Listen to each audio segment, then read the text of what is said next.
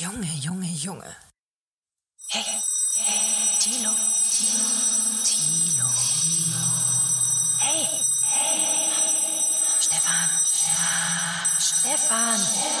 Stefan. Hans. Hans, bist du wenigstens schon wach? Hans. Aufwachen! Sofort!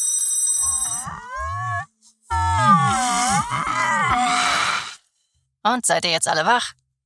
Wart ihr wirklich so naiv und habt geglaubt, ihr müsst heute nicht arbeiten? Nichts da. Das kann Los. nicht sein so. Und weiter geht's in der nächsten Runde mit dem Aufwachen-Podcast. Von und mit Thilo Jung, Thilo Jung, Stefan Schulz und. Richtig in Steiben gerockt, wie der Hammer gewohnt ist. Yes, yes, yes, yes, yes. Die haben mich ins Gesicht gefilmt, das dürfen sie nicht. Frontalaufnahme. Sie haben eine Straftat begangen. Wir klären okay. das jetzt Polizei. Das ist gut für Deutschland, sage ich dazu noch. Aufwache. Guten Morgen und vielen Dank an Marike Otto äh, mhm. für dieses tolle, tolle Intro. Wir haben dagegen leider keine Präsentatorin oder Präsentatorin. Leute, das ist unmöglich, das... Das kann nicht sein so! Trotzdem geht's jetzt los.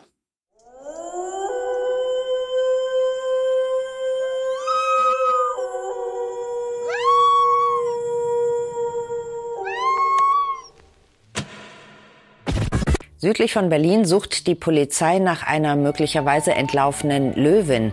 Die Behörden warnen davor, das Haus zu verlassen. Nach erster Sichtung sind wir von einer Ernsthaftigkeit ausgegangen, also dass es sich tatsächlich um ein Wildtier handelt. Und entsprechend haben wir sofortige Suchmaßnahmen und Maßnahmen zum Schutz der Bevölkerung ähm, eingeleitet. Doch warum ist diese Raubkatze eigentlich auf freiem Fuß mitten in Deutschland? Eigentlich nicht nachvollziehbar. Also bei allen Witzen, die über das Thema Löwen in Brandenburg gerissen werden, gehen Sie schon davon aus, dass die Lage ernst ist. Und zwar ernster, als es sich unter diesen ganzen Witzen so anfühlt. Es ist nicht unser neues System der Wildschweinbejagung in Kleinmachnow Löwinnen einzusetzen, sondern wir versuchen das immer noch normal zu machen bin mit dem Fahrrad auf dem Weg zur Arbeit und äh, soll jetzt hier an der Stelle nicht mehr weiterfahren, weil es hier eine freilaufende, freilaufende Löwin in dem Bereich geben soll. Klingt irgendwie alles so ein bisschen unglaublich, also unglaublich irgendwie eher so ein Löwe draußen auf der Straße oder hier im Wald. Nach dem Bild, was ich im Fernsehen gesehen habe, bilde ich mir ein, das ist einer. Aber man weiß nicht, was man sonst noch alles glauben kann. Nach 30 Stunden Daueraufregung und zahlreichen Sondersendungen gibt der Bürgermeister von Kleinmachnow am Mittag kleinlaut Entwarnung. Es war keine Löwin, es war ein brandenburgisches Wildschwein. Die teuerste Safari aller Zeiten entpuppt sich als Fehlalarm. Morgen. Guten Morgen. Morgen. Morgen. Hallo. Hallo, guten Morgen. Einen schönen guten Morgen. Die Sitzung ist eröffnet. Wake up. Ich muss ganz klar sagen, ich bin weder Antisemit noch Extremist, sondern ich bin ein Demokrat, ich bin ein Menschenfreund, kein Menschenfeind. Wake up and clear your brain. Time to listen to what people are saying. Government is lying again and the media is acting insane. It's good to stay in bed. And I know they're talking heads, but you can sleep when you are dead, so wake up. And this is our moment to revive those common ideals. God is real. There are two genders. Fossil fuels are a requirement for human prosperity. Reverse racism is racism. So, tausend neue Memes. Die Löwin. Ich frage für einen Freund. Nee, mein Bruder hat's gemacht. Mhm. Seit dem Erwachsenenalter kein. Deutschland explodiert. Und übrigens, Kreuzberg. Deutschland ist nicht Kreuzberg. Ich weiß nicht, wo ihr da rumhängt. Berlin ist ja alles eine Soße. Aber der Feind ja, ist markiert. Bayerische Festzelte sind erst recht nicht Deutsche. Der Feind ist markiert. Ich weiß nicht genau. Ich, ich hätte Angst, wenn ich, ich hatte Angst, dass äh, Wladimir Putin Atomwaffe auf Stuttgart wirft. Dann schaue ich bayerische Festzeltnächte, Tage, wird der tagsüber schon gesoffen und gefeiert, und höre, nein, die Atombombe kommt aus Bayern und fliegt nach Berlin. Seid ihr besorgt? Aber so die bayerischen Wahl, das, der bayerische Wahlkampf erinnert hm. mich immer mehr an amerikanische Wahlkämpfe. So ein bisschen so, ja, hier, Rural America is real America. Allerdings.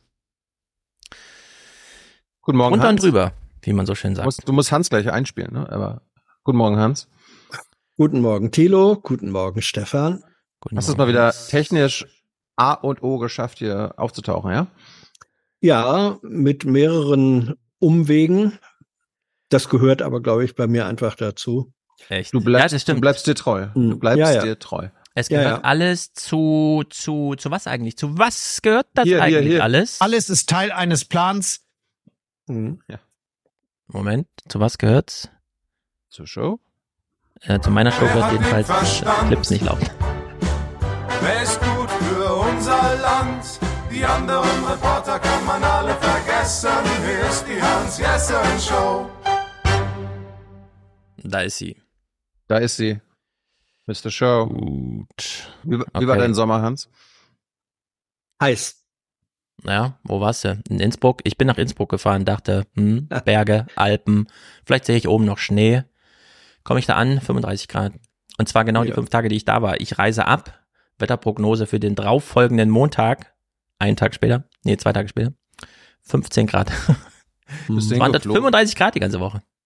Bist du Ja, ich, ich Nee, weil er, er hat, äh, Stefan soll mal sagen, ob er wieder geflogen ist. Nein, ich bin natürlich nicht geflogen, aber Mit einem Hubschrauber. ich lag in meinem Hotel 5.50 Uhr. 5.55 Uhr genau genommen. Ich weiß es ja noch. Ich- Es hat mich eingebrannt in meine, in mein Gehirn. Kommt die erste Kehrmaschine. 6.10 Uhr kommt die zweite. 6.20 Uhr wird der Mill geholt. 6.34 Uhr ein Flugzeug über mir. Ich gucke, wo es hinfliegt. Frankfurt. Ich dachte, wenn ich so schön geweckt wäre, hätte ich auch halt mitfliegen können. Aber ich habe es leider verpasst. Hast du gleich Also beschwert? sechs Stunden Zug fahren. Seid ihr mal in Österreich Zug gefahren? ja, Es ist wie so eine Klassenfahrt. Man sitzt so drin, die Sitze enden alle auf meiner Schulterhöhe, alles nur Vierer und jeder 3000 Kilo Gepäck dabei. Es ist, äh, äh, macht Spaß. Kann ich empfehlen. Hm. Wo warst du, Hans? ja, ich war wieder eine Woche in Frankreich. Wo? Im Süden bei 45 Grad? Im Süden bei äh, zwischen das kälteste, was wir hatten tagsüber, war 37 Grad und dann ging es hoch bis auf über 40 in der Äh, wie fühlt sich Leben- gerade an? Wir kennen es ja noch nicht so in Deutschland, aber man es es fühlt sich also man fühlt sich wie ein Stück Butter in der Sonne. kann man sich Was? überhaupt noch bewegen? Hat man Lust auf irgendwas? Nee. Kommt man Nein. noch auf den Gedanken? Nein, nein, nein. Es war es war der Kann man noch atmen? mühsam. Es war der Hm. passivste Urlaub, den ich seit vielen Jahren verbracht habe. Ja. Ähm, unsere Freunde, die wir da besucht haben, denen ging also die da seit 120 Jahren gefühlt hinfahren, denen ging es ganz genauso. Es war einfach nicht möglich, anderes zu tun, als sich im Schatten des Hauses oder in halbwegs kühlen Innenräumen, ist, das Haus hat keine Klimaanlage, ähm, äh, sich in halbwegs kühlen Innenräumen aufzuhalten und dann darauf zu hoffen, dass irgendwann gegen Mitternacht die Temperatur auf gnädige 27 Grad Mm, runtergeht. gnädig. Ich fühl's. Fühlt sich an wie Schlafen- Arbeit. Fährst in den Urlaub, machst nichts, fühlt sich an wie Arbeit, kommst nach Hause, Schlafen, musst schlafen arbeiten. kann man dann, schlafen kann man dann immer noch nicht. Äh, Ja. Also es waren Nächte, da habe ich dreimal in der Nacht geduscht. Und dann, ja, da stehst du nachts um zwei auf, schweißgebadet, duscht, bist ein bisschen erfrischt, schläfst ein, eine halbe Stunde später wachst du wieder auf. Ja. Ja, also ähm, Da denkst du, du kommst ins Alter, in dem du nachts dreimal zum Pinkeln aufstehst, zack, Ja, von wegen. Ja, ja, ja. Nee, also das, das war, das war schon, äh, das war schon ziemlich heftig und das äh, haben viele Menschen gesagt, die regelmäßig da sind, auch die, die Einhe sorry, die Einheimischen sagten, äh, sowas hätten sie in der Heftigkeit und das äh, ging schon länger über den Sommer so in der Form einfach noch nicht erlebt. Mein Vater rief gestern an, empfahl mir äh, Welzers neues Buch, Mhm. denn Tenor, in 20 Jahren werden wir denken, 2023, was für ein entspanntes Luxusjahr mit angenehmen Temperaturen. Und wenn ich das so höre, glaube ich ihm. Ja. Gab's, gab's keine Klimaanlage bei dir, Hans? Das wird schlimm. Nein, nein, gab keine. Ist der Vorteil, wenn du in Israel bist? Mhm. Äh, da ist ja auch so 38 Grad Standard, aber du hast dann halt überall eine Klimaanlage und kannst dann entspannt bei 20 Grad schlafen. Mhm. Ja, aber du willst ja raus. Ich hasse das. Geschlossenes Fenster. Ich bin ja trotzdem raus. Ich bin ja, ich bin ja nicht äh, drin geblieben. Ah ja, sag doch die, was die, dazu. Diese Äh, du, Klimaanlagen äh, laufen auch alle mit Grünstrom, ne? Ja. Was ist mit Israel? Es gibt neue Videos dann im Oktober, oder? Ist das geheim ja, ich, oder? Ich habe äh, so Workation gemacht. Ja. Ähm, am Ende waren es acht, neun Tage Urlaub, vier, fünf Tage Arbeit. Hab äh, unsere Interviewreihe für Oktober vorbereitet. Ähm, hab mir auch mal wieder ein eigenes Bild gemacht vor Ort hier in Sachen Peace between us, the end of the occupation, as you call it, okay? Ja, Baby.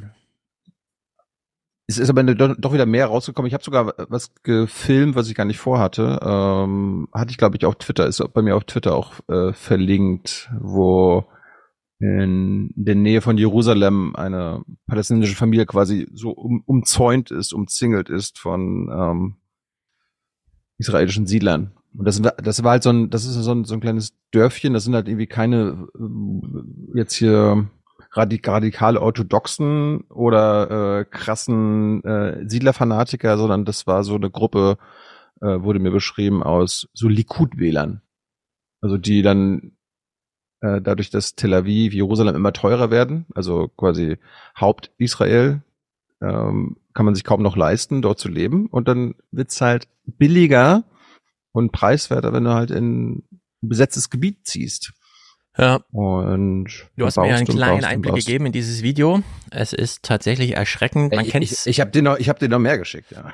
ja. Aus Nordirland kennt man das auch. Man geht so vor die Tür, geht zwei Schritte und fragt dann, hä, was ist denn das? Und dann, ja, das ist unser fünf Meter hoher Sperrzaun zur Gegenseite. und das aber um alle vier Hausseiten. Dort ist es einfach nur eine Schneise durch die Stadt äh, es zu sehen, wie das einfach nur einen zwei Meter breiten Zugang gibt und ansonsten einfach dieses Haus eingezäunt ist, ist schon crazy. Ansonsten, weil Hans gerade die Temperaturen angesprochen hat, ich war ein Tag am Toten Meer. Ja. Mhm. Totes Meer ist dann nochmal 500 Meter unter dem Meeresspiegel. Ja. Ähm, ich war, also erstmal das Tote Meer an sich ist eine warme, heiße Suppe. Also das ist wärmer als irgendwie heiß duschen. Man kann da sich überhaupt nicht abkühlen. Und es waren, wenn du da reinsteigst. Ja, so, so in etwa. Äh, und es waren 45 Grad im Schatten. Ja, übel. Äh, also kann ich nicht, äh, könnte ich nicht prozessieren. Ich würde sofort sterben, glaube ich.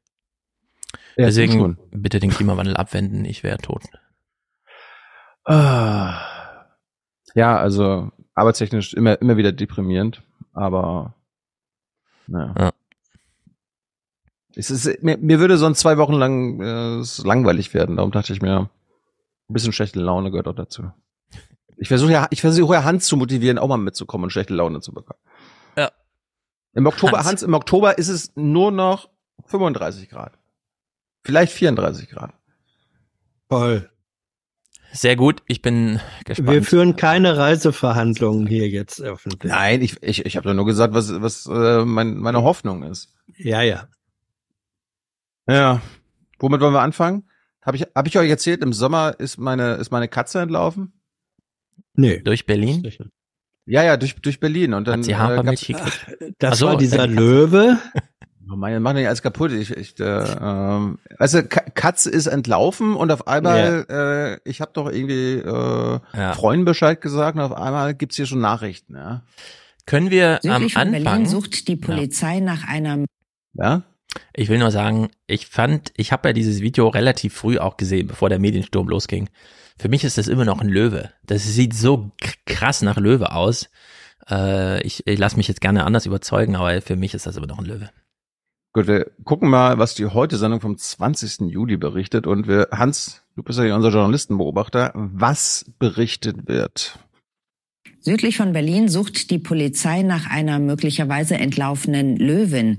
Die Behörden warnen davor, das Haus zu verlassen. Augenzeugen wollen die Raubkatze gesehen haben, wie sie im Bereich Kleinmachnow-Teltow ein Wildschwein gejagt und erlegt hat. Augenzeugen wollen gesehen haben, mhm. dass eine Raubkatze ein Wildschwein erlegt hat. Das wäre ja noch möglich. Ja. Ich, ich ja, habe da einfach eine Löwin gesehen, die ein paar Bären frisst oder so. Es ist alles ja. absolut Outer Space, aber total überzeugend. Ja, ich fand den Satz in der Moderation äh, eigenartig, als sie sagte, sucht die Polizei nach einer möglicherweise entlaufenen Löwin. Nach einer möglicherweise entlaufenden Wirklich, vielleicht, ist- vielleicht ist sie aber in Freiheit geboren. Vielleicht ist sie in Freiheit geboren. Ja, ja, vielleicht Von Wölfen, von Wölfen aufgezogen. ja. Also eine möglicherweise entlaufene Löwin, Mhm. hm, die dann sich am Ende aber doch als, na, wir wollen nicht vorwegnehmen. Ja, jetzt hier keine Mhm. Spoiler. Ja, es gibt ja bestimmt äh, drei Leute, die, die noch nicht wussten, was Mhm. passiert ist. Mhm. Dass es am Ende ein Tiger war.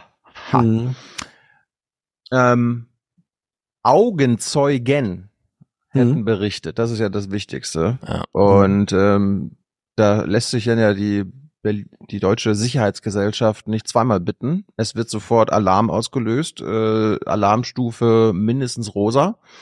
Und äh, das ZDF Mittagsmagazin hat in gewohnter Hans-Jessen-Manier natürlich von der laufenden PK am selben Tag berichtet. Und Stefan muss jetzt bitte diese staatstragende Berichterstattung der Reporterin aufs Übelste bewerten. Mache ich. Also die Pressekonferenz hier hinter mir, die läuft noch. Da steht der Bürgermeister von Kleinmachnow, eine Vertreterin der Polizei und ein Vertreter des Ordnungsamtes. Und bis jetzt ist noch nichts gefunden, was auf eine Löwin, was die die Löwin sein könnte. Sie gehen aber schon davon aus, das sagen, haben Sie noch mal gesagt, dass Sie tatsächlich nach einer Löwin suchen. Sie halten das Video, was es, was es gibt, diesen, diesen kurzen Schnipsel durchaus für echt.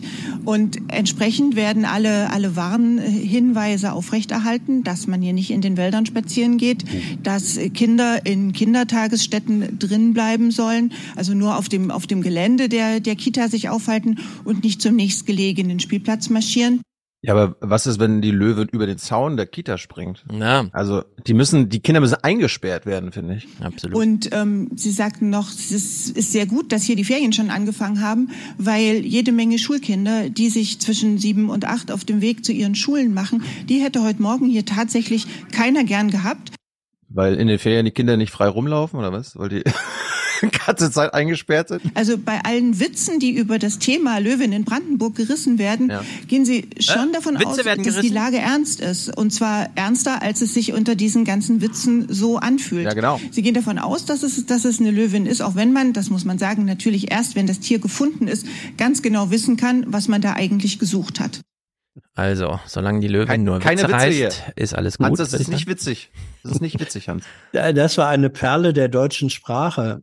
Ernst, ernster, als es sich unter diesen ganzen Witzen so anfühlt. bi- bitte nochmal, ne? Ich Langsam. noch mal, äh, willst du es nochmal hören? Witzen, die über das Thema Löwin in Brandenburg, Witzen, die über machen, die hätte heute Morgen hier tatsächlich keiner gern gehabt. Also bei allen Witzen, die über das Thema Löwin in Brandenburg gerissen werden, gehen Sie schon davon aus, dass die Lage ernst ist. Und zwar ernster, als es sich unter diesen ganzen Witzen so anfühlt. Wie, wie ernst oder, wie, also ich frage jetzt einfach mal auch Mhm. logisch, wie ernst oder heiter kann sich etwas unter Witzen anfühlen? Ja. Das, Das kriegen wir nie raus. Das ist eine viel zu komplizierte Frage. Das Fernsehen überfordert uns mal wieder. ja, aber es sind Perlen der Sprache. Aber jetzt mal, um auf den Ernst unter diesen Witzen zu kommen. Hat sie dich dann, hat sie dich dann emotional abgeholt, Stefan? Das ist mir jetzt ja wichtig gewesen. Absolut, sie wirkt total besorgt. Äh, sie ist quasi, eigentlich ist sie die Oma Erna, die auf die andere Seite gehört. In den Fernsehsessel. Aber Ja. gut, jetzt haben wir sie da auch gesehen. Sie repräsentiert ihr Ja. Publikum gut. Ich frage mich allerdings bei diesen Sachen, kann man nicht einfach sagen, liebe Öffentlichkeit, vielleicht ein Löwe, könnt ihr euch das Bild selber mal anschauen. Macht, was ihr wollt. Wieso kommt überhaupt jemand auf eine Idee, da irgendwie eine Reglementierung und die Kinder und hier und da und so? Die Eltern werden in den Na ja. WhatsApp-Gruppen schon entsprechend, doch heute mal nicht in den Park, oder? Das kann man doch alles mal der Sache selbst überlassen. Naja. Ähm, bevor Findet wir ihr, da muss man gleich wieder so einen Lockdown machen, oder was? haben sie ja im Prinzip gemacht, ne? Ja, eben. Ist doch bescheuert. Wir gucken Ja. mal, Hans, äh, Ich meine, der Löwe, äh, selbst ja. wenn er Menschen frisst, äh, der schafft nur einen halben. Das Erlösende reicht aber. Nachricht, der Löwe Das hat jemanden reicht. gefressen. Das, Er ist aber, aber nur halb. Aber, aber nur halb. ist jetzt nicht Corona, wo man sie anstecken kann. Ja? Die, die, Ja. Nö. Hände waschen nützt da gar nichts jetzt. Mhm. Und die Maske auch nicht. Nee, genau. Ich habe schon wieder so einen, hab schon wieder so einen Löwen gefunden, ja. Ja. Mhm. Der Löwe würde uns auch hinter der Maske erkennen, wir aber nicht hinter seinem Schweinefell. Auf jeden Fall hat sich äh, das Regionalmagazin Abendschau gedacht, wir müssen da einen Fachtierarzt mal fragen, äh, wie das sein kann. Also warum jetzt ein Arzt da irgendwie helfen kann und so, aber äh, weiß ich jetzt auch nicht. Aber der Fachtierarzt äh, ist jetzt auch ein bisschen sprachlos und ähm, klärt uns jetzt mal auf, Stefan, was so in großen, wohlhabenden Städten wie Frankfurt und München äh, so alles passiert mit äh, großen Tieren. Doch warum ist diese Raubkatze eigentlich auf freiem Fuß mitten in Deutschland? Eigentlich nicht nachvollziehbar. Ich meine, dass, dass irgendwelche Riesenschlangen ausgesetzt werden und entsorgt werden, in Anführungszeichen, das kennen wir ja hier. Ach so. Auch hier in München. Ah. Aber Löwe ist ja ein Tier, das braucht eine besondere Genehmigung, dass es überhaupt gehalten werden darf. Das haben die Zoos, die Zirkus und in Privathand niemand. Wie der jetzt da plötzlich auftaucht, ist ein absolutes Rätsel. Ey, na, klar, wenn man eine Genehmigung braucht, dann ist es wirklich ein Rätsel, wie der Löwe da plötzlich auftaucht. Aber, also leider ist jetzt Max, Ja- Max Jakob Ost hier nicht, aber in München werden Riesenschlangen ausgesetzt. Mhm. Das kennt man ja in München. Was sind Riesenschlangen und warum werden die ausgesetzt? Futter sie zu teuer, keine Ahnung. Grad- Sie werden Sind zu, groß, zu groß für, zu groß für eine Einraumwohnung. Dann lasse ich die einfach los. Die, die Mietpreise in München sind doch so enorm, dass Menschen sich nur selbst mit gutem Einkommen Genau. ganz winzige Apartments leisten können. Ja. Da kannst du zwar ein Zwergkaninchen halten, aber keine Riesenschlange. Oder Ehestreit, die Schlange fliegt raus. ja, sie wird ausgesetzt. Aber das erfolgt doch traditionsmäßig durch Vergessen an der Autobahnraststätte, oder? Mhm, eigentlich schon. Aber wo lässt du die dann raus in München? Also, Ich würde sagen, scheibchenweise auf diesem Viktualienmarkt oder so. vor der Staatskanzlei. Mhm. Oder im Wirtschaftsministerium. Stehen sich von Angesicht zu Angesicht. Auf jeden Fall haben unsere Freund und Helfer mal wieder genau richtig reagiert am 20. Juli. Nach erster Sichtung sind wir von einer Ernsthaftigkeit ausgegangen, also dass es sich tatsächlich um ein Wildtier handelt. Und entsprechend haben wir sofortige Suchmaßnahmen und Maßnahmen zum Schutz der Bevölkerung ähm, eingeleitet. Ja, Das finde ich sehr gut. Sie hat den Auftrag, die Bevölkerung zu schützen, macht sie, die Kameras kommen dazu, weil öffentliches Interesse. Sie nimmt es wahnsinnig ernst und vermeidet aber Löwin zu sagen, weil das wäre zu alt. Genau. Sehr gut. Na, sie war sowas von schlau. Sie hat ja, ja, sie hat ja gesagt, wir sind davon überzeugt, dass es sich um ein Wildtier handelt. Ja, ja, ja.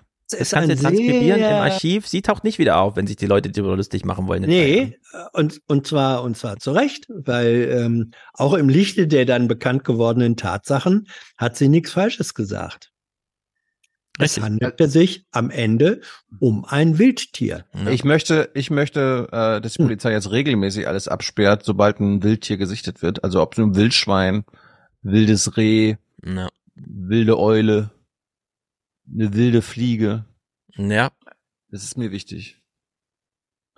Ähm, Stefan kann sich jetzt mal einen Aufw äh, den, den Aufwand äh, begutachten, den wir hier in Berlin fahren. Ja, ihr macht euch ja immer lustig so, äh, die haben ja keine Polizei und die äh, Kreuzberg ist ja nicht Deutschland und so. Guck mal, was wir alles so auffahren können. Das Tier hat einen Großeinsatz der Polizei ausgelöst. 30 Einsatzfahrzeuge, Hubschrauber mit Wärmebildkameras und Drohnen sind im Einsatz, um das Tier zu orten. Noch in der Nacht haben die Behörden versucht herauszufinden, wem die Löwin gehört. Trotzdem, auch die Löwin hätte keinen Termin im Bürgeramt gekriegt. Nee. Ja, da, da, darum ist sie ja wild geworden. Die Frage stellt sich ja, ob Drohnen äh, auch unter Wildtiere in der Abteilung künstliche Intelligenz gehören. Sind Drohnen nicht Bienen? Ja. eigentlich ja. Und zwar die, die, ähm, äh, also das, äh, das ist Sexismus mit den Drohnen. Da will ich jetzt nicht näher drauf eingehen. Man weiß ja, wie das Schicksal der, der Drohnen ist. Ähm, nee, aber also hier wurden Drohnen eingesetzt und äh, wenn man das mal etymologisch nimmt, dann sind das doch eigentlich auch Wildtiere. Einmal schief fotografiert und am nächsten Tag heißt Seeadler in Berlin. Ja. Ich möchte jetzt noch folgenden Clip von Stefan kommentiert sehen.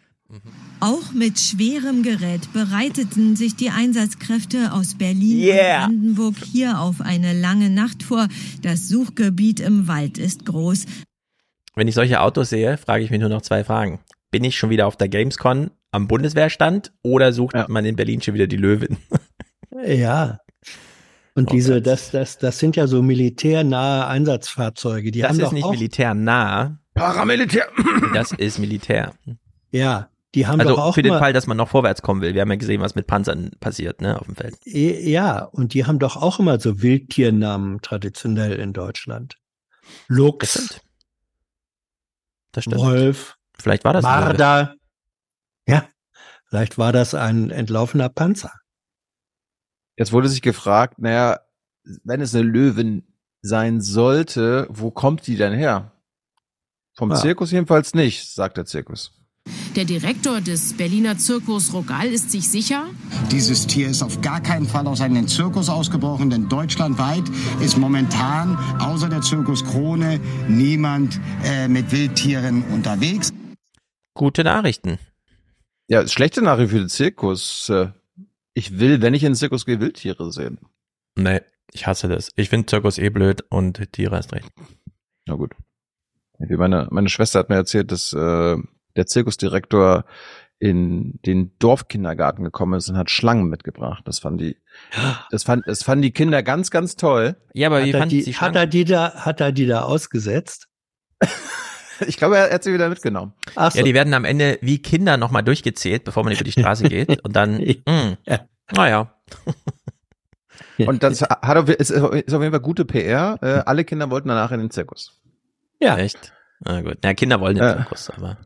Ich habe mal, gesa ich hab mal gesammelt, was das ZDF in verschiedenen Sendungen von der Straße so äh, gehört hat, wie die Berliner Berlinerinnen auf diese unglaubliche Bedrohung durch dieses Wildtier, wie sie reagiert haben. Bin mit dem Fahrrad auf dem Weg zur Arbeit und äh, soll jetzt hier an der Stelle nicht mehr weiterfahren, weil es hier eine freilaufende, freilaufende Löwin in dem Bereich geben soll. Klingt irgendwie alles so ein bisschen unglaubwürdig, also unglaublich irgendwie. Ja, so ein Löwe draußen auf der Straße oder hier im Wald. Haustiere müssen hereingeholt und Gassirunden sollen auf das Nötigste reduziert werden. Tochter hat gestern Morgen angerufen, seid vorsichtig und so weiter. Äh, Ja, okay. Also ich habe keine Angst, wenn ich ehrlich bin. Wenn es der Wahrheit entspricht, dann muss man die Bevölkerung schützen. Und dann äh, ist dieser Aufwand also wohl schon gerechtfertigt. Das ist, War- die Ein das ist die Einstellung, die ich von einem Deutschen hören will. Ja. Wenn es der Wahrheit entspricht. noch mal ein Standbild, drei Sekunden zurück. Ja. Ist es soweit, dass Astrid mittlerweile sogar für einen O-Ton auf der Straße vorher noch mal zum Friseur geht? Das liegt ja alles perfekt. Ja. Ja. Ich finde ihn eigentlich hier viel besser. Also Ja, der war da- auch beim Friseur. Na, Ja. da, das, das, was macht eigentlich Herr Zetsche? Ja, das ist Ja, siehst du. Opel fahren, ne? Ist so ein Mhm. Opel. Ich fühle mich sicher in meiner neuen, was auch immer, was er da hat, eine äh, Ah. FIS-Klasse, Babyklasse, Senioren, Senioren-E-Klasse.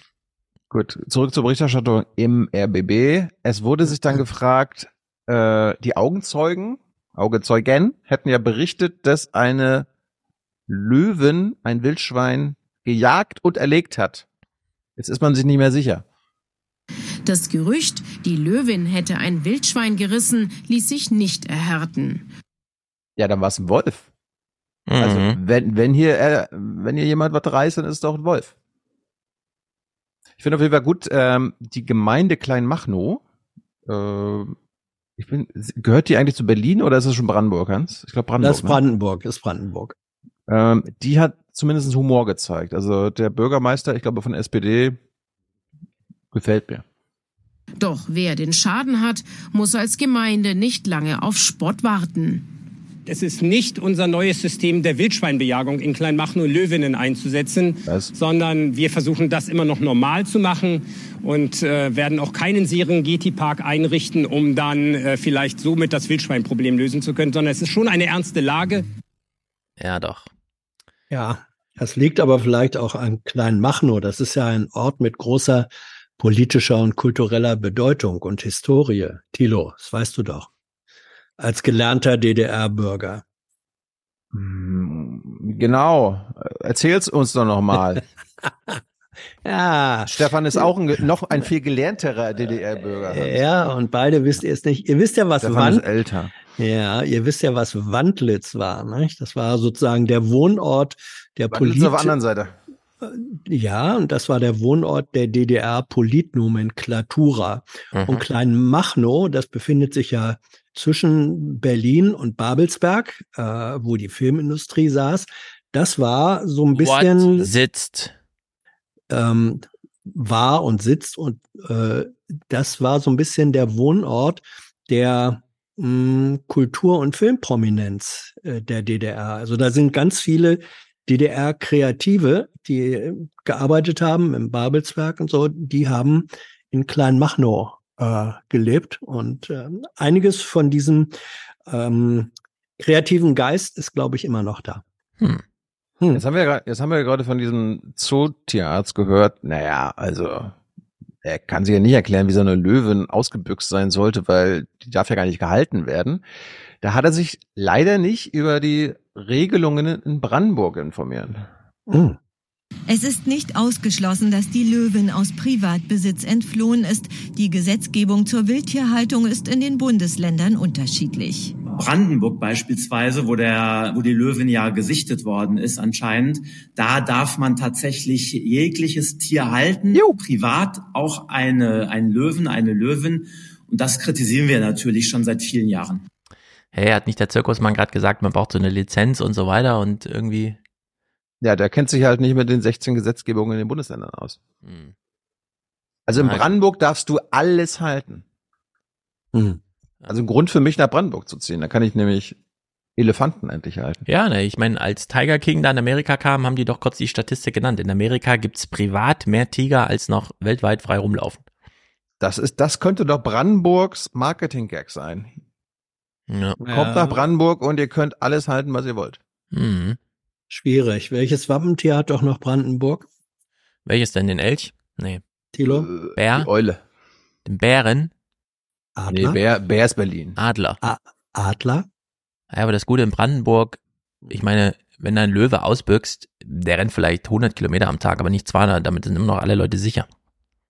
Alle, die 200 Kilometer weg wohnen. Ja, ist ja in Brandenburg. Aber das heißt, ich kann, wenn ich nach Brandenburg ziehe, kann ich Wölfe halten. Ja, du musst Ja. ihnen nur einen Namen geben. Dann sind sie vom Abschuss frei. Das ist, das ist kein Problem. Gut, äh, das war alles der 20. Juli, die Berichterstattung. Jetzt gehen wir mal einen Tag weiter.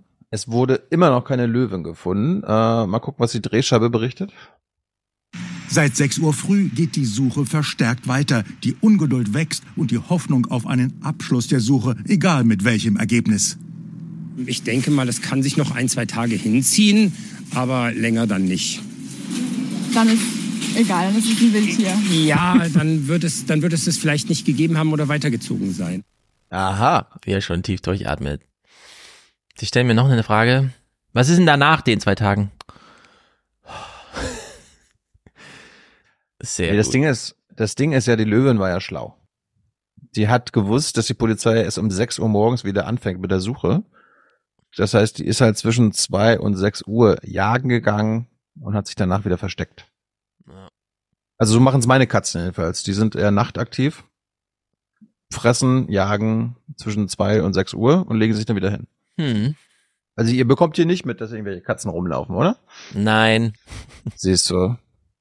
Auf jeden Fall, unsere staatstragende Reporterin vom ZDF war dann wieder in Kleinmachnow. Es gab wieder eine Pressekonferenz und jetzt gab's, ha hallo, Hans Jessen? Ja. Breaking News. Hm.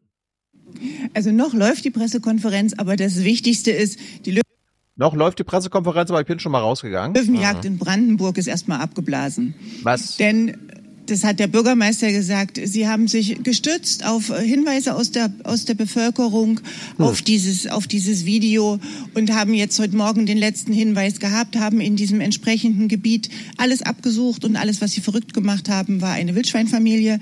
Sie haben jetzt das Video nochmal genauer analysiert und äh, Wildschweinfamilie verrückt gemacht. Nee, ich glaube, die haben nicht nur die Wildschweine verrückt gemacht. Ich habe da auch noch so ein paar Berliner gesehen, die auch äh, ziemlich verrückt gemacht wurden. Astrid und so. Okay, Astrid, du hast jetzt hier unsere das Video. Das Wurde Video analysiert. Das Ja, ist okay. interessant. Ja. Jetzt hm. mal, sehen von wem. ähm, mit zwei Koryphäen, wie der Bürgermeister sagte. Ach so. Und die sind zu dem Schluss gekommen, dass das, was man da drauf sieht, ein Wildschwein ist. Der Bürgermeister hat das dann sehr schön erklärt mit, so sieht die Rückenlinie eines Wildschweins und so einer Löwin aus und so sind die Beine, der Schwanz und ziemlich detailliert. Und darauf wurde jetzt geschlossen, das, was da an dem Baum vorbeigestrichen ist, das war wohl keine Löwin, sondern schlicht ein Brandenburger Wildschwein. Vor wenigen Minuten gab ein erleichterter Bürgermeister von Kleinmachnow Entwarnung. Experten sind sich sicher, alle Videos und Fotos zeigen einheimische Wildschweine und keine exotischen Raubtiere. Das Ganze drumherum lässt den Schluss zu, dass wir im Moment keine akute Gefährdungslage haben und dass das sich, weil es auch in keinem einzigen Fall bestätigt wurde, wohl bei, dem, bei den Videoaufnahmen aus der gestrigen Nacht nicht um eine Löwin oder ein Raubtier handelt. Sehr gut. Also ich bin der Meinung, das ist eine Vertuschungsaktion. Die Brandenburger wollten aber die Polizeiaktion nicht mal weiter bezahlen und haben sich dann einen Weg ausgedacht, wie sie diese Aktion abblasen können. Und haben jetzt so getan, als ob das doch ein Wildschwein war. Und die Löwin läuft immer noch frei rum. Das ist meine Theorie. Ich habe eine ganz andere. Mhm. Ähm, es hat ja mal vor ein paar Jahren vergebliche oder misslungene Versuche gegeben, an Bahnhöfen in Berlin Gesichtserkennung äh, einzusetzen. Mm, Das- Südbahnhof, ja, wir wurden alle äh, mitgefilmt. Südkreuz, ja, ja. Südkreuz. Das, das, das war ja mit einer extrem hohen Fehlerquote behaftet und wurde dann beerdigt, glaube ich. Und ich habe es, ich habe die Vermutung, diese Geräte, die ja für teuer Geld angeschafft worden sind, die Geräte und die Software, die wurden dann irgendwo eingesetzt ähm, im Umland von Berlin und die liefern dann natürlich auch an ihrem neuen Einsatzort einfach fehlerhafte Bilder. Ja. Also ich, ich glaube, das ist diese, diese, dieser falsche Löwenverdacht ähm, aufgrund eines ganz schlecht, äh, eines ganz schlechten Videobildes ist eigentlich eine Spätfolge dieser misslungenen Gesichtserkennung, die ich glaube, de Maizière war das damals, der das wollte, ne, Thilo? Mhm. Ja, Aber das also wollten es- alle. Das äh, wollen immer ja. alle. Ja, ja, ja, na gut, wenn man sich jetzt anguckt, wenn, wenn man also als, als seriöses Wildschwein äh, mit einem Löwen oder einer Löwin verwechselt werden kann, dann spricht das nicht für diese Software. Ja, wir haben Beschwerden im Chat. Andreas schreibt, in zwei Jahren regiert die AfD mit. Aber das ist ja so witzig. Warte ab, Andreas. Noch reden wir über die Löwin. Gleich kommt ja der bayerische Löwe. Ja. Ich wollte noch was zu dem Bürgermeister sagen, weil er gerade und so jedes Mal, und zwar Business wie Politik oder was auch immer, wenn jemand so über DIN A4 große Zettel in der Hand hat, in dem Falle sogar bis zum Rand bedruckt, um irgendwie die, die Rückenlinie des Löwen und so weiter zu zeigen, kommt in mir so ein Gefühl auf, dass ich dann denke, oh shit, die meint's wirklich ernst, weil um über DIN A4 zu drucken, muss man wirklich drei Leute für drei Tage beschäftigen, damit das irgendwie hinhaut. Sowas hat man ja nicht zu Hause. Äh, an Ja, diesen kleinen Druckerei. Indizien. Ha? Also das ist, das hat jeder bessere Copyshop. Ja, genau. Aber du musst dann halt zum Copyshop. Ich muss Ja, was ausdrucken. 50 Cent. Ah ja, zum Copyshop. Wer geht da hin? Wer fertigt die Bilder an? Reicht die Auflösung und so weiter? Das ist alles mit Arbeit verbunden. Ich kenne das ein bisschen aus Erfahrung. Deswegen, wenn jemand über DIN A4 ausdruckt, brennt die Hütte. Ja, jetzt hören wir uns mal an, Hans, was Oma Erna auf der Straße sagt. Ist sie überzeugt? Nach dem Bild, was ich im Fernsehen gesehen habe, bilde ich mir ein, das ist einer. Aber man weiß nicht, was man sonst noch alles glauben kann. Astrid, Birgit, wir kriegen das ganze Alphabet durch, je nachdem, wie lange der Löwe da rumrennt. Aber das ist auch wieder ein Erf apropos AfD, Erfolg, dass Oma Erna nicht mehr weiß, was man noch glauben kann. Stimmt. Aber muddy the water. Es kann ja alles passieren. Dann im ZDF, heute Journal, Hans, äh, musst du uns jetzt mal bewerten. Äh, die haben sich gedacht, wir gehen das alles mal ein bisschen lyrisch an und gehen ins Jahr 1920 und äh, erinnern an Kurt Tucholsky. Hm, Panthertiger und Co. Der Löw ist los. Dieser Schreckensruf verbreitete sich einem Lauffeuer gleich. Kinderwagen fielen um und ergossen ihren schreienden Inhalt auf die Wege. Ältere Damen, die sonst nur mühsam einherschlurchten, liefen plötzlich, dass es eine Freude war. Die Leicester-Allee war wie leer gefegt. Und nur ängstliche Kellner saßen hoch oben in den Zweigen der Bäume. Der Löw ist los. Falls ihr mal in die Verlegenheit kommt, etwas irgendwo vorlesen zu müssen, versucht nicht, eure ganze Oktavenbreite dabei auszuspielen. Und keine Mundart, ganz wichtig. Und versucht ja. nicht auszusehen wie ein Löwe. ah, das hat ja wenigstens gepasst. In einem Nachrichtenmagazin, so, so eine unseriöse Sache. Dafür zahle ich meine Gebühren nicht, dass sich darüber lustig gemacht wird. Nee. Hm. Aber Tucholsky hat schon vorher gesehen, Hans. Ja, Tucholsky hatte auch die richtigen Pseudonyme. Er hat ja geschrieben, ähm, als Kurt Tucholsky, als äh, Theobald Tiger und als äh, Leobald Löwe. Nee, nee, nee. Pan, als Leopold. War es Peter Panther oder Kurt Panther? Also er hat unter diesen Tiernamen. Ähm, Karl Katze. Nee, nee, nee. Panther, Tiger, äh, Panther, Tiger, Kurt Tucholsky. Mhm. Das waren seine Pseudonyme. Mhm. Auf jeden Fall am 21. Juli, als als abgesagt wurde, klar war, es war ein Wildschwein, hat sich heute schon mal gesagt, wir machen mal ein bisschen Medienkritik. Aber wie wir es ja gewohnt sind vom ZDF, an die eigene Nase wird sich nicht gefasst. Panikmacher mit Tieren verkauft sich halt gut. Das erleben wir jetzt in, vier, in verschiedensten Bereichen. Das ist natürlich ein Grundproblem. Nicht? Es findet dann doch eben eine sehr starke Hysterisierung der ganzen Geschehnisse statt. Äh, und dann bis zu zahllosen Verhaltenstipps, die ich jetzt gelesen habe, wie man sich bei, im Angesicht eines Löwen auf dem Waldweg zu verhalten hat. Äh, das alles sind Dinge, die an der Stelle nicht hilfreich sind.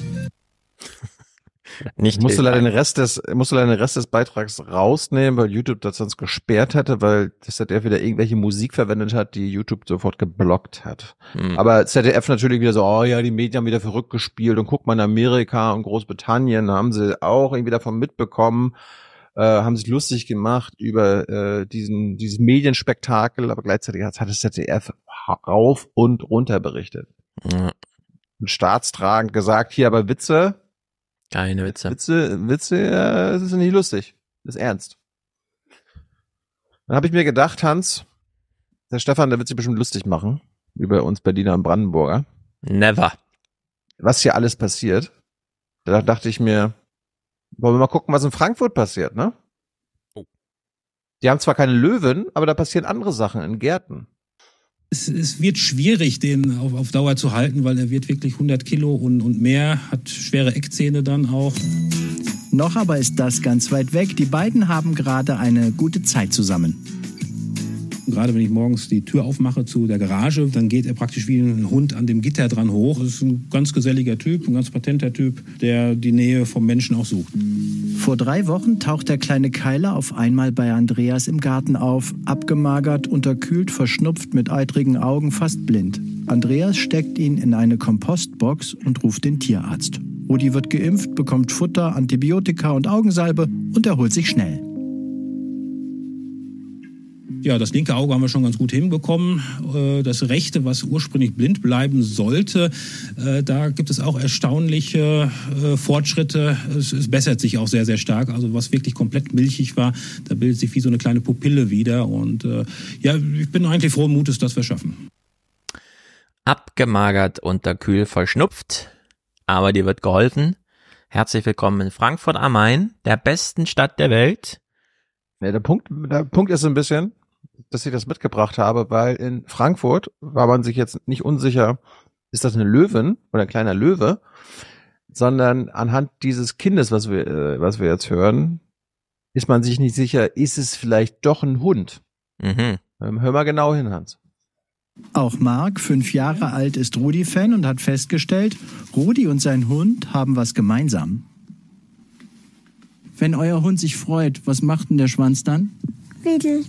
Und bei dem Schwein? Wedelt. Meinst du, das Schwein freut sich? Ja. Warum freut sich das Schwein? Weil es mit dem Schwanz wedelt. Kinderinterviews immer das allerbeste.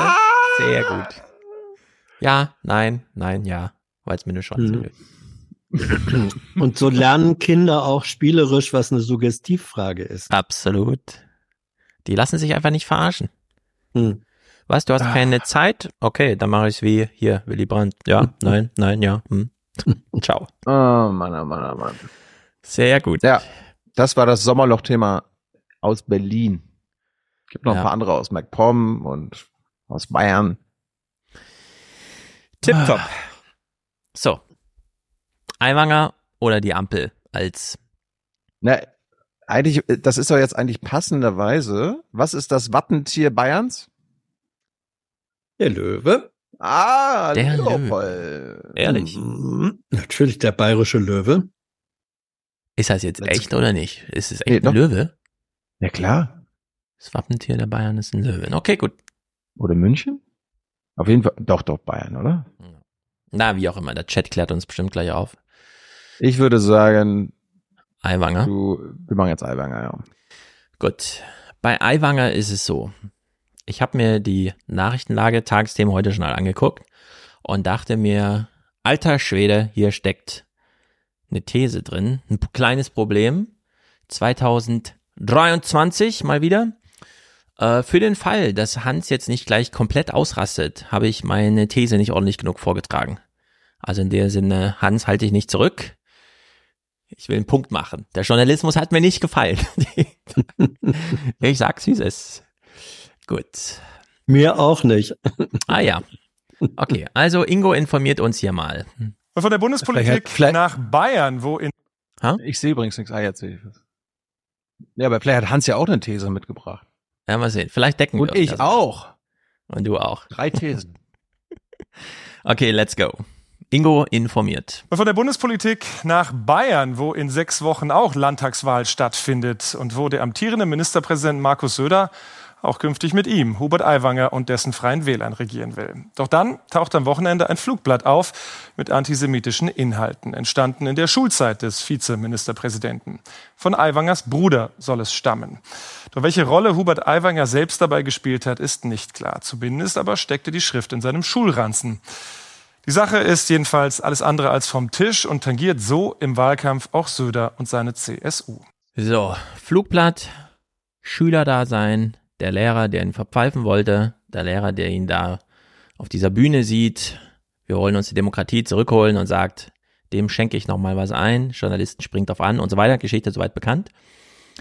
Aiwangers erste sichtbare Reaktion dazu war nämlich am 28. ungefähr so. Hier fühlt sich Freie Wählerchef Aiwanger wohl. Wahlkampf im Bierzelt in Unterfranken. Es scheint, als würde er die heftige Kritik der letzten Tage wegdirigieren wollen. Als er kurz zuvor draußen von den wartenden Journalisten auf das antisemitische Flugblatt angesprochen wird, antwortet er nur knapp. Da gibt es jetzt äh, nichts Aktuelles zum Flugblatt-Detail. Äh, das ist jetzt nicht die aktuellste Thematik. Und weiter gefragt, warum er damals mindestens ein Exemplar im Schulranzen hatte.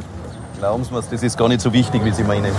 So, Hans, wir müssen so ein bisschen deuten. Ich sehe hier einen Politiker, der noch Karriere vor sich hat, glaubt er.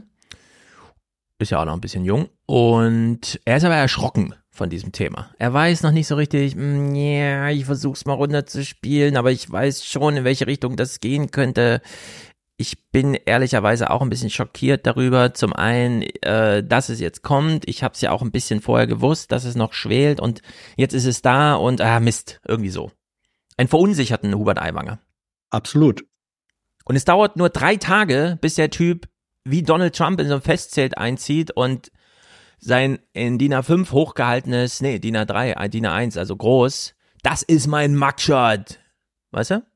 Mhm. Und diesen Weg finde ich wirklich bedenklich. Und an dem ist weniger Hubert Aiwanger schuld, als das, was wir jetzt uns hier mal angucken. Problemaufriss soweit klar, ne? Ja, ja. Gut. So, der Bericht bringt also seinen Bruder ins Spiel. Während Hubert Aiwanger seinen Wahlkampfterminkalender abarbeitet, äußert sich sein Bruder Helmut, der bereits am Samstag erklärt hatte, Urheber der antisemitischen Hetzschrift zu sein, im Interview mit der Passauer Neuen Presse. Er habe das Flugblatt aus Protest gegen seine Lehrer erstellt, die er an seiner früheren Schule als so wörtlich offen linksradikal erlebt habe. Er spricht Aha. von einer stark überspitzten Form der Satire, einer Jugendsünde, für die er sich schäme. Weiter sagt Helmut Aiwanger, er glaube, dass sein Bruder Hubert das Flugblatt damals eingesammelt habe, um zu deeskalieren. Eine Erklärung, die der bayerische Vizeregierungschef selbst bisher schuldig geblieben ist. So, dein Video, äh, dein Video äh, stockt die ganze Zeit, Bild. Ja, aber ist nicht so schlimm, glaube ich. Vielleicht bessert sich's gleich. Also, so wie ich das jetzt auch in den ganzen Deutschlandfunk reden drüber, in den Politik-Podcasts und so weiter.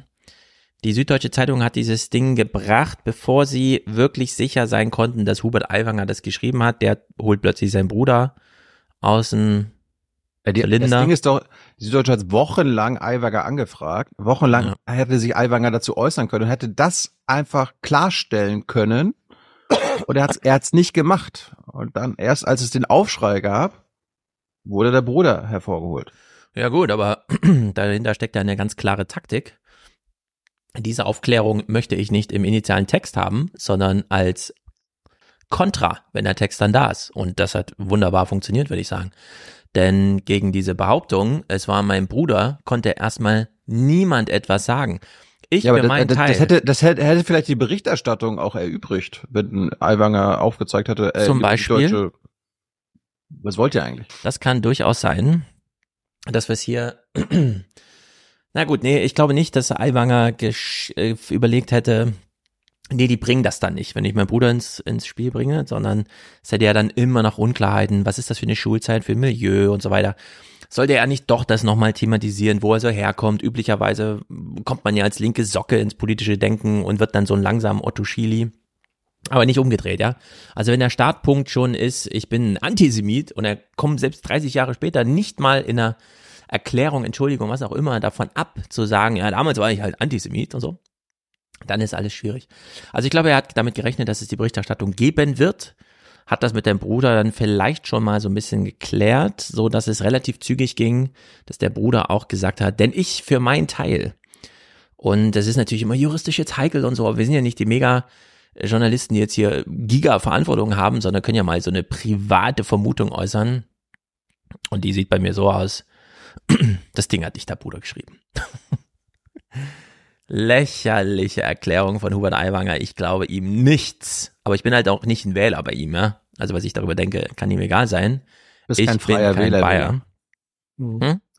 Also ich äh, stimme dir gefühlsmäßig zu. Wissen tun wir es beide nicht. Ja. Glauben, glauben. Ich weiß es auch nicht, aber ich glaube nicht, dass ja, ja. das der Bruder war. Nein. Vielleicht äh, waren es beide.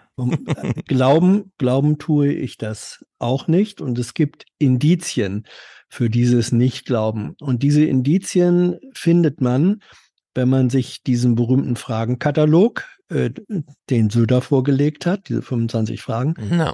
die Aiwanger dann beantworten musste, wenn man sich die die Fragen, die eigentlich ganz gut sind, und dann die Antworten dazu äh, durchliest, dann stellt man bei den Antworten fest, die sind zum Teil da, wo es passte, von einer ungeheuren Präzision und Tiefe. Hm. Das war ein einschneidendes Erlebnis in meiner Biografie, das hat mich entsetzt und so weiter. Also so schwerste, schwerste Weichenstellungen ähm, hin zu, auf dem Weg zum, zu einer politisch-demokratischen Persönlichkeit.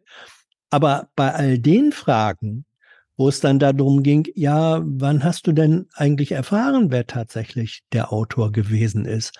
Da hat er Erinnerungslücken, die gehen von hier bis an die US-Ostküste. Ja. Und die beiden Sachen passen einfach nicht zusammen. Wenn genau. ich auf der einen Seite bei einem solchen, äh, bei einem, bei einer solchen Geschichte, ähm, und da sag ich jetzt mal, äh, ich glaube, bestimmte Sachen aus der Schulzeit, vor allem von einer solchen Dramatik, wenn du da ins Direktorenzimmer ge äh, geholt wirst, wenn dir also Sanktionen angedroht werden, die du irgendwie knapp noch umfahren kannst, wenn das ein halb öffentlicher Skandal ist, sowas vergisst man nicht. Und man vergisst auch nicht, wie die Sache äh, tatsächlich war. Also, dass er mhm. überall da, wo jetzt eine präzise Aufklärung auch von Söder verlangt wurde, gar keine liefern kann, sondern Erinnerungslücken hat. Äh, gegen, dagegen sind die von Olaf Scholz, das werden jetzt manche ja auch sagen, ha, kennen wir ja mit Erinnerungslücken, äh, die sind, äh, die sind von einer unerhörten Präzision der Erinnerung. Ja. Also dieser Widerspruch in den Aiwanger Äußerungen, äh, die schriftlich nachzulesen sind, die lassen mich an der Behauptung, das sei der Bruder gewesen, mhm.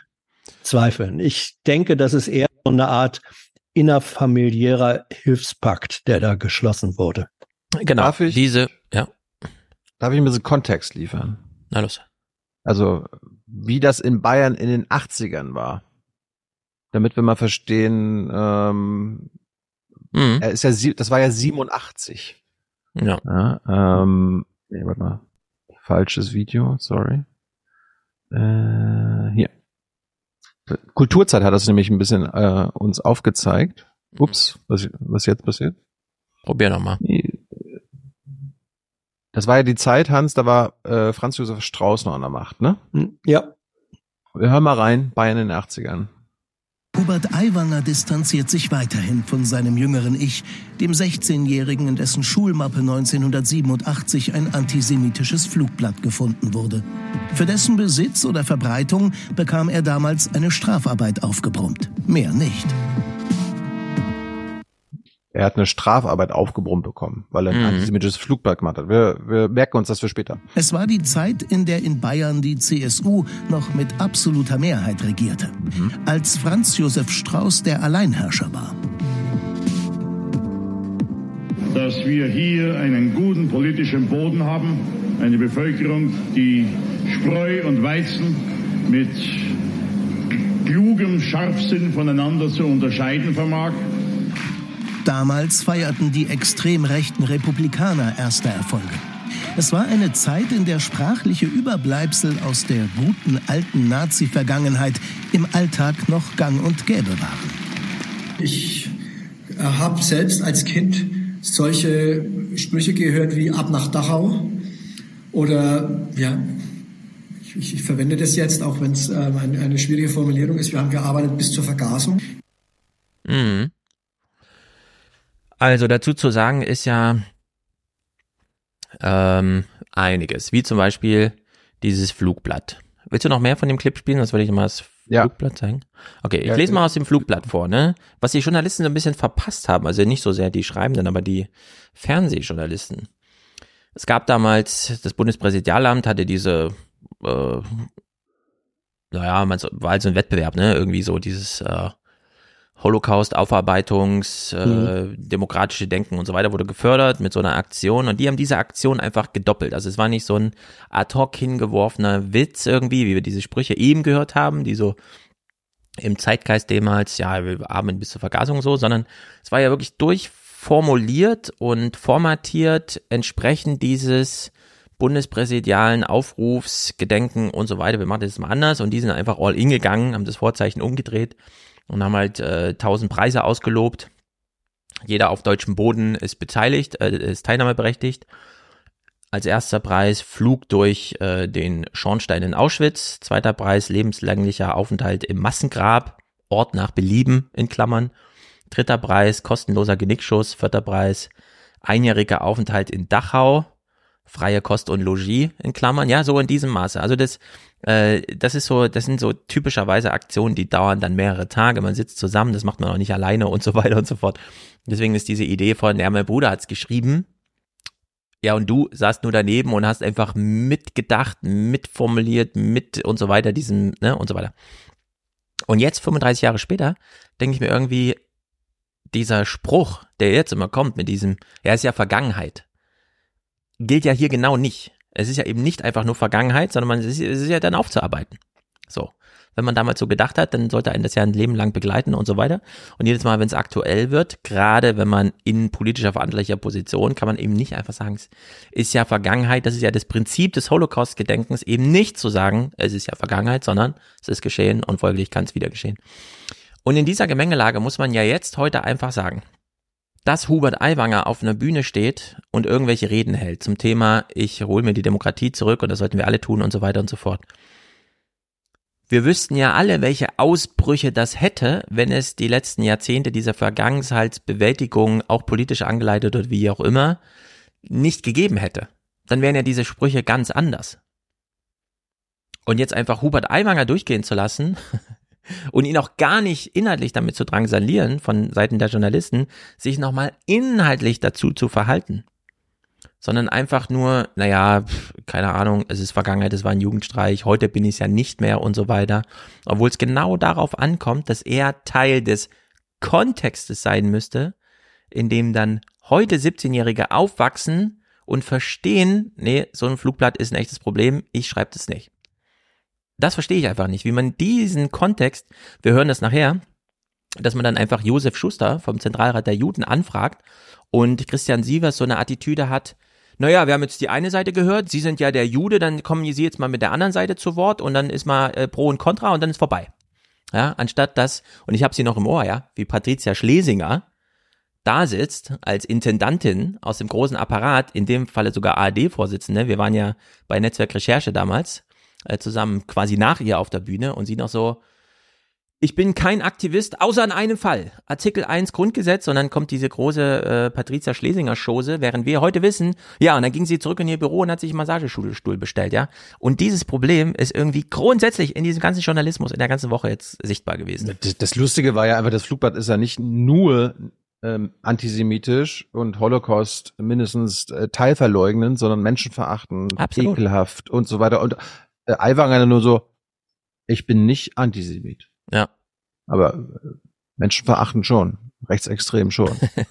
ähm, ja. wir, haben, wir haben ja gerade gehört, er hat eine Strafarbeit für diese Hetze bekommen, Hans. Was glaubst du, was man in Bayern bekommt, wenn man gegen Strauß war in den 80ern? Ähm, du hörst, du hörst, du hörst es jetzt. Ich, äh, ich, ich weiß, es gab eine, es gab eine Schülerin, die von der Schule geflogen ist, weil sie einen Anti-Strauß-Anstecker äh, ähm, hatte. What? Wir, wir hören mal rein. Ja, ja. Man konnte vieles sagen in den 80ern in Bayern, manches aber auch nicht. Ein paar Jahre vor der Flugblattgeschichte wurden junge Menschen, die gegen Strauß aufbegehrten, von der Schule geworfen, aus dem Betrieb entlassen. Ich habe den Anstecker einen Tag lang im Betrieb getragen, dann bin ich fristlos entlassen worden. Ja, also sehr wenn gut. du gegen wenn du gegen Strauß warst, hast du wirkliche Konsequenzen gehabt oder, oder bekommen. Wenn du antisemitische Hetze verbreitet hast, hast du eine Strafarbeit bekommen. Mhm. Oder oder wenn du ähm, dich in Sachen Aufklärung von Nazi-Verbrechen in Bayern engagiert hast in den 80ern, ist das passiert.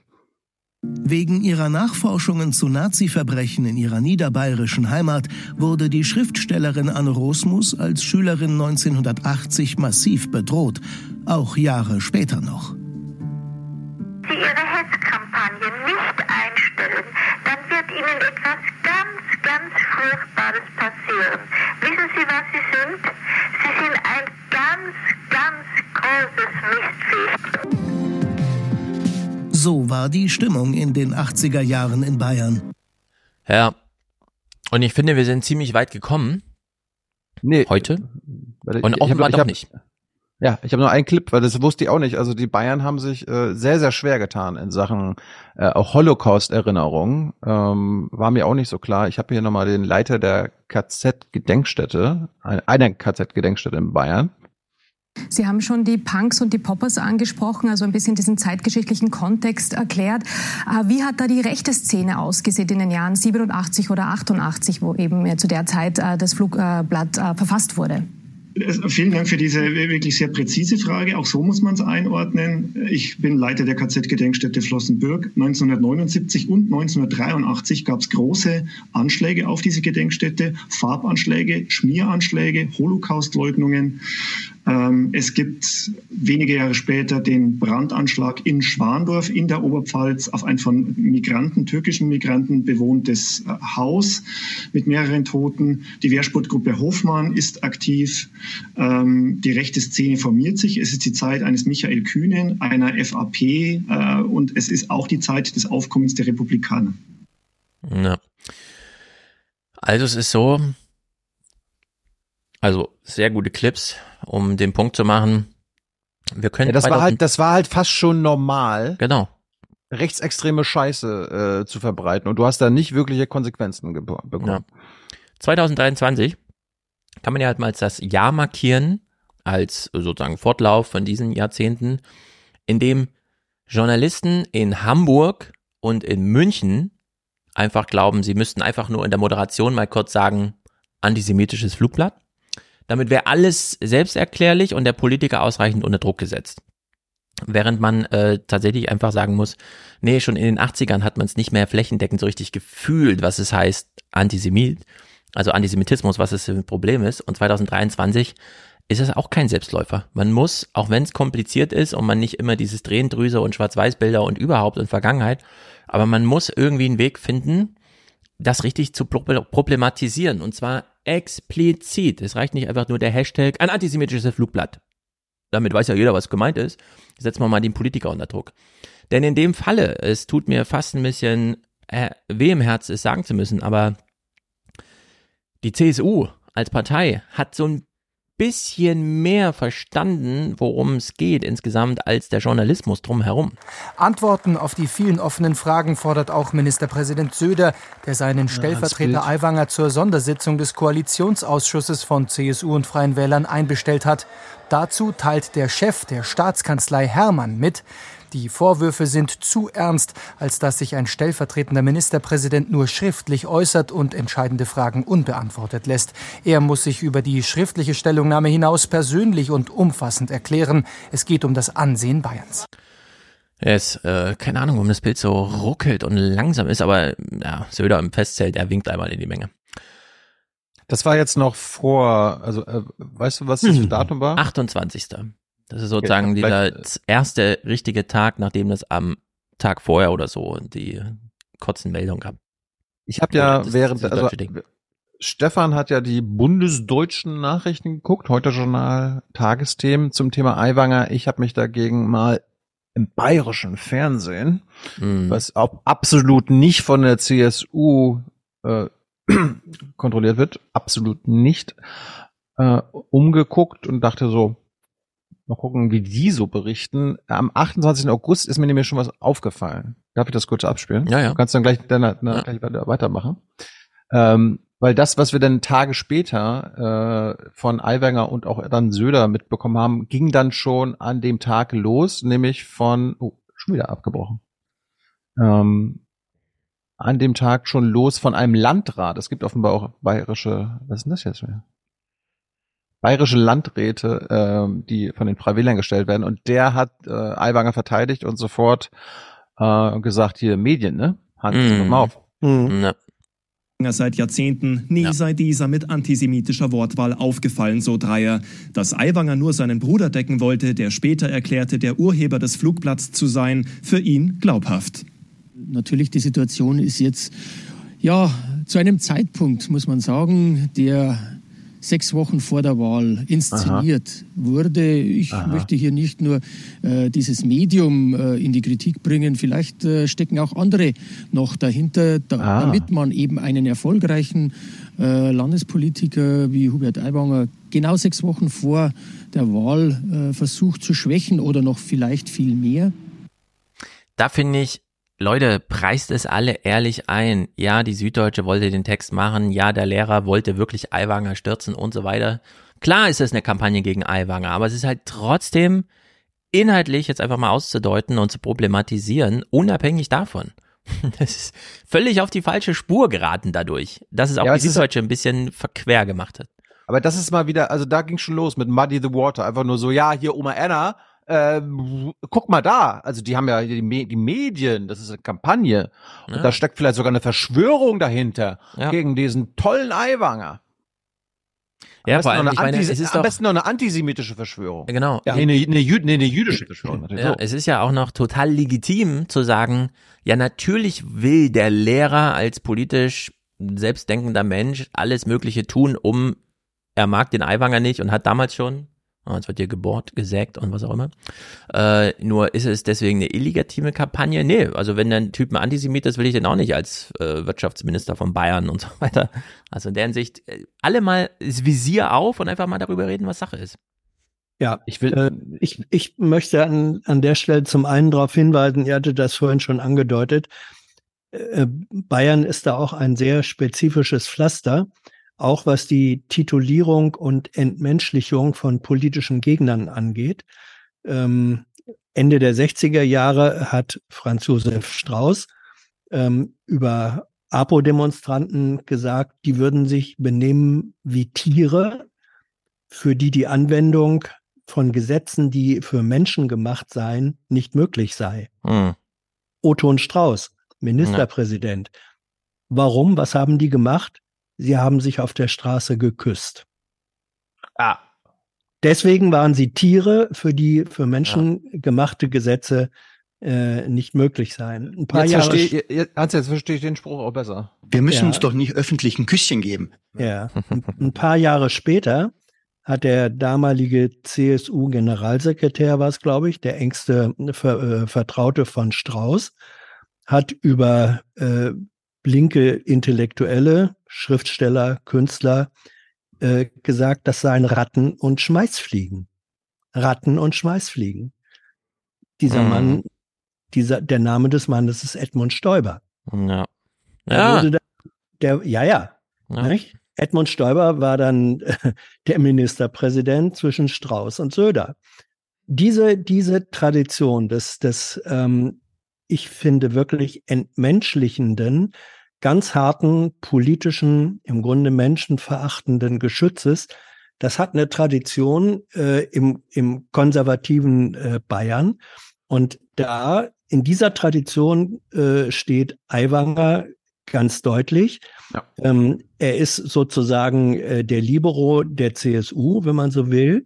Äh, er ist ein Rechtspopulist ähm, und er kann das überhaupt nicht fassen, dass das, was da jetzt passiert, und es hat natürlich, Stefan, das stimmt ja, das hat, es hat Kampagnencharakter, was die Süddeutsche da gemacht hat, was der Lehrer da macht. Die wollten Aiwanger zum größtmöglichen Schadenszeitpunkt schaden. Mhm. Ähm, und trotzdem muss man sagen, wie du sagst, das muss man, wenn man das rausrechnet, dann bleibt immer noch dieses Flugblatt Genau. ein unglaublicher Skandal.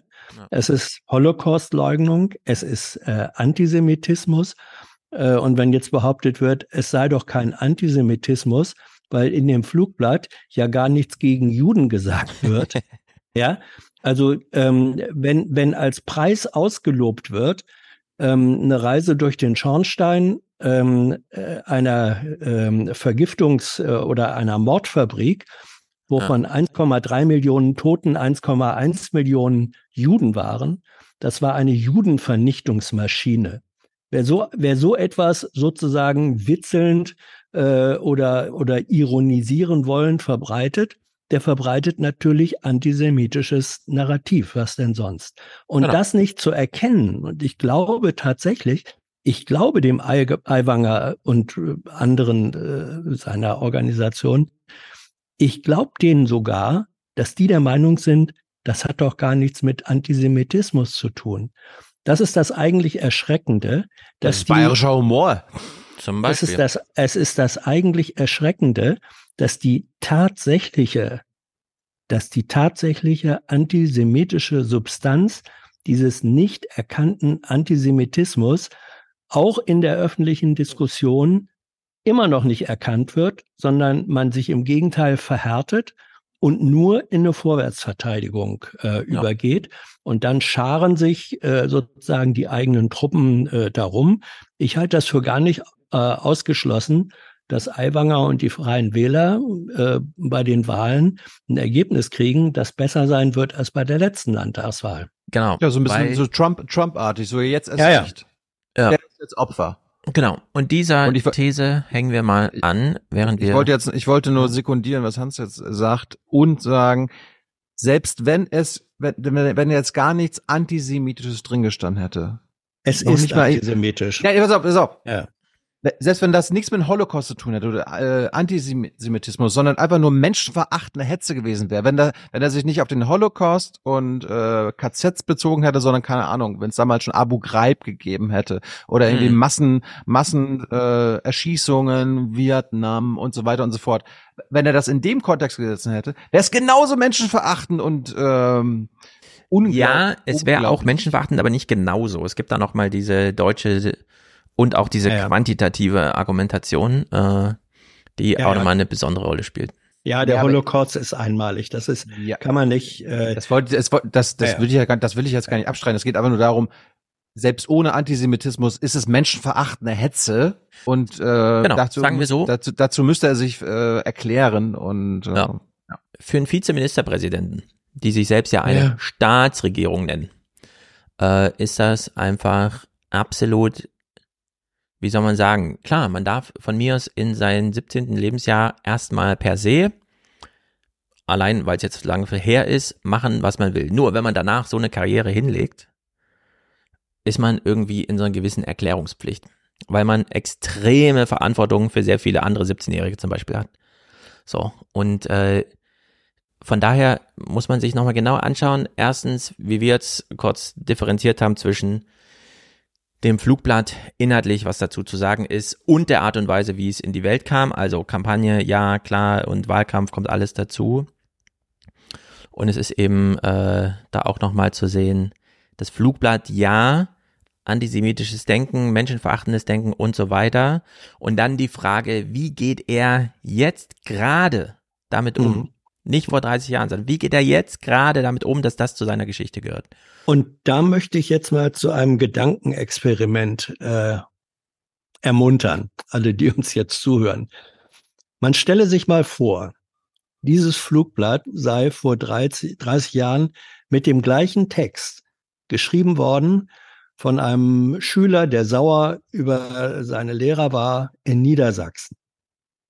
Dieser Schüler ist irgendwann dann mal, hat sich politisch geändert, ist zu den Grünen gegangen, ist Mitglied der Grünen, der einer rot-grünen Landesregierung und sechs Wochen vor einer Landtagswahl, wo es darum geht, soll diese rot-grüne Landesregierung weitermachen, taucht dieses Flugblatt auf.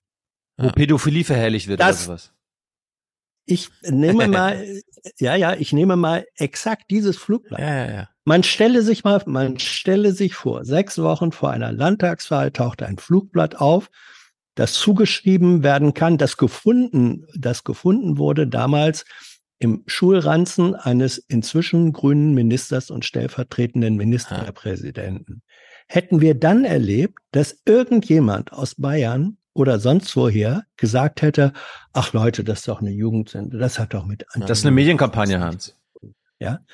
Ich glaube, und das, das wird eben äh, deutlich, glaube ich, wenn man einfach die, äh, denselben Sachverhalt, denselben Text äh, nimmt, nur die Akteure politisch anders umsetzt, dann hätten wir aus dem deutschen Süden ähm, und dem konservativen Lager, hätten wir aber sowas von krachenden Rücktrittsforderungen und Antisemitismusvorwürfen äh, erlebt, das kann man sich fast gar nicht vorstellen.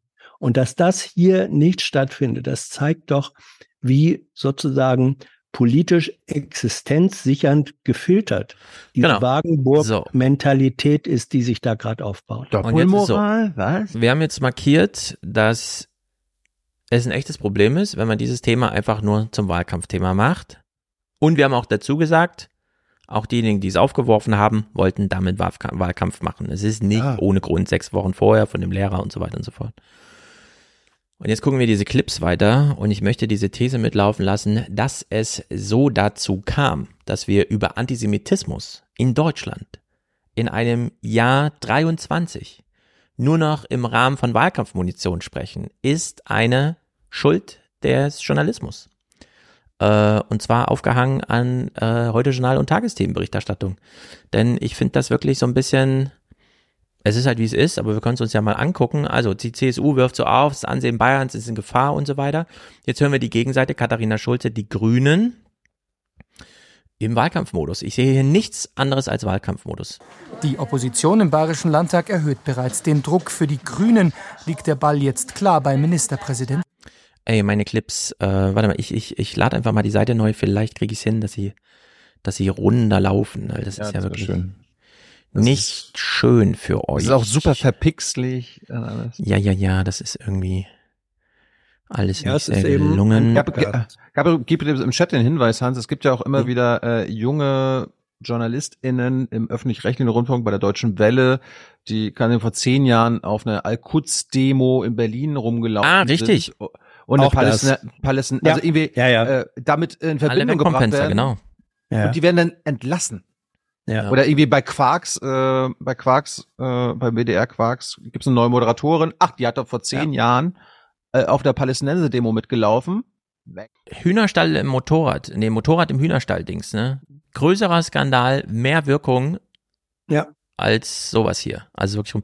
Und naja, die Grünen hier versuchen mal diesen Clip jetzt abzuspielen. Die Opposition im Bayerischen Landtag super. erhöht bereits den Druck. Für die Grünen liegt der Ball jetzt klar bei Ministerpräsident Söder.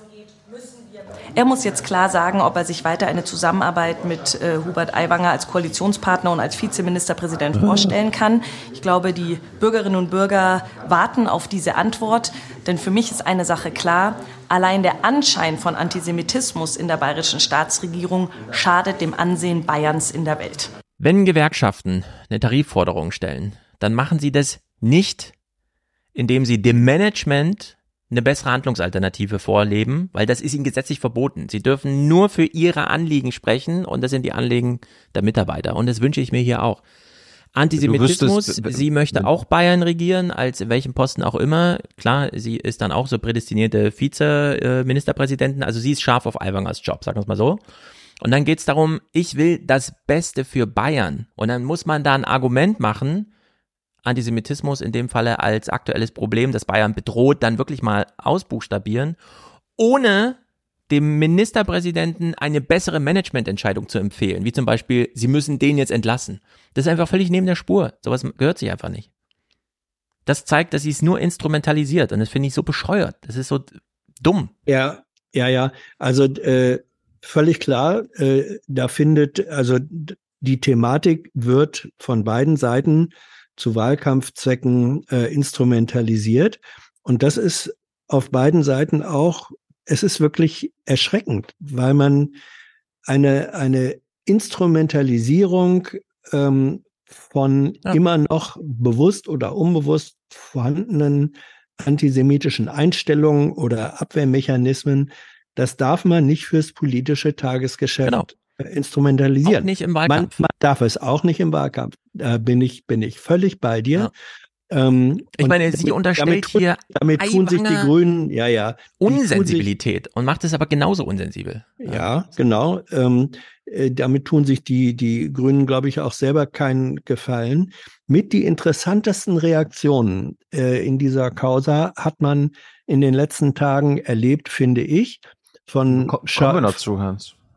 Knoblauch, und Knoblauch habe ich, ha- hab ich mit. gut, Hab ich gut, Ja, ja, mit. wir hören die alle noch, Hans. Das sind insgesamt Ja, 27 ist- von mir und ja, die ist dann auch noch vier. Keine Spoiler, keine Wir können das Schritt für Schritt ich- machen. ich- Ich finde, ja, ich finde aber, ja. also äh, im Hintergrund waren ja die Wahlplakate der Grünen. Mhm.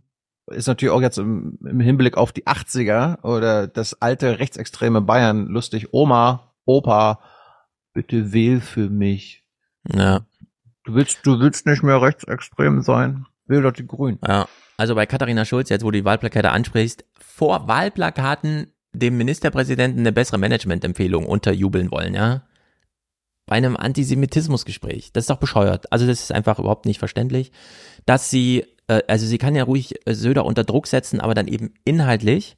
Äh, und ich meine, die Gemengelage war ja nun wirklich da. Es gibt gar keinen Grund jetzt hier so ein, ich bin der, ich wäre der bessere Ministerpräsident, ich würde da ihn einfach entlassen und so weiter, mit solchen Suggestivsachen zu kommen, wenn selbst aus Berlin plötzlich dieser Tenor kommt. Auch die Bundesregierung mischt sich ein.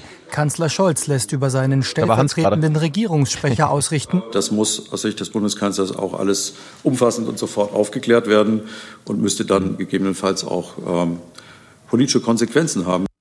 Ja. Das ist doch klar, das muss auch Katharina Schulze jetzt mal Ball flach halten. Selbst in Berlin für die Bundesregierung ist das natürlich Thema, weil das trifft die deutsche Staatsräson nun wirklich ins Schwarze, dieses Thema. Ja, ja. Äh, jetzt darf man aber nicht unterschlagen, Stefan, dass in dieser Pressekonferenz, das war jetzt entweder der Satz davor oder danach, gesagt wurde, das schade dem Ansehen Bayerns in der Welt. Ja. so, das war die Argumentation der Bundesregierung und das ist dann doch wieder sehr nah dran auch an Frau Schulze, die sagt, äh, wir müssen uns hier um das Ansehen Bayern sorgen. Also ja, aber Büchner macht ja jetzt keine Handlungsempfehlung für Söder. Er sagt ja ihm nicht, was jetzt besser zu tun wäre, sondern naja, wenn er sagt, das muss dann auch politische Konsequenzen haben, da sind ja, wir ja, aber das ist doch genau dieser durch die Blume Sprech, den man da halt so hat. Ja, natürlich, aber auch da sind wir in der Nähe der Handlungsempfehlung Na. und äh, auch da mir missfällt einfach ähm, das ist, äh, ich weiß gar nicht, vielleicht ist es eine moralische Position, dann bin ich da eben moralisch. Mir missfällt, dass durch diese Art der politischen Instrumentalisierung in Wahlkampfzeiten die bedrohliche Ernsthaftigkeit dieses Themas ein Stück weit unter die Räder kommt. Es geht, es geht hier um am Ende um PR. Also die P das schadet der PR Bayerns, anstatt das schadet dem Kampf gegen Antisemitismus. Das schadet dem Kampf gegen die Holocaust-Erinnerung. Ja.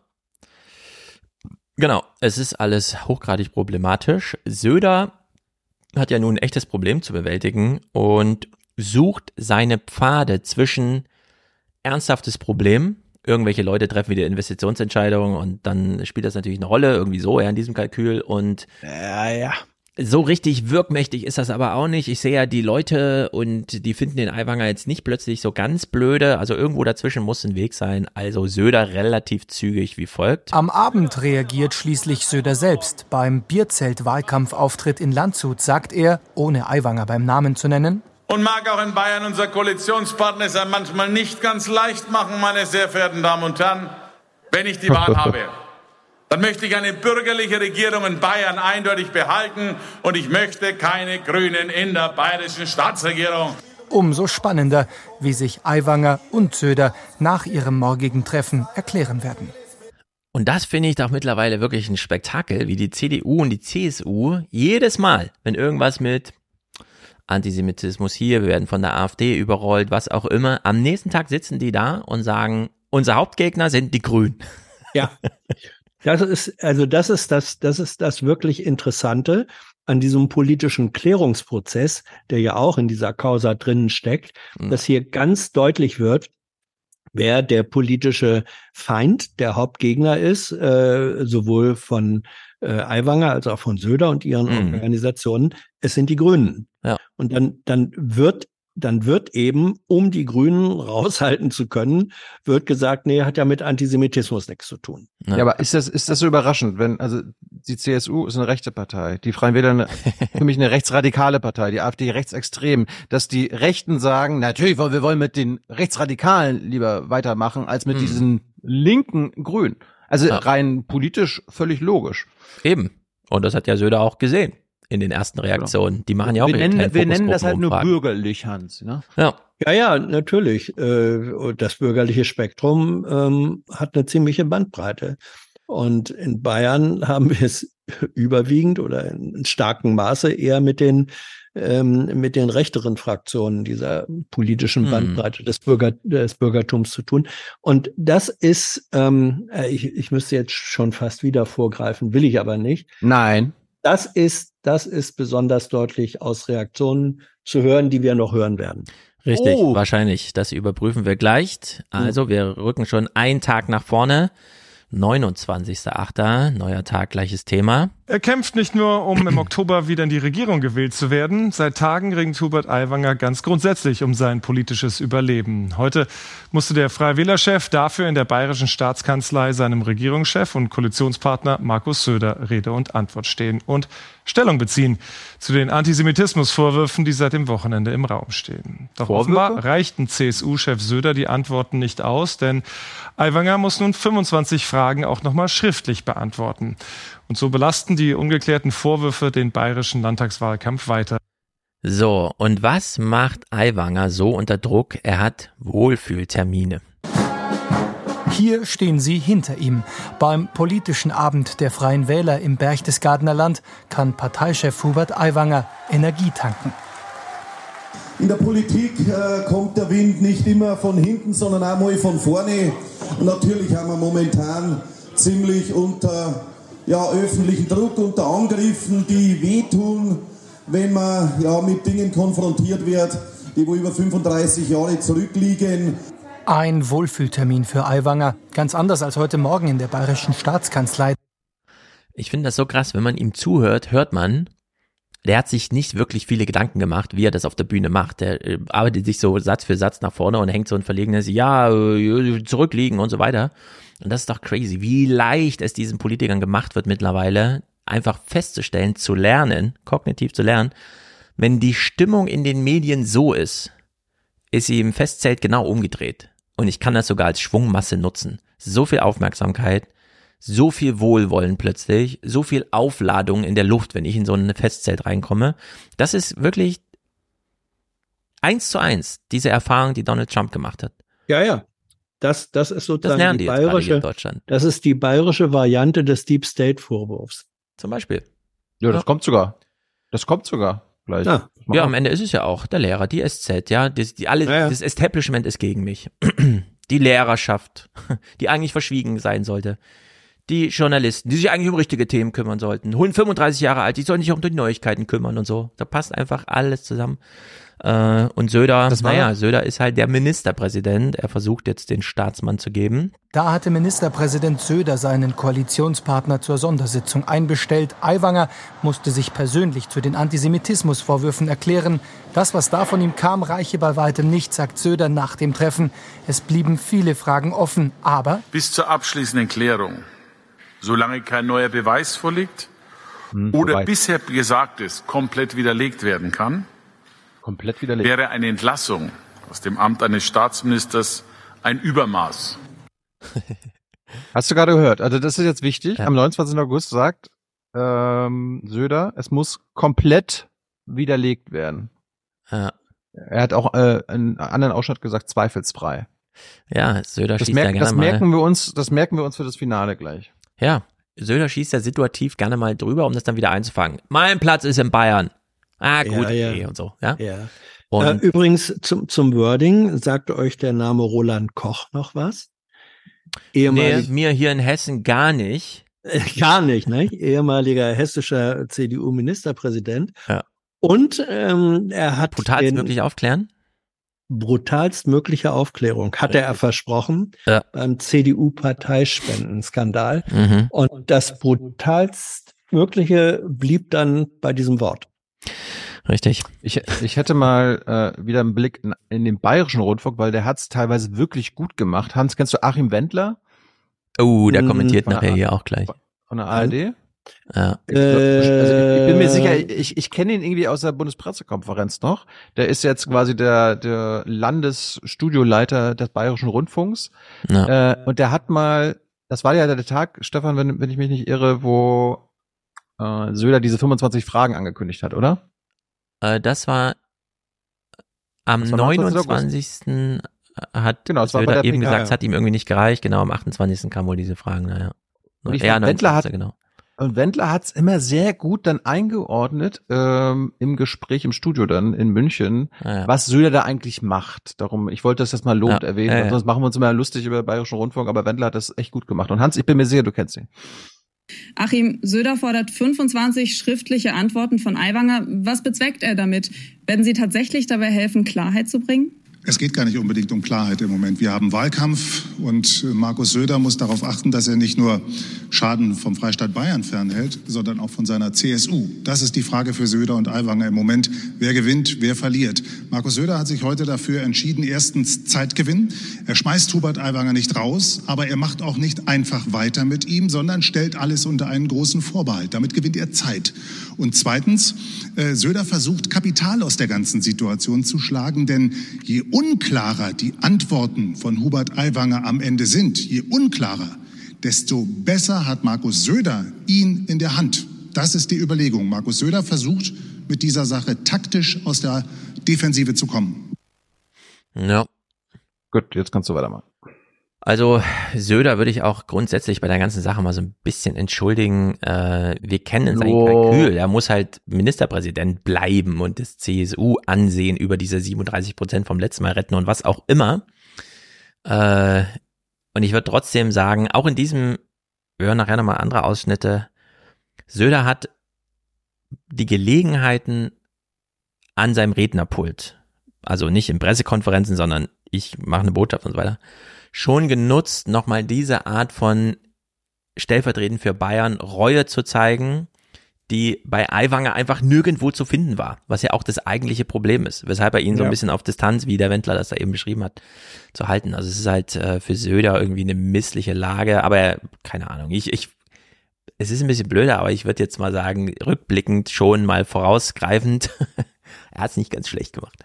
Gut, also äh, Bericht äh, im Journalismus halt dieses wirkliche Komplettversagen. Ja, am 29. gehen Sie überhaupt das allererste Mal in Tagesthemen und heute Journal so ein bisschen inhaltlich drauf ein. Worum geht's überhaupt? Aiwanger steht seit Tagen in der Kritik. Es geht um diese antisemitische Hetzschrift, Oh, die er Ende der 80er Jahre als Schüler bei Oh no. sich hatte. Darin wird als Gewinn eines fiktiven Preisausschreibens unter anderem ein Freiflug durch den Schornstein in Auschwitz ausgelobt. Ja, sie markieren uns zumindest mal diese erste Seite oben, zeigen uns, das ist das Problem, was hier zu behandeln ist. Den Rest, der wurde, also klar, das ist dann so in der Kulturzeit wurde es sicherlich vorgelesen, hier nicht, ja. Also hier ist es einfach nur so, sie, sie müssen mal selber kurz auf diesem siebensekündigen Schnittbild nachlesen, was Sache ist. Stattdessen aber unendliche äh, Berichterstattung zu diesen, ja, politischen äh, Kräftemessen. Nun soll der stellvertretende Ministerpräsident 25 Fragen schriftlich beantworten. Welche das sind, wurde heute nicht mitgeteilt. So, und dann Achim Wendler, für den Teil, den er dann in den Tagesthemen da war. Ich fand auch, das war ein ganz guter Point, den er hier mal da gelassen hat. Grüße aus dem Land der Einbestellungen und Fragenkataloge. Die Zeiten, in denen die Bayern-Koalition das Gegenmodell zur Berliner Chaosampel war, sind vorbei. Es herrscht Koalitionskrise in Bayern.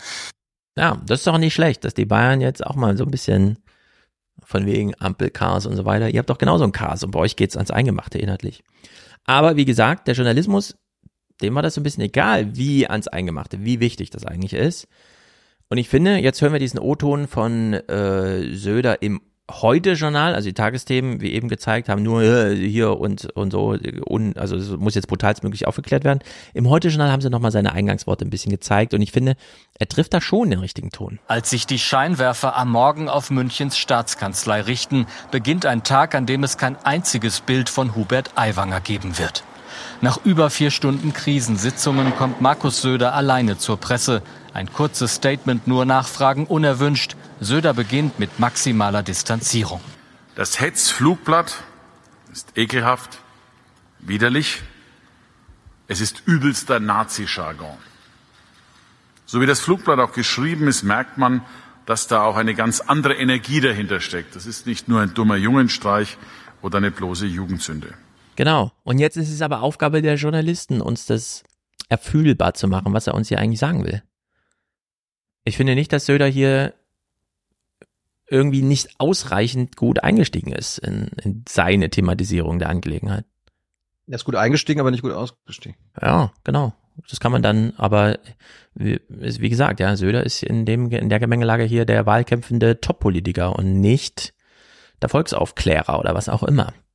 Dafür haben wir mit Absicht diesen Journalismus, der sich da eigentlich drum kümmern soll. Stattdessen, er, Spoiler, den er am Ende auch mitverantwortlich macht für diese ganze Krise. Ne? ja, er nutzt seine Möglichkeiten, das System des Journalismus mit in die Funktionslosigkeit runterzurocken, um es sich für, für sich bequemer zu machen. Wir brauchen, glaube ich, jetzt schon den Horse Race Horse Race Jingle, falls du ihn zur Hand hast. Ich? No way. Hausland,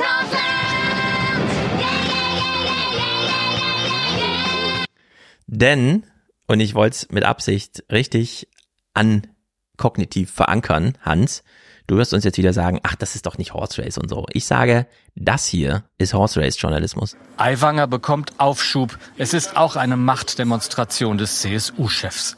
25 Fragen zu Urheberschaft und Verbreitung des Holocaust verhöhnenden Flugblatts soll Aiwanger beantworten. Die Enthüllungen der Süddeutschen Zeitung ließen da Leerstellen. Ein Ultimatum gibt es nicht. Ich hätte erwartet, dass Ministerpräsident Söder jetzt reinen Tisch macht. Stattdessen scheint er auf Zeit zu spielen. Äh, Jetzt ist es richtig, dass der Bayerische Landtag das Heft des Handelns in die Hand nimmt. Hier muss Hubert Aiwanger jetzt Rede und Antwort stehen und auch mit den Vorwürfen wirklich aufräumen. Es geht jetzt nicht um Wahlkampf, es geht nicht um Koalitionen, sondern es geht darum wirklich, dass wir Schaden vom Freistaat Bayern abwenden im Zusammenhang mit diesem furchtbaren Nazi-Flugblatt. Söders Vize, ab nun Minister auf Bewährung. Dass Söder an Aiwanger festhält, mehr Machttaktik als Überzeugung. Söder braucht die freien Wähler, notfalls auch ohne ihre Galionsfigur. Koalitionen hängen übrigens auch nicht an einer einzigen Person. Es geht mit oder ohne eine Person im Staatsamt ganz genauso. Ja, welche Trainingserfolge können wir vielleicht im Spiel nachher sehen? Kannst du schon mal eine Einschätzung geben? Wer ist heute besonders fit? Wie sieht die Mannschaftsaufstellung aus? Können die mhm. auch ohne Hubert Aiwanger und so? Das jetzt ist einfach. Mal, jetzt mal, jetzt mal, mal den, den Hans. Erstmal Grüße an Max Jakob Oster, der hat gerade eingeschaltet, hat sich im Chat gemeldet. Ah ja. Äh, Grüße nach München. Grüße, ja. Das war jetzt nicht Horse Race. Ich finde, das war machtpolitische Einordnung. Ist ja Horse Race. Und die, Nee, Machtpolitik ist was anderes als Horse Race. Horse Race ist ja quasi an Umfragen sich orientieren, wer führt gerade, wer holt gerade auf. Ich naja, gerade, ich habe ich hab nicht ja. gehört, dass die FDP oder SPD gerade aufholt oder irgendwie versucht aufzuholen. Die sind ja eh so klein und äh, fast schon bedeutungslos, dass es eher süß wirkt, wie staatsmännisch oder staatstragend sie darüber kommen wollen. Also ich sehe hier Spielfeld, Spiel, Spielfeld, Hand. Hans, das wäre natürlich lustig, wenn Hans ja dir recht geben würde. Nee. Also äh, es, es ist ja so, äh, das Ding ist hochgekommen äh, zum geeigneten Zeitpunkt, sechs Wochen vor der Wahl. Ja. Es ist von daher, diese ganze Causa ist in allen Facetten unvermeidbar. Es ist Thema des politischen Machtkampfes, der dann mit der Wahl sozusagen seine Positionsbestimmung äh, findet. Mhm. Und alles, alles, was die Akteure tun, ähm, ist von diesem, von dieser Orientierung mit behaftet. Das ist unvermeidlich. Die Frage ist nur, und deswegen äh, gebe ich dir recht, Stefan, wenn du sagst, ja, da wird jetzt auch geguckt, wem nützt das, wem schadet das im politischen Machtkampf? Ja, das stimmt. Horse Race wäre es aber für mich wirklich nur dann, wenn man sich jetzt journalistisch alleine auf die Frage konzentrieren würde, wer hat jetzt dadurch die Nase vorn, wer liegt hinten, wer macht jetzt welchen Punkten gut. Und das ist es hier nicht. Das Haben ist, sich die Umfragen geändert? Ja, das, das ist es, das ist es, finde ich nicht. Es ist eine Vermischung in der Tat äh, des Ansatzes, äh, wer kämpft hier mit welchen Mitteln und welchen Erfolgschancen äh, um die Macht. Das wird aber verbunden mit den inhaltlichen Fragen, mhm. ähm, äh, die sozusagen die, die Substanz dieser Munition darstellen. Deswegen ja. wäre ich von der, von der reinen Horse Race ähm, Definition, da würde ich dir nicht zustimmen.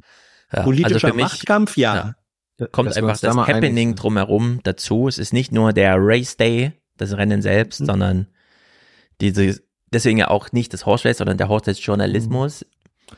Wie sind die Stimmungen? Was glauben die Experten? Wer hat die wie trainiert? Wie wird die Mannschaft ich mein, aufgestellt? Und ich meine, es ist Wahlkampf. Es ist sechs Wochen vorher. Ja. Also da, selbst da, da möchte ich auch mal wissen, äh, wie es, wie es dann steht. Ja, obwohl ich ja grundsätzlich hm. dagegen bin, irgendwie nochmal äh, die Zwischenstände ja. zu checken. Aber ja. Genau. Erinnert mich auch so wieder, apropos Trump, erinnert mich wie, wie an diesen Grab them by the Pussy Clip. Der war zehn oder zwölf Jahre alt ja, oder zwanzig ja, Jahre genau. alt. Plötzlich Munition. Und da ging auch mal ho hoch, hoch und runter, hoch und ja. runter. Ja, ja, ja. So, und wenn man keine Zahlen hat, äh, dann hat man Stimmungen, die werden hier natürlich abgefragt. Ganz ehrlich, das ist 35 Jahre her. Und er genau. In Bayern nur Festzelte, nur, ich sehe nur Party People in Bayern. Ich weiß nicht genau, was da los ist. Wie muss man auch mal die Kirche im Dorf lassen. Ich bin selber bei ja. den Freien Wählern. Äh, wir werden weiterhin an, an Rücken stärken. Wenn er das natürlich geschrieben hat, dann muss wieder neu äh, debattiert werden. Aber so, finde ich, ähm, würde ich das jetzt mal gut sein lassen. Der Nazi-Scheiß von früher. Ja. So, jetzt, ähm, ich konnte es nicht ganz glauben, ne? Wir springen jetzt in den 30. Wir, was haben wir über, die, über Donald Trump die letzten acht Jahre inzwischen? 2015 ging das ja los. Was haben wir über Donald Trump gelacht? Der kann nichts, er ist inkompetent, der lässt sich nicht beraten, er ist äh, gar nicht richtig connected mit der Welt und trotzdem regiert er sie irgendwie, ja? Und jetzt denkt man sich irgendwie, ja gut, anders als die deutschen Politiker, die ja immer best beraten, best informiert vor die Kameras gehen und immer genau wissen, das ist mein Talking Point, den werde ich jetzt los. Hubert Aiwanger hier zu sehen, äh, ich habe gedacht, das, das ist so inkompetent, allein wegen Inkompetenz, Unvermögen, sich auf eine Situation, die absolut erwartbar ist, vorzubereiten, das Statement ist so daneben eigentlich, aber leider wird sowas nicht mehr entsprechend erkannt in Deutschland. Bayerns Vizeministerpräsident Aiwanger hat sich persönlich zu den Vorwürfen um ein antisemitisches Flugblatt in seiner Schulzeit geäußert. Er betonte, es handle sich um einen Vorfall aus seiner Jugend. Als Erwachsener habe er bewiesen, dass er Demokrat sei.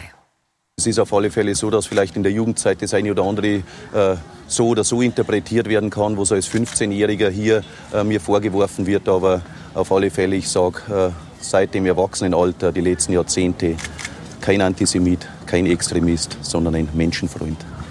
Halt an, halt an. Ja. Die, die, dieser Satz, ähm, der ist mir damals schon aufgefallen. Pass auf.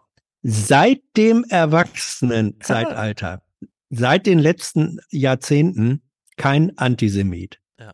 Was besagt diese Grammatik? Ja, eben. Wenn, wenn ich sage, seit dem Erwachsenenalter bin ich Vorher kein schon. Antisemit. Die, Hans, die es ist so offensichtlich, du verwirrst ja, die Leute, es- die uns zuhören, damit, dass du das überhaupt noch als Frage stellst. Nein, ich, es, es ist, äh, es ist, Also- das, das also ich war- Hans- Hans ist, das Erschreckende ist doch, dass das, dass das nicht thematisiert wird. Erschreckend Ja, ist, dass das nur eine Kurzmeldung von Frau Daubner ist. Ja. Darf Was denken die denn was- 10 Uhr morgens? Das Ja, brauchen wir nicht thematisieren, das kommt in die Kurzmeldungsredaktion. Ja, genau. Hab- das ist das nicht, das ist das Nicht-Thematisieren durch Oh. Verschieben in die Ebene kurz. Es ist so Ich hätte Kontext wieder. Mhm. Ich weiß nicht, ob du das jetzt hast oder so, aber an dem Tag. Ich habe nur diesen einen er- Clip von dem Tag gespielt. Pass auf, also an dem Tag ist ja was rausgekommen. Ja. Äh, also warum er überhaupt vor die Presse getreten ist. Warte mal, Mhm. ich muss mal kurz die Stelle suchen. 229. Äh, da gab es nämlich einen ehemaligen Mitschüler, Report München hat nämlich drüber berichtet. Gestern Abend hatte sich in Report München erstmals ein Mitschüler Aiwangers öffentlich geäußert. Ab und zu, wenn, wenn die Klasse schon drin war und er reinkam, hat er halt so einen Hitlergruß gezeigt. Äh, judenfeindliche Witze über Auschwitz und so weiter, äh, die, die sind definitiv gefolgt, 100 Prozent. Man könnte jetzt natürlich sagen, äh, pubertäre Phase, welche starke Gesinnung dahinter gesteckt hat, keine Ahnung. Es ist so schräg. Dieser Journalismus zu diesem Fall ist so schräg. Und das war jetzt nicht nur ein Mitschüler, Ja. sondern es gab noch einen. Derweil bekommen die Zeugenaussagen eine neue Qualität. Dem BR liegt die eidesstattliche Versicherung eines Mitschülers vor, der sich an eine Klassenfahrt in eine KZ-Gedenkstätte 1987 erinnert. An einem Abend ist mir sehr stark aufgestoßen, dass er einen Witz über Juden gemacht hat, der mir als sehr abstoßend in Erinnerung geblieben ist. Hubert Aiwanger war meiner Einschätzung nach damals auf jeden Fall deutlich rechts der CSU angesiedelt und von nationalsozialistischem Gedankengut geprägt. Diese Einschätzung teilen auch andere Klassenkameraden, mit denen ich diese Woche im Kontakt stand. Die ganzen Sch- Mitschüler von ihm zerreißen sich das Maul, weil die so, na klar, Flugblatt, sein Bruder und so, ja. Es ist wirklich, es ist, und dann eine Kurzmeldung in den Tagesthemen. Ich, ich habe nochmal, ich habe noch mal, äh, so schräg. Ich glaube, ich habe, glaube ich, noch mal einen kurzen, längeren O-Ton von dieser, von dieser Stelle, falls Hans das noch mal äh, feiern möchte, beziehungsweise nicht.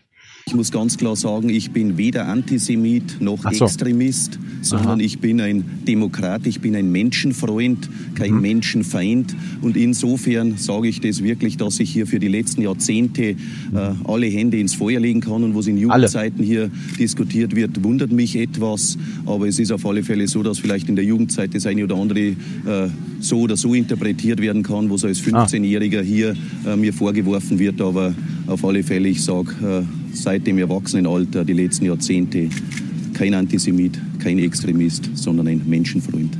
Ich meine, dieser Lehrer von ihm hat ihn sich für fünf Jahre angeguckt und hat gedacht, na gut, vielleicht. Und dann sieht er ihn bei dieser Veranstaltung, wo uns allen ein bisschen Angst und Bange wurde und hat sich einfach gedacht, eins plus eins ist hier zwei. Vorsicht, Leute. Wir müssen seine Vergangenheit hier nochmal ins Spiel bringen, denn völlig zu Recht, ja, kann man jetzt Kampagne unterstellen, aber das ist völlig zu Recht von diesem Lehrer nochmal aufgeworfen worden. Das ist absurd, was hier abläuft. Gut, am 31. Noch einen Tag später kommt dann überhaupt Aiwangers erste richtige inhaltliche Erklärung. Nochmal zu Hubert Aiwanger. Und hier hört man schon, nochmal zu Hubert Aiwanger, ja. Der Journalismus schon, ach, nochmal zu Hubert Aiwanger. Nee, Leute, es ist, ist schon nur noch so ein Nachdreher. Letzt hatte der ja in der Affäre um ein antisemitisches Hetzblatt ja wenig. Stellung bezogen, Reporterfragen Mm. meist nur abgewiegelt. Nun folgte heute ein offizielles Statement vor laufenden Kameras, in dem er sich entschuldigte und sich erneut distanzierte von dem Schreiben. Meine aufrichtige Entschuldigung gilt zuvorderst allen Opfern des NS-Regimes, deren Hinterbliebenen und allen Beteiligten an der wertvollen Erinnerungsarbeit. Die genannten Vorwürfe liegen 36 Jahre zurück. Ich betone nochmals, ich habe das Pamphlet nicht verfasst. Ich distanziere mich in jeder Form von dem ekelhaften Inhalt. Ich war nie ein Antisemit, ich war nie ein Menschenfeind. Die Vorwürfe haben mich erschreckt. Ich kann mich nicht erinnern, jemals einen Hitlergruß gezeigt zu haben. Ich habe keine Hitlerreden vor dem Spiegel einstudiert. Weitere Vorwürfe wie menschenfeindliche Witze kann ich aus meiner Erinnerung weder vollständig dementieren noch bestätigen. Sollte dies geschehen sein, so entschuldige ich mich dafür in aller Form. So, Bild ruckelt leider, aber wir haben ja gehört, in welchem Tonfall er das so sagt. Wir versuchen jetzt für den nächsten Clip nochmal. Hast du da mehr zu? Sonst würde ich, ich würde es auch nochmal. Na, ich würde jetzt mal gern diesen nächsten direkt ankoppeln, weil wir Ja. haben ihn hier jetzt ganz, er hat mal das Wort ekelhaft in den Mund genommen und was auch immer so, ja. Er hat auch das Wort Entschuldigung in den Mund genommen, aber das ist ja das Interessante. Für diese Gefühle, genau. Das können wir gleich nochmal besprechen. Ein Tag später, Berichterstattung. Ja. Ja, liebe Gäste, Ruckelt wieder. Schade, dass es ruckelt. Ihr könnt euch ungefähr vorstellen, ihr imaginiert es einfach ein bisschen, was hier zu sehen ist. Äh, hallo, liebe Gäste. Bisher hatte er die Flugblattaffäre im Bierzelt Standing ausgespart. Ovations. Heute entdeckt Hubert Aiwanger das Wahlkampfthema Hubert Aiwanger. jetzt sage ich das einmal gleich vorneweg, jawohl, auch ich habe in meiner Jugend Scheiß gemacht, jawohl, ich habe auch Mist gemacht. Und es gibt viele, und da zählen wir auch dazu, die vielleicht auch später noch Mist machen. Aber, meine Damen und Herren, Gestern noch Bedauern und Entschuldigung. Heute ist davon kaum noch was zu spüren. hier wurde von langer Hand geplant, den Aiwanger fertig zu machen, mit dem Ziel, die Freien Wähler zu schwächen, eventuell sogar die Grünen in Ja. die Landesregierung zu bringen. Das ist nicht unser Ziel. Hier wurde versucht, die Wahl gezielt zu beeinflussen. Das ist eine Schweinerei, meine Damen und Herren. Herzlich Trumpism. willkommen. Das ist reiner Trumpismus. New York City 2015. Ja. Die Rolltreppe fährt nach unten. Der Kandidat fährt nach oben. Es ist wirklich eins zu eins. Können wir nochmal, äh, ich würde es gerne aber trotzdem nochmal anspielen, aber se- seine, diese PK, Mhm. die war nämlich bemerkenswert. Also wenn man das nochmal äh, sich anhört und äh, ich habe es extra damit, falls du es nie mit- mitgebracht hättest, äh, mitgebracht und Hans kann es ja nochmal äh, auch sprachlich einordnen. Ach hier, warte mal kurz. Das war, Moment. Da Das sitzt war ein- echt die Rentenrepublik in diesen Zelten. Ja, pass mal auf. Das war ein Tag vor dieser PK. War er in einem Bierzelt in Chiemgau. Und was, äh, guck mal, was passiert ist. Hier fühlt sich Hubert Aiwanger wohl. Hier gibt es Rückendeckung. Biereinstich beim Aschauer Markt im Chiemgau. Du bist der letzte Politiker mit wirklichem Rückgrat. Das ist ein Rückenprotektor. Ja. Ja, ja. Du sollst auf der. Fifth Avenue stehen, jemanden erschießen dürfen, aber wie jemand kommt dir zu nahe, wir beschützen dich. Ersten Rückenprotektor. Rückenprotektor. Schlimm. Ja, ja. Das So, gibt's Hans, für, jetzt- für Motorradfahrer und für Skifahrer und so. Mhm. Wenn man einen bösen Sturz hat, dann schützt er davor, dass dir das Rückgrat Ja. entzweiknickt. Ich habe jetzt nochmal äh, aus Bayerischen Rundfunk und Kulturzeit nochmal die Stellen aus der PK rausgesucht, die mich da interessiert hatten, weil Hans, das musst du uns sprachlich einordnen, weil ich finde, da, das wirft Fragen auf. Ich war nie ein Antisemit, ich war nie ein Menschenfeind. Die Vorwürfe haben mich erschreckt. Ich kann mich nicht erinnern, jemals einen Hitlergruß gezeigt zu haben. Ich habe keine Hitlerreden vor dem Spiegel einstudiert. Weitere Vorwürfe wie menschenfeindliche Witze kann ich aus meiner Erinnerung weder vollständig dementieren noch bestätigen. Sollte dies geschehen sein, so entschuldige ich mich dafür in aller Form. In den vergangenen Tagen hat es zahlreiche Vorwürfe gegen mich gegeben. Es geht um ein abscheuliches Pamphlet, das vor 36 Jahren in meiner Schultasche gefunden wurde. Und es sind Aussagen aufgetaucht, die den Eindruck vermitteln, ich wäre als Jugendlicher auf einen menschenfeindlichen Weg geraten. Mhm. Ich habe als Jugendlicher auch Fehler gemacht. Ich bereue zutiefst, wenn ich durch mein Verhalten in Bezug auf das in Rede stehende Pamphlet oder weitere Vorwürfe gegen mich aus der Jugendzeit Gefühle verletzt habe. Es ist jedoch nicht akzeptabel, dass diese Verfehlungen jetzt in einer politischen Kampagne gegen mich und meine Partei instrumentalisiert werden. Opfer. Ich habe den Eindruck, ich soll politisch und persönlich fertig gemacht werden. Es ist ein negatives Bild von mir in den letzten Tagen gezeichnet worden. Was? Das bin nicht ich. Das, Das ist bin nicht ich. Hubert Aiwanger. Das bin nicht ich. Stefan, wofür hat er sich entschuldigt und was bereut er? Für die Gefühle. Verursachte Gefühle. Ah, das ist natürlich Hans? Softie. Ja. Das ist, er- das ist eine Non-Apology. Er, natürlich nicht. Ähm, äh, er, er nimmt diese berühmte Variante. Ähm, wenn es war nie meine Absicht, irgendjemanden zu verletzen, zu beleidigen. Wenn das doch geschehen sein sollte, dann bedauere ich das zutiefst. Ja. ja? Man, man bedauert, man bedauert, dass man Fehler, dass man so dumm war, äh, diese Fehler äh, gemacht zu haben. Aber man bedauert damit nicht die Fehler an sich. Man bedauert, es ist keine, äh, der Begriff Ja. Reue ist so ein komischer, aber ich finde, hier passt er. Da ist null Reue, null ernsthafte Selbstreflexion äh, spürbar, sondern es ist eine reine Vorwärtsverteidigung, es ist eine Opferinszenierung, es ist bayerischer Trumpismus, ähm, der nur die Funktion hat, zu sagen, dass viel, die viel größere Schweinerei ist doch das, was diese, die die Kampagne da angezettelt haben, mit mir machen. Ja, es ist eine, äh, wie du vorhin sagtest, Stefan, das ist eine Energieumkehr, äh, Umkehr, eine Schwungmasse, ähm, die aus den eigenen Fehlern kommt, wird als Schwungmasse ausgenutzt, um politische Gegner ähm, zu schwächen. Das ist der Mechanismus, den, den Aiwanger hier in einer ziemlich brutalen Deutlichkeit macht. Und dann bis hin zu diesem Satz, das bin nicht ich, das ist nicht Hubert Aiwanger. Das erinnert mich wirklich an Kurt Waldheim, früherer UN-Generalsekretär, der dann österreichischer äh, Präsidentschaftskandidat und Präsident war.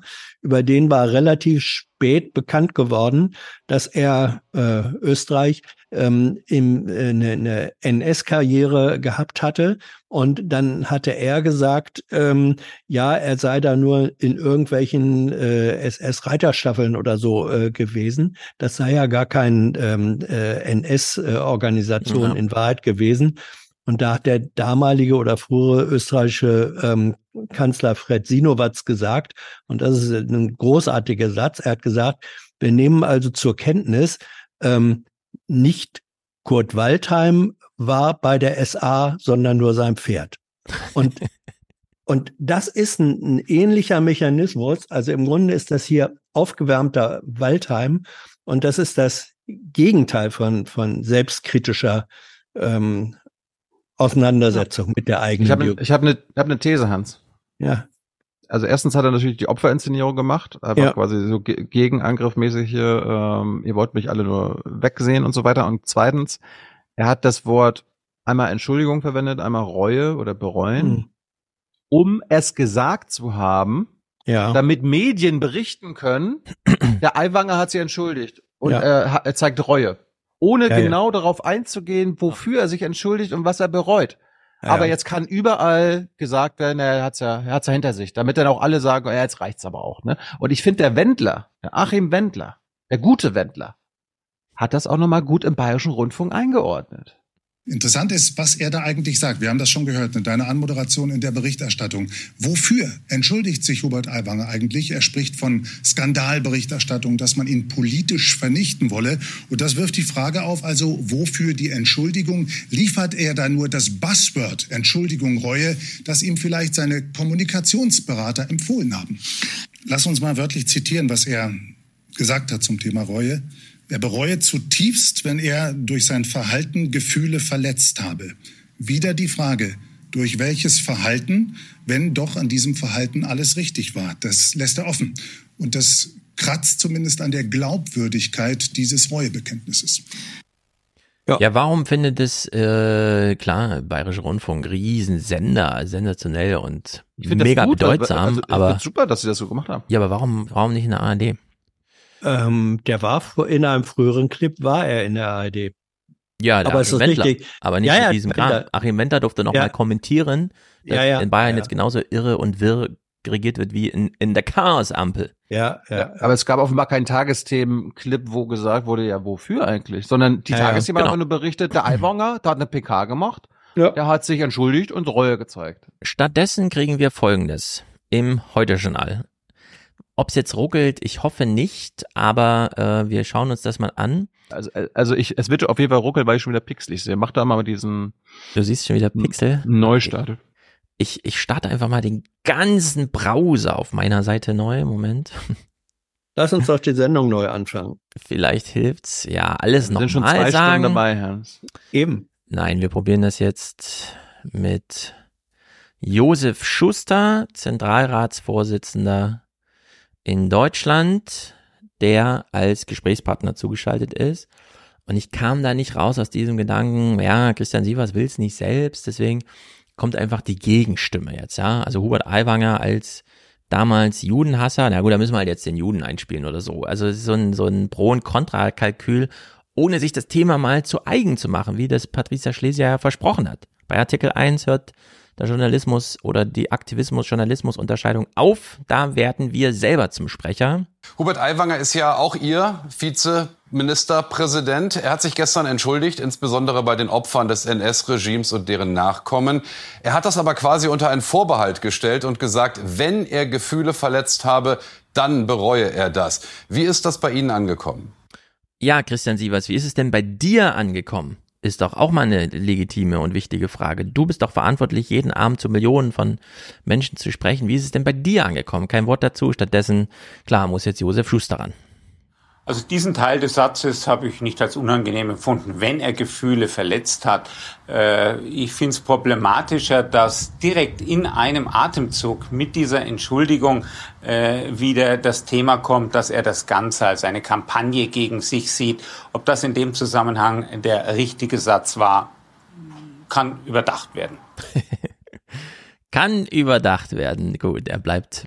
Warum soll er jetzt auch da auf die Pauke hauen? Ja, es ist ich finde es gar nicht so schlecht. Jetzt mal ganz unabhängig, wer der Urheber dieses Flugblatts war. Ist das Flugblatt eine Jugendsünde?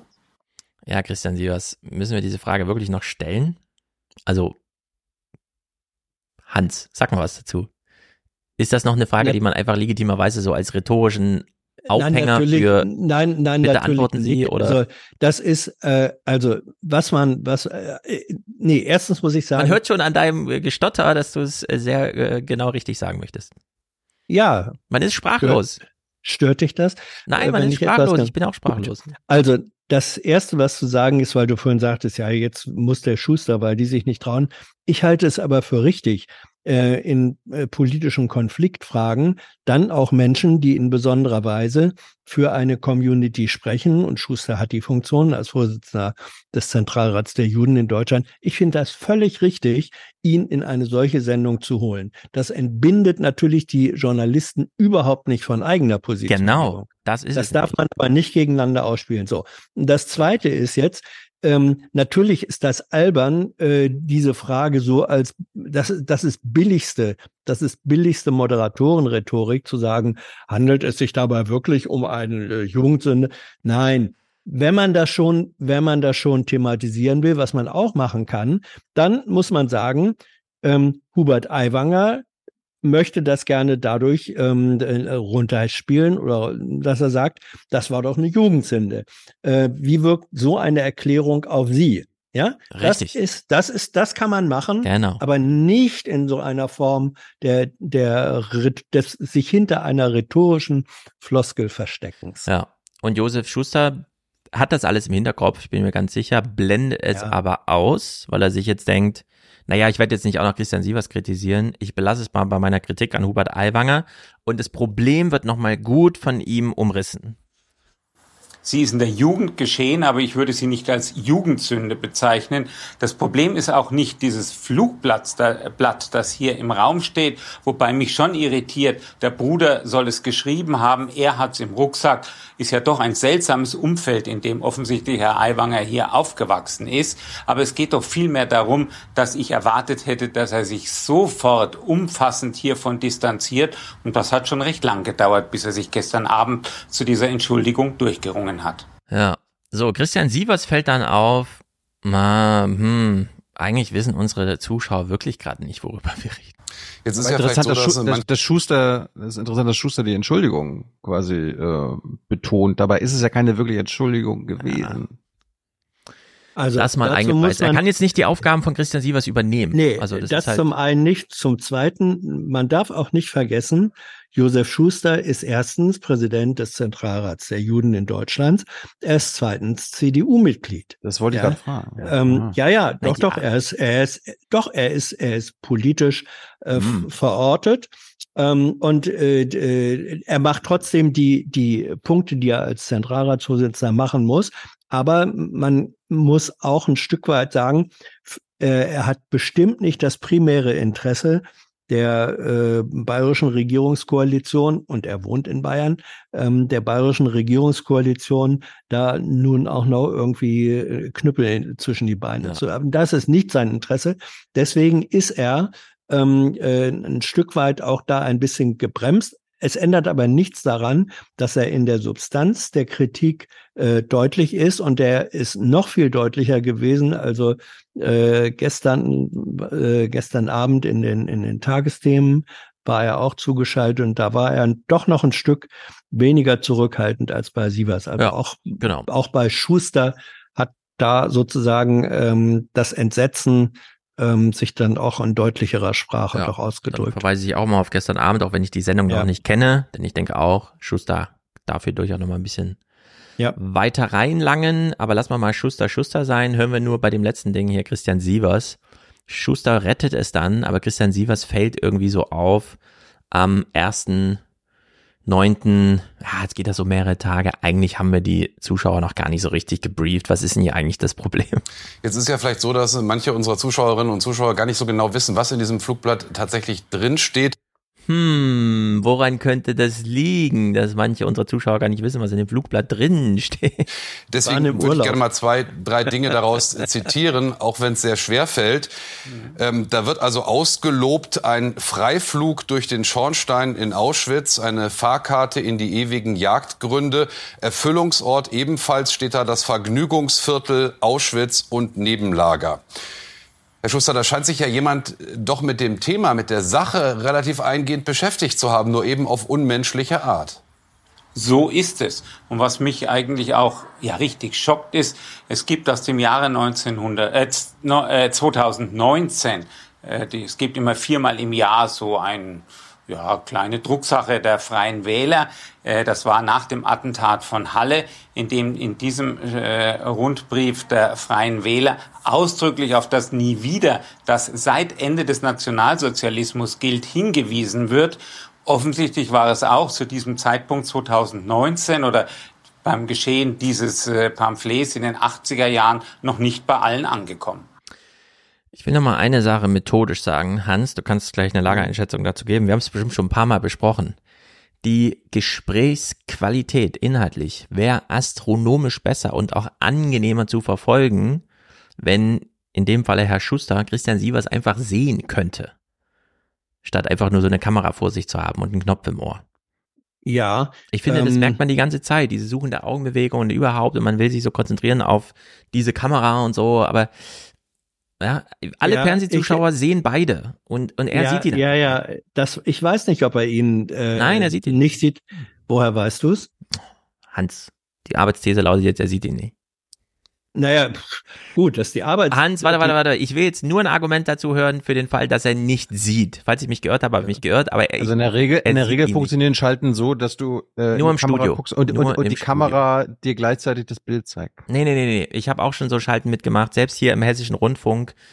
Hm. Die Kamera ist selbst wenn da noch ein Teleprompter angeschlossen ist im Studio, ah, der Techniker ist gerade nicht da, gucken Sie einfach in das schwarze Nichts und so weiter. Das ist immer scheiße. Mobil haben die keinen Teleprompter. Da steht nur die Kamera. Da ist nicht weder am Teleprompter noch mit einem Monitor ja. ist da irgendwas aufgebaut. Ja, mit Verlaub, meine Arbeitserfahrungen waren andere. Ähm, ich habe auch beim mobilen ähm, Schalten erlebt, dass da ein kleiner Screen, also äh, nicht der Teleprompter, auf dem man den Text äh, ja sieht, sondern dass schlicht und einfach ein kleiner Monitor ähm, angeklippt ja. war äh, neben die Kamera. Das ist meine Erfahrung. Da haben wir vielleicht äh, unterschiedliche. Ja, ich habe äh, im ähm, Fernsehpodcast ähm, Benjamin von Stuttgart-Barre sitzt im vier Jahreszeiten in München oder was mhm. auch immer und sagt dann am Ende des Gesprächs, ich kann sie leider nicht sehen, sonst und so, ne, würden wir uns mhm. hier wirklich besser verstehen. Und da habe ich auch gedacht, ja, genau, das ist doch einfach scheiße Kulturzeit. Das, Wieso könnte beides sein? Ja, es kann, es kann beides sein. Ich sage nur, es ist beides möglich. Ja. Ich finde es jedenfalls wieder auffällig gewesen. Ich glaube nicht, dass Schuster ihn gesehen hat.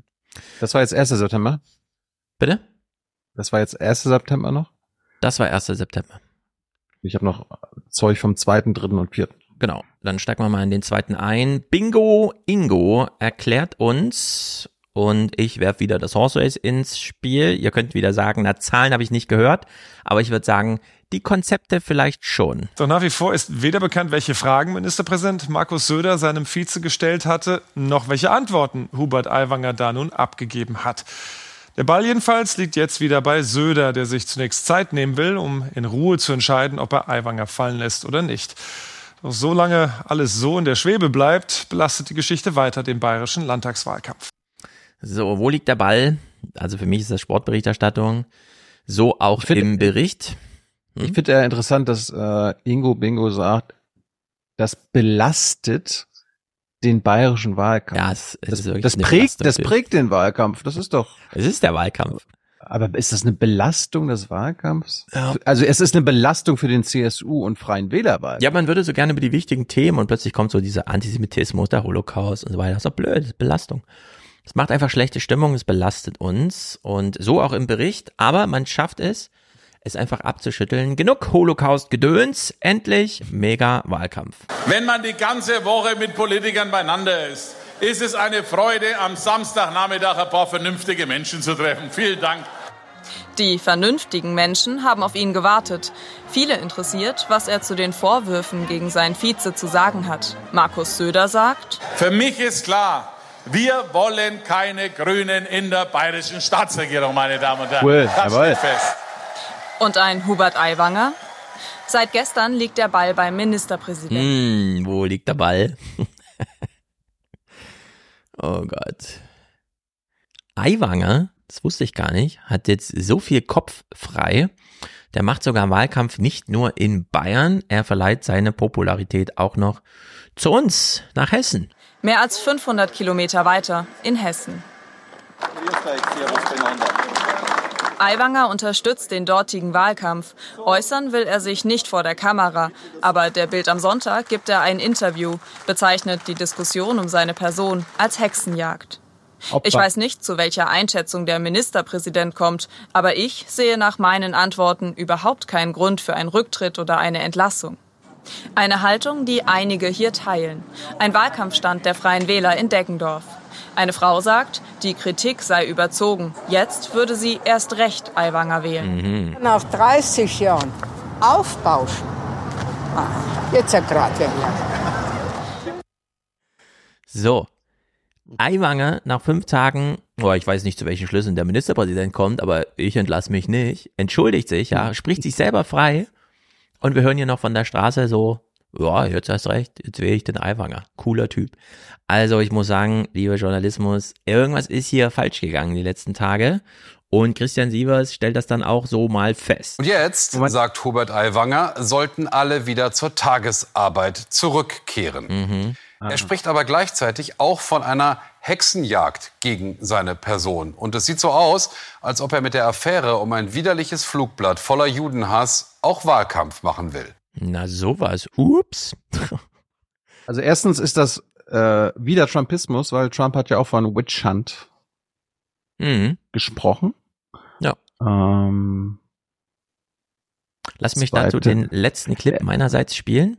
Kannst du noch mal kurz den anderen Clip, äh, wo er in Hessen war, einspielen? Ich habe dann einmal nur, ich habe nämlich gehört, dass die äh, Kollegin gesagt hat, 500 Kilometer Ja. weiter in Hessen. Ja. Kannst Mehr als mal- 500 Kilometer weiter in Hessen. Der Typ What? reist jetzt erstmal rum. Ja. Ja, aber zwischen Bayern und Hessen liegen noch nicht 500 Doch, doch, Kilometer. doch. Kassel, Es kommt drauf an, wo Kassel, in Bayern München. und wo in Hessen. Ah ja, Kassel, München oder so, da sind schon Strecken.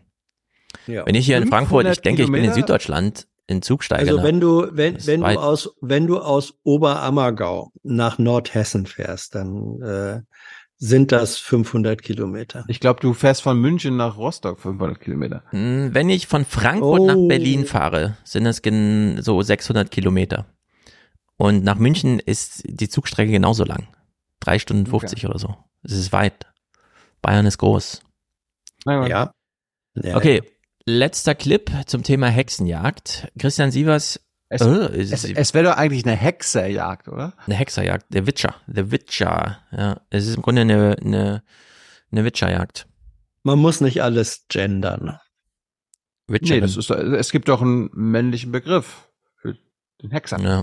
Ja, das war ein Kriminalfilm von Edgar Wallace, Hm, der Hexer, genau. der Hexer. Mhm. So, die Hexenjagd, Anwürfe, die nun wirklich Hubert Aiwanger uns zeigen, ist auf dem Trump-Track angekommen. Jetzt versucht das Den heute Journal, diese Sache zu entschärfen. So im Sinne von, oh shit, wir haben die letzten fünf Tage dafür gesorgt, dass das plötzlich Wahlkampfmunition für Aiwanger im positiven Sinne ist. Kann uns noch mal jemand erklären äh, und so weiter. Und was machen sie in aller ihrer, komm, jetzt mal mit IQ, wir haben es schon versemmelt, jetzt versuchen wir es wieder einzuholen. Sie fragen bei Oma Erna nach, in dem Fall Ursula Münch, die uns nochmal das Alleroffensichtlichste erzählt. Und wir fühlen so richtig, nee, spart's euch. Ich finde das Wort Hexenjagd unangebracht. Ich kann verstehen, er fühlt sich unschuldig, er fühlt sich nicht ordentlich behandelt. Äh, trotzdem hat er ja auch eine gewisse Schuld eingeräumt. Also insofern muss ihm dann auch klar sein, es ist keine Hexenjagd, es sind Recherchen, es ist Wahlkampf. Ja, da würde ich sagen, damit muss man in der Politik dann auch umgehen können. Das ist geistig so Altenrepublik, es tut mir weh, das zu sehen. Der, der finale Appell an Hubert Aiwanger, das jetzt mal einzusehen, dass das keine Hex- Hexenjagd ist. Während er irgendwie im Stechschritt durch den, äh, durchs Festzelt marschiert, weißt du? Ah, Das ist wirklich unglaublich. Durch den Hast? Hexenwald. Hm. Hubert im Hexenwald. Ja, das waren meine Hubert Aiwanger Clips. Ich bin erschüttert. Ich habe noch mal was zum zweiten. Aber ich sehe, Hans, wir sind uns einer Meinung, ja? Das ist äh, großer Ja, ja, in dem, in, äh, ähm, in, also vor allem, nein, es ist ein, es ist ein Versagen des, Polit, des ernsthaften politischen Diskurses Mhm. Bei so ziemlich allen, die damit zu tun haben. Ja. Ähm, auch bei Teilen des Journalismus, nicht, nicht des Journalismus. Äh, ihr habt Ja, wir ja klammern den selber, bayerischen Rundfunk aus, wer hätte es gedacht? ja, ja, ja, ja, ja. Ähm, und äh, auch Sievers hat übrigens in diesem, äh, in dieser letzten Moderation, da hat er das gemacht, was du vorher kritisiert hast, dass Ja, er nicht zu spät ist. hätte. Aber zu spät Da- ist zu spät. Ja, Moment, aber er hat, er hat da Positionen äh, bezogen. Nein, Das aber das ist, das, äh, es ist aber, äh, insofern bin ich dann doch, doch wieder bei dir, ähm, dass auch aus der Angst heraus, gerade wenn du sozusagen äh, der Dompteur dieser Großnachrichtensendungen, äh, heute Journal Ja. oder Tagesthemen oder Tagesschau, also die ja auch ein gewisses Gewicht haben und die, wenn was schief geht, dann kriegst du auch um politisches äh, Rollback äh, zu spüren. Da haben sie dann manchmal Angst vor ihrer eigenen Courage, die nicht da ist, und dann kommen so so halbgare Sachen dabei raus, und das ist einfach nicht gut. Und Ja. da war, also für mich die die ich kannte den Kollegen vorher nicht, habe den in Berlin, ich weiß gar nicht, ob der je hier war, Wendler? auch nie kennengelernt, Wendler. Ähm, der hat für mich die äh, besten journalistischen ähm, Leistungen Mhm. gebracht in dem, was ich jetzt jedenfalls hier gesehen äh, hatte. Das, äh, das war ziemlich makellos und gut und beispielhaft. Und so geht's eben auch. Hans, im Chat äh, gibt es den Hinweis und du musst jetzt sagen, Mhm. ob du dem zustimmst. Das ist keine Hexenjagd, sagt Markus, sondern eine Nazi-Jagd. Sehr gut. Ähm, Es ist eine Auseinandersetzung äh, mit einem Menschen, der von seiner eigenen Vergangenheit nichts wissen will. Äh, wir, kommen mal, wir kommen mal zur Verfassung zurück und nicht die, die der FC Bayern meint. Möchte vielleicht in diesem Zusammenhang mal daran erinnern an Artikel 1 des Grundgesetzes. Er heißt, die Würde des Menschen ist unantastbar. Es gibt ja nicht nur das Grundgesetz für die Bundesrepublik Deutschland, sondern auch eine bayerische Verfassung. Und es war ja im Gespräch, könnte Söder den Aiwanger entlassen. Was ich nicht gewusst hatte, dass es gar nicht so leicht ist in Bayern. Sie sprechen von verfassungsrechtlichen Konsequenzen. Welche wären, Sie, wären das? Nun ist ja in Diskussion, dass äh, Söder, wenn die Fragen nicht äh, zur Zufriedenheit beantwortet werden, an eine Entlassung des Ministers denken könnte. Aber so einfach ist es nicht, weil die Verfassung vorsieht, dass eine Entlassung eines Staatsministers nur dann möglich ist, wenn der Bayerische Landtag dem zustimmt. Und dann wird es tatsächlich schwierig für den Ministerpräsidenten, das zu tun. Wieso? Scheut er etwa die parlamentarische Debatte? Interessant, ja, dass quasi der, der, dass der Regierungschef seinen eigenen Minister nicht anlassen kann. Naja, aber damit kann er auch die Grünen mal dazu zwingen, hier Farbe zu bekennen und mit ihm zu stimmen. Für den ja. Fall, dass er das wollte. Das, das will er ja nicht. Er will ja nicht, dass die ja. Grünen mit ihm stimmen. Ja, eben. Das aber haben das wir ja gehört. Der, Haupt, der Hauptfeind äh, ja. sind die Grünen. Aiwanger entlassen und Söder brauchte dafür Unterstützung von den Grünen. Geil. Das will ich sehen. Ähm, Du hattest ja gerade schon Oma Erna eingespielt mit Jetzt ist recht. Wir gucken mal, was die Freien Wähler selbst so auf der Straße erzählen. Die Freien Wähler im Straßenwahlkampf. Heute Vormittag zum Beispiel in Deggendorf. Welche Reaktionen bekommen Sie hier in Niederbayern? Also am Mittwoch war in Hengersberg, ähm, das war der erste Tag, da haben wir den, schauen wir mal, wie das ist. Und die waren alle überwiegend positiv. Für Sven Baumeister gehören solche Diskussionen dazu. Politik müsse das aushalten. Insgesamt seien die Reaktionen auch hier überwiegend positiv. An der Basis zweifele man nicht an Aiwanger. Wir als Landesvorstand, aber auch die Basis hat sich die Faktenlage angeschaut. Wir mhm. haben äh, auch mit recherchiert, haben nachgefragt Aha. und wir merken einfach, die Stimmung ist pro Hubert Aiwanger. Die Freien Wähler halten zu ihrem Chef. Das wird an diesem Vormittag deutlich. Oh, was willst du machen? Wir haben mitrecherchiert. Die, Mehrheit entscheidet halt. Ja, ja, die ah. Mehrheit der Republikaner hält auch zu ihrem informellen Chef. Na, Na dazu kommen wir gleich. Ich sag nur Republikaner-Debatte. Freut euch, Leute. Wir sind hier noch längst nicht durch mit dem nach den Rechten sehen. Ähm, am 3. September, das war am Sonntag, hatte Söder ja eine Entscheidung äh, verkündet. Es gab, erstens wurden die äh, Antworten auf die 25 Fragen von ihm veröffentlicht. Und er hat gleichzeitig verkündet, Aiwanger bleibt im Amt. Gleichzeitig war er dann abends, beziehungsweise abends ausgestrahlt am Nachmittags bei Berlin indirekt äh, im großen Sommerinterview. Und äh, das mögt ihr beide doch bitte nochmal mit mir analysieren, mhm. wie Söder seine Entscheidung ähm, begründet. Weil wir erinnern uns, er hat ja drei Tage vorher gesagt, die Vorwürfe gegen Aiwanger müssen komplett widerlegt werden und zweifelsfrei ausgeräumt werden.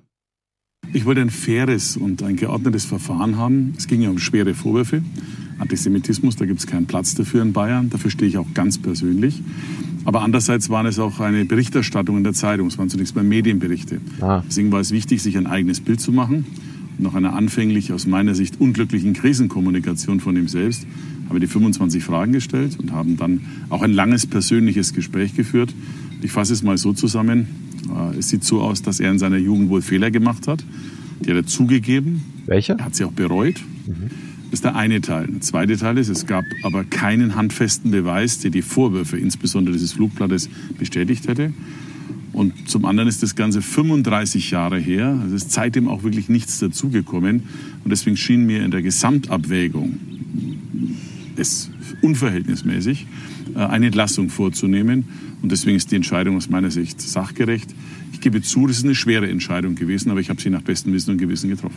Sie haben ähm, innerhalb dieses Prozesses, innerhalb der Woche mal gesagt, Sie wollen eine zweifelsfreie Aufklärung. Heute haben Sie in Ihrem Statement gesagt, die Antworten waren nicht alle befriedigend. Warum rücken Sie von Ihrem ursprünglichen Maßstab denn ab? Gute Frage. Wir haben die 25 Fragen gestellt, die wurden dann tatsächlich beantwortet und nicht alle waren befriedigend, das stimmt. Äh, einige waren auch sehr bekannt. Es war auch vieles mit nicht erinnern. Das heißt, es bleiben ähm, noch Zweifel. Ja, das kommt darauf an, wie man das beurteilt. In der Abwägung am Ende kommt es ja darauf an, was ist beweisbar und was ist nicht. Und wenn ich die Gesamtabwägung treffe, gibt es keinen harten, klaren Beweis für die Vorwürfe, für die schweren Vorwürfe, die gemacht worden sind in den, in den Medien auf der einen Seite. Und auf der anderen Seite 35 Jahre her, seitdem ist, es ist übrigens auch ganz interessant gewesen, die Woche wurde ja viel auch recherchiert und nachgefragt, seit diesem Zeitraum, er war 16 2016 damals hat sich keine Veränderung ergeben, hat sich nichts Neues ergeben und er hat in den Fragen, und das war für mich sozusagen letztlich auch der entscheidende Punkt, ähm, gesagt, dass dieser Prozess von damals etwas ausgelöst habe in ihm selber, ähm, seine Vorstellung zu verändern. Und in dem persönlichen Gespräch war es so, dass er sehr angefasst war. Also ich habe gemerkt, dass ihn das sehr betroffen hat. Und das war für mich schon ein ganz wichtiger Eindruck. Und so kam ich am Ende eben zu der Abwägung, dass es nicht angemessen wäre, dass es ein Übermaß wäre, ähm, eine Entlassung vorzunehmen. Also habe ich nach Augenmaß entschieden. Hans, Söder sagt, der Aiwanger hat im persönlichen Gespräch gesagt, er hat Fehler gemacht. Äh, Söder sagt nicht, welche Fehler er damit meint. Ähm, er betont immer wieder mehrmals, äh, er ist schon 35 Jahre her, Stefan. Mhm. Ist das schon ein paar Jahrzehnte her. Und dann hat er irgendwie auch eine Weile her, also ist nicht mehr so schlimm. Ja. Und ähm, da fand ich auch lustig, ja, das hat er mit 16 gemacht und seitdem hat es keine Veränderung gegeben. Obwohl Aiwanger ja gesagt hat, ja, ich war 16 und seitdem ich erwachsen bin, habe ja. ich mich total verändert. ähm, du bist aber jetzt spitzfindig. Ja. Nee, aber mein Punkt ist, Söder hat Aiwangers Argumentation übernommen. Ich habe Fehler gemacht, ich sage aber nicht welche. Äh, ist es ganz schön lange her und jetzt ist es mal gut. Ja. Aber was wäre die Alternative? für Söder? Ihn mit den Grünen zusammen absetzen im, Bund, im, äh, im Landtag?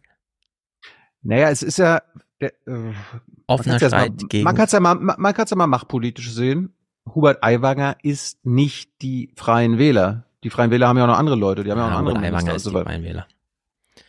Die haben ja, zwar flächendeckend so 600 Kommunen oder was und so, aber da ist ja kein Personal, das du jetzt einfach aufstellen kannst. Nö, das würden die Freien Wähler, glaube ich, anders sehen. Du kannst ja sagen, äh, ich möchte gerne weiter mit den Freien Wählern regieren, aber nicht mit Robert Aiwanger. Ja, schwierig. Könnte, könnte man ja sagen. Mir geht's aber jetzt aber darum, wie Söder argumentiert. Nachdem er Tage vorher gesagt hat, zweifelsfrei äh, ausräumen, komplett widerlegen, davon ist er abgerückt. Ja. Hans? Ja, davon ist er äh, abgerückt. Er hat aber eine Erklärung nachgeschoben, die deutlich macht, worum es ihm eigentlich geht. Das wissen wir alle. Es geht darum, die Grünen zu verhindern. Ähm, äh, die Grünen sind sozusagen äh, der größte denkbare Feind äh, und Gegner ähm, bei dieser Landtagswahl. Deswegen mhm. alles, was dazu, ähm, alles, was dazu dient, ähm, die Grünen rauszuhalten, ähm, ist erstmal äh, vernünftig und zu machen. So. Und äh, wenn man dafür einen Eiwanger braucht, dann braucht man dafür einen Eiwanger. Und wenn sich aus der Geschichte Eiwangers, aus seinen komischen Erklärungen, aus den nicht befriedigenden, teilweise widersprüchlichen Antworten, wenn sich daraus nicht, und das ist die neue äh, sozusagen äh, Frontlinie, die ähm, oder Verteidigungslinie, auf die Söder sich begeben hat, wenn daraus kein zwingender Beweis äh, erfolgt, dass äh, Aiwanger gelogen hat und dass er tatsächlich eben, deswegen ja auch dreimal, es ist seit 35 Jahren nichts hinzugekommen. Aiwanger war sozusagen in Söders Sicht äh, fast 35 Jahre auf Bewährung äh, er hat sich nicht zu Schulden äh, kommen lassen. Deswegen wird äh, diese Verfehlung jetzt aus seinem Strafregister äh, gestrichen. Das ist ein Freispruch, wenn man so will. Ähm, muss man jetzt vorsichtig sein mit dem Begriff, aber es ist ja. eine, es ist eine Freisprechung, ähm, nicht zweiter, sondern dritter Klasse.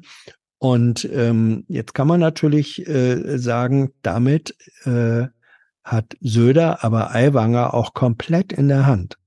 Ja. Äh, äh, Aber wieso?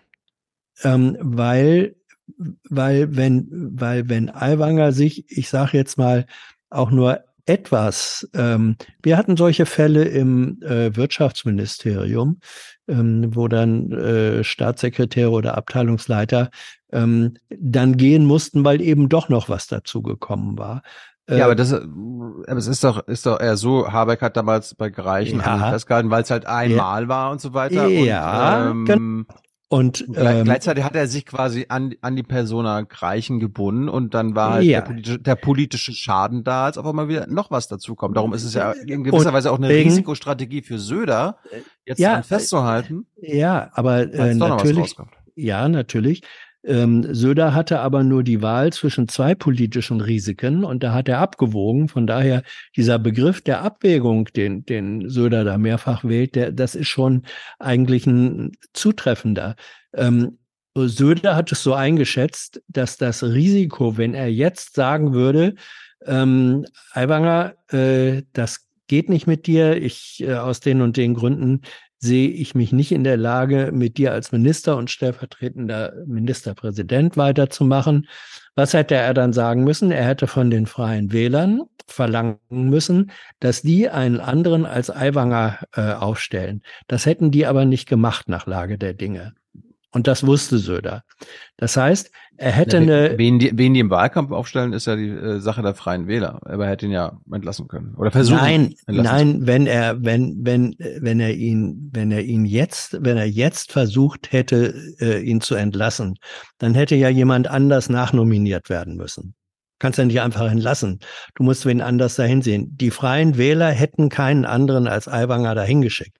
Und das wäre der größtmögliche, äh, das größtmögliche Risiko äh, für Söder gewesen, dass wenn er Aiwanger jetzt rausschmeißt, dass sich dann die Freien Wähler erst recht mit ihm solidarisieren ähm, und sagen, nee, wen anders schicken wir da nicht. Und dann hätte Söder äh, und dann ein, zwei, drei Wochen vor der Wahl erst recht ganz tief im Loch äh, gesessen. Deswegen hat er das aus seiner Sicht geringere ähm, Machtrisiko ähm, äh, gewählt und hat gesagt, nein, ähm, da bleibt was hängen, das ist scheiße, aber das ist von zwei Schadensmöglichkeiten die Ja. für mich risikoärmere. So hat, so hat, so hat Söder sich da verhalten und damit ist er, du hast recht, ähm, Söder geht ein eigenes Risiko damit ein, das stimmt schon. Ähm, auf der anderen Seite, äh, er hat aber Aiwanger insofern in der Hand, weil wenn da jetzt doch noch irgendwie was kommt oder so, dann ähm, ist Aiwanger relativ äh, sicher und, und schnell dann auch weg. Und äh, es wird mal spannend zu sein, erstens, was passiert noch in den nächsten sechs Wochen und zweitens, wie geht das nachher bei der Wahl aus? Und das hat nichts mit Horse Race zu tun, sondern das hat eher was damit zu tun, was Mhm. passiert in solchen politischen Prozessen. Das wissen wir alle, ähm, dass, ähm, dass die, dass ähm, äh, die, innere, die Kohäsion, also der innere Zusammenhalt äh, von Organisationen, von Gemeinschaften wächst dann, wenn sie sich von einem äußeren Feind äh, bedroht sehen. Ähm, äh, oder wenn ein äußerer Feind konstruiert wird. Ja, das hat äh, Hitler so gemacht, das haben alle Feldherren gemacht, dass sie immer den äußeren Feind benutzt haben, ähm, um im, äh, im eigenen Volk, in der eigenen Bevölkerung den Zusammenhalt zu stärken. Und so macht jetzt unkriegerisch, aber machtpolitisch genau das Gleiche passiert jetzt vermutlich sowohl bei der CSU als auch bei den Freien Wählern. Das heißt also, ich kann mir das sogar ganz gut vorstellen, dass diese Koalition gar nicht unbedingt viel weniger Stimmen kriegt als bei der letzten Wahl. Ich sehe es ein bisschen andersrum, wer hier wen in der Hand hat. Söder Die haben sich gegenseitig in der Hand. Eben, eben Söder hat, hat, auch nicht hat ihm das. Vertrauen ausgesprochen. Und Söder konnte gar nichts anderes machen. Er kennt die großeuropäische Wetterlage, die gerade christlichen, aber hauptsächlich auch konservativen Parteien werden aus allen Richtungen sturmreif geschossen und verschwinden im Nirgendwo. Die CDU erlebt das, indem sie die Grünen immer wieder als Endgegner ausruft, aber die AfD da eincasht bei diesen Sachen. 22 Prozent aktuell im Deutschlandtrend. Die CSU erlebt das, indem sie die Grünen zum Hauptfeind ausruft, obwohl sie den viel überzeugenderen grünen Hasser in der eigenen Regierung mit hat. Das große Problem für Söder ist auch, wenn er jetzt so einen Move macht und die Verfassung sieht nun mal vor, dass man da einfach ne, eine Mehrheit braucht. Die Stimmen der Freien Wähler hat er nicht, um Aiwanger abzusetzen. Also braucht er da die Grünen und sogar noch ein paar SPD-Stimmen und so weiter. Dann wäre er absolut unüberzeugend in dieser ich gegen die Grünen mit euch und wenn es sein muss, gut, dann dulden wir hier in Bayern auch die Freien Wähler. Ich, in diesem Szenario würde ich fast glauben, dass die Hälfte der CSU-Wähler dann einfach die Freien Wähler wählt. Weil Kann die auch sich sein, ja. da einfach aber das habe ich verarscht vorhin, das habe ich doch Ja. vorhin gesagt. Und dann wäre die Hab CSU irgendwo bei vorhin- 23 Prozent und hätte Ja. 14 Prozent nochmal verloren und lauter so ein Scheiß. Also so eine unglaubliche Er Gemengelage. könnte, er, er könnte aber auch den Staatsmann machen und sagen, also ich gegen Antisemitismus ist wichtiger als ich gegen die Nein, Grünen. nein, nein. Ja, Das wird ihm sag- gar nichts ich sag- nützen. Ich Das ist weiß. Ich, sag- ich sage aber, wenn es könnte. Und zweitens, nur mal der Hinweis, also die, die Grünen als Schreckgespenst in Bayern, wenn man sich mal die, äh, die aktuelle Umfrage von gestern anguckt, also CSU hat 42 Prozent, also wenn sie Glück haben, können sie sogar wieder alleine regieren.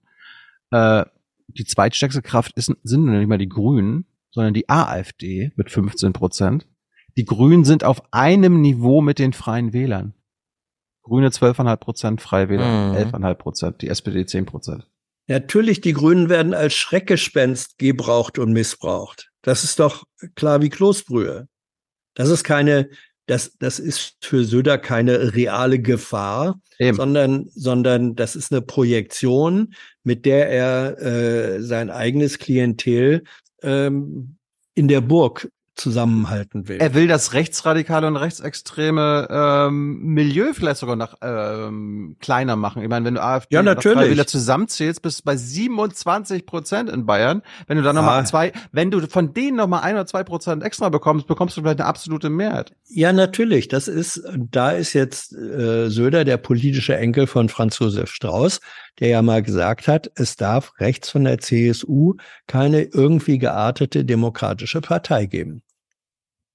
So. Und genau äh, das, genau das ist der, den Satz, den Satz würde Söder, wenn man ihm den heute vorlegt, würde sagen, genau so ist es.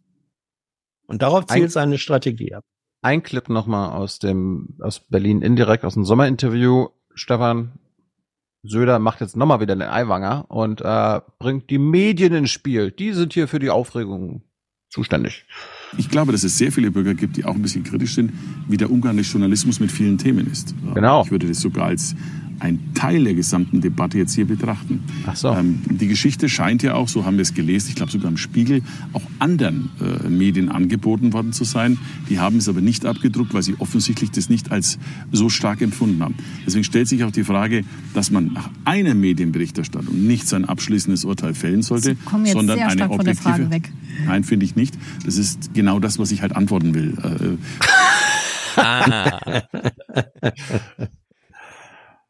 Ja, man sollte nicht vergessen, welchen Beruf er Söder mal gelernt hatte. Ja. Den haben wir noch sehr gut beherrscht. Mhm. Mit beherrschen meine ich beherrscht. Ja, ja. Er beherrscht den Journalismus immer noch sehr gut. Ja. Mir kommt es aber so vor, wenn, wenn Söder unsicher ist und ich will nicht sagen lügt, aber ähm, flunkert, dann guckt er immer sehr gerne hin und her. Naja, es sind aufregende. Zeiten, wir wollen alle nicht in seine Haut stecken. Was Aufregende Zeiten Scheiß.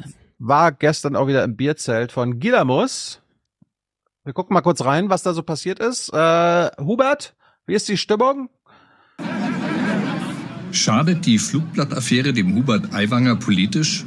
Auf der Gillamos gab es darauf heute ein klares Nein. Lange vor seiner Rede musste das Zelt der Freien Wähler wegen Überfüllung schließen. Im Garten davor drängten sich die Menschen, kaum ein kritisches Wort.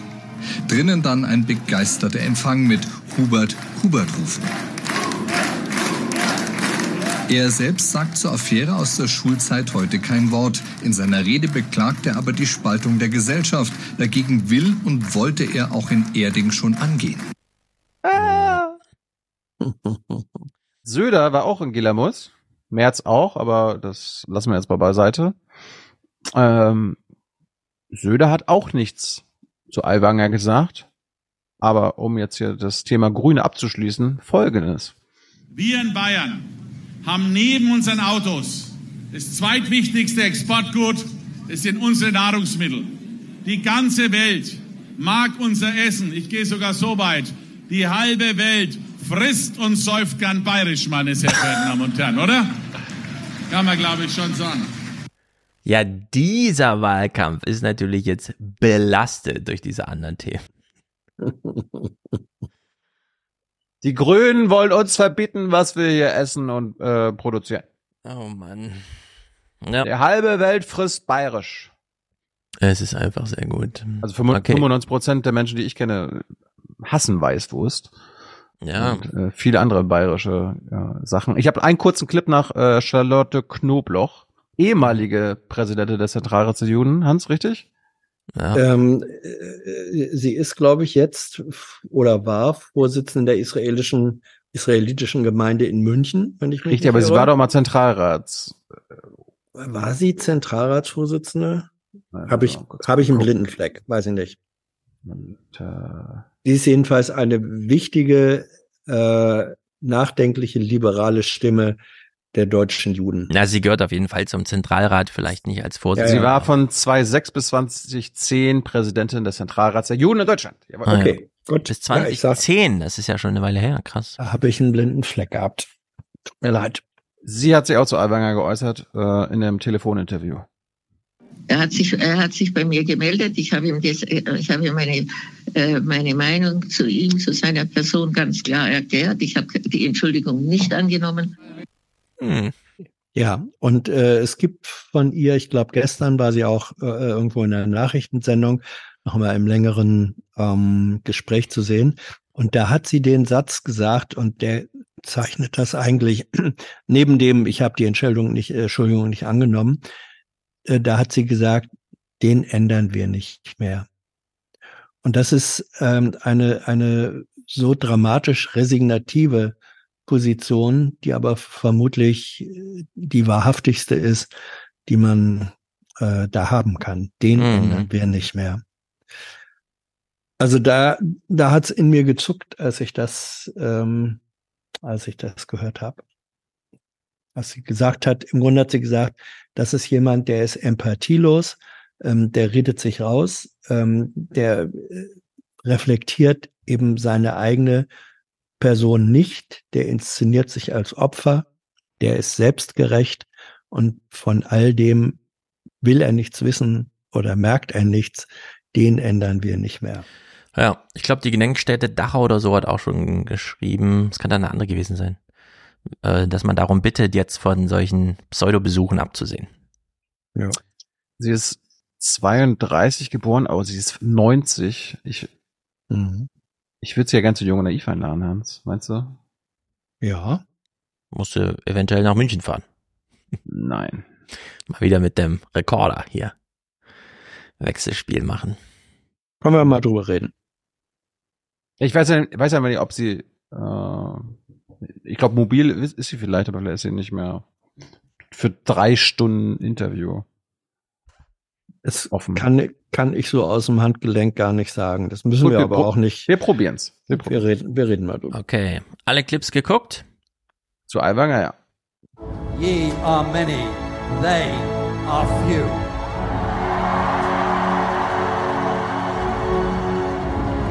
Willkommen im 1% Club. Das war widerlich. Sehr gut. Steffen schickt uns 155 Euro Spende für Aufwachen Podcast von Steffen. Ich liebe euren Podcast. Die Palastrevolution war auch spitze. Bitte Puff hier fahren. Es waren so 45 Euro über den Schnitt. Bereut? Na, überhaupt nicht. Wir haben Riesenrad gegessen und haben schön Puffjes gefahren. Jo, damit bist du unser Topscorer, Steffen. Herzlich willkommen auf der Ich bin ein bisschen, danke, Steffen. Ich bin aber trotzdem enttäuscht, dass wir kein Präsentator, keine Präsentatorin diesmal ja, hatten. Ja, weil du hattet, gemacht hast im August. Nee, aber die Leute hatten zwei Monate Zeit. Sie wollen, dass es diesen Aufwärm-Podcast gibt und unterstützen uns nicht Ja, wir haben zwei Monate nicht gearbeitet und die unterstützen uns auch noch nicht. Das ist ja wirklich. Nein, ja, du hast recht.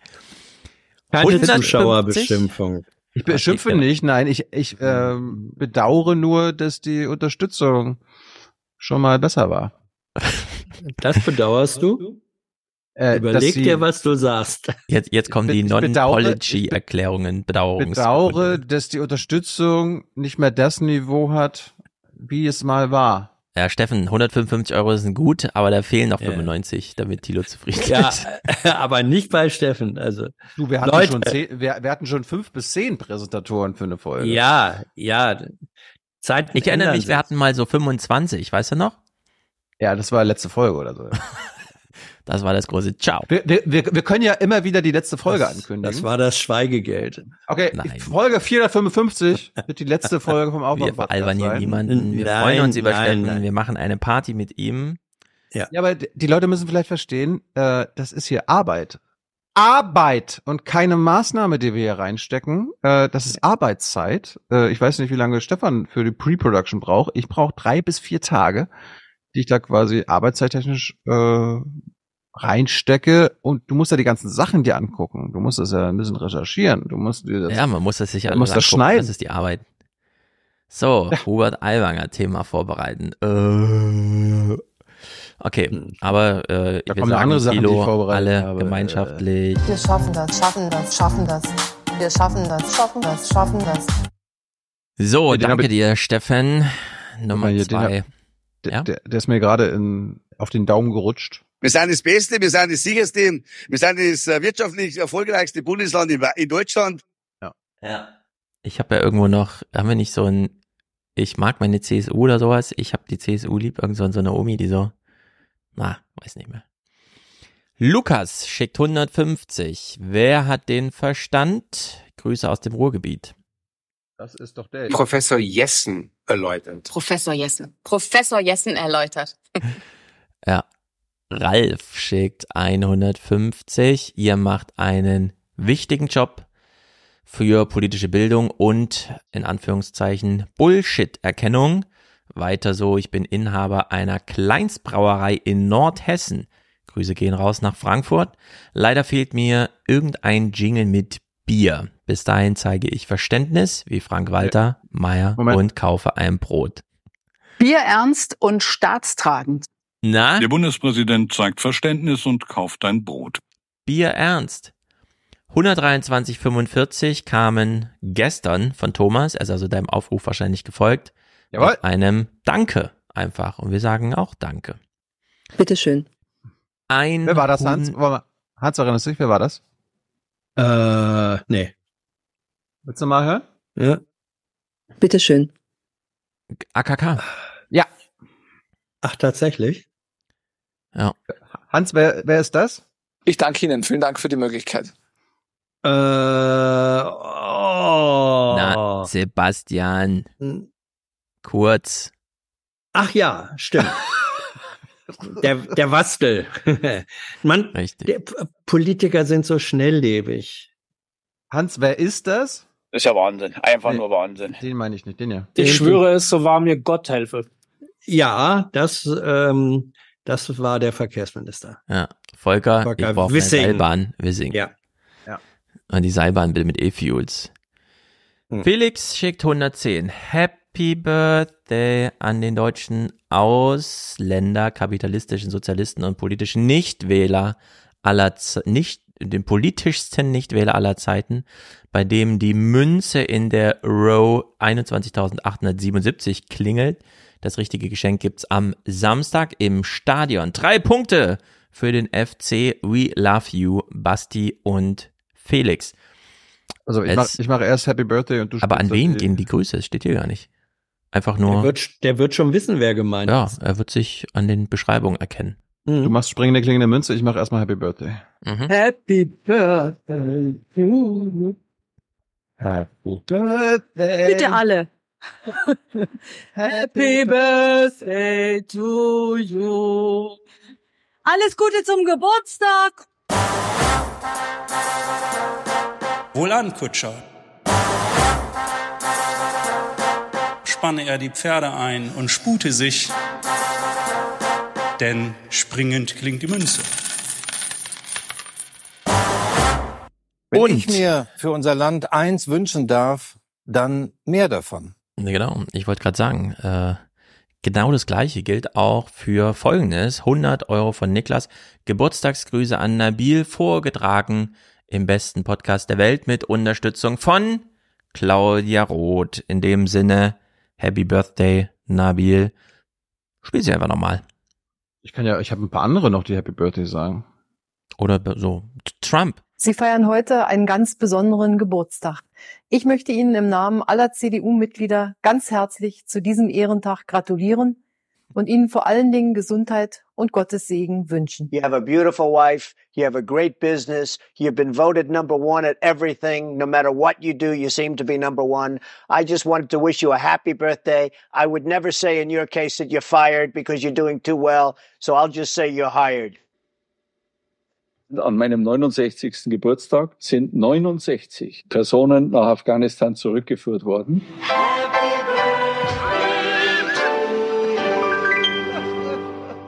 Äh, Sie sind in dem Fall nicht sehr lang, äh, schnelllebig gewesen, aber endlich weg. Das muss man immer noch mal dazu sagen.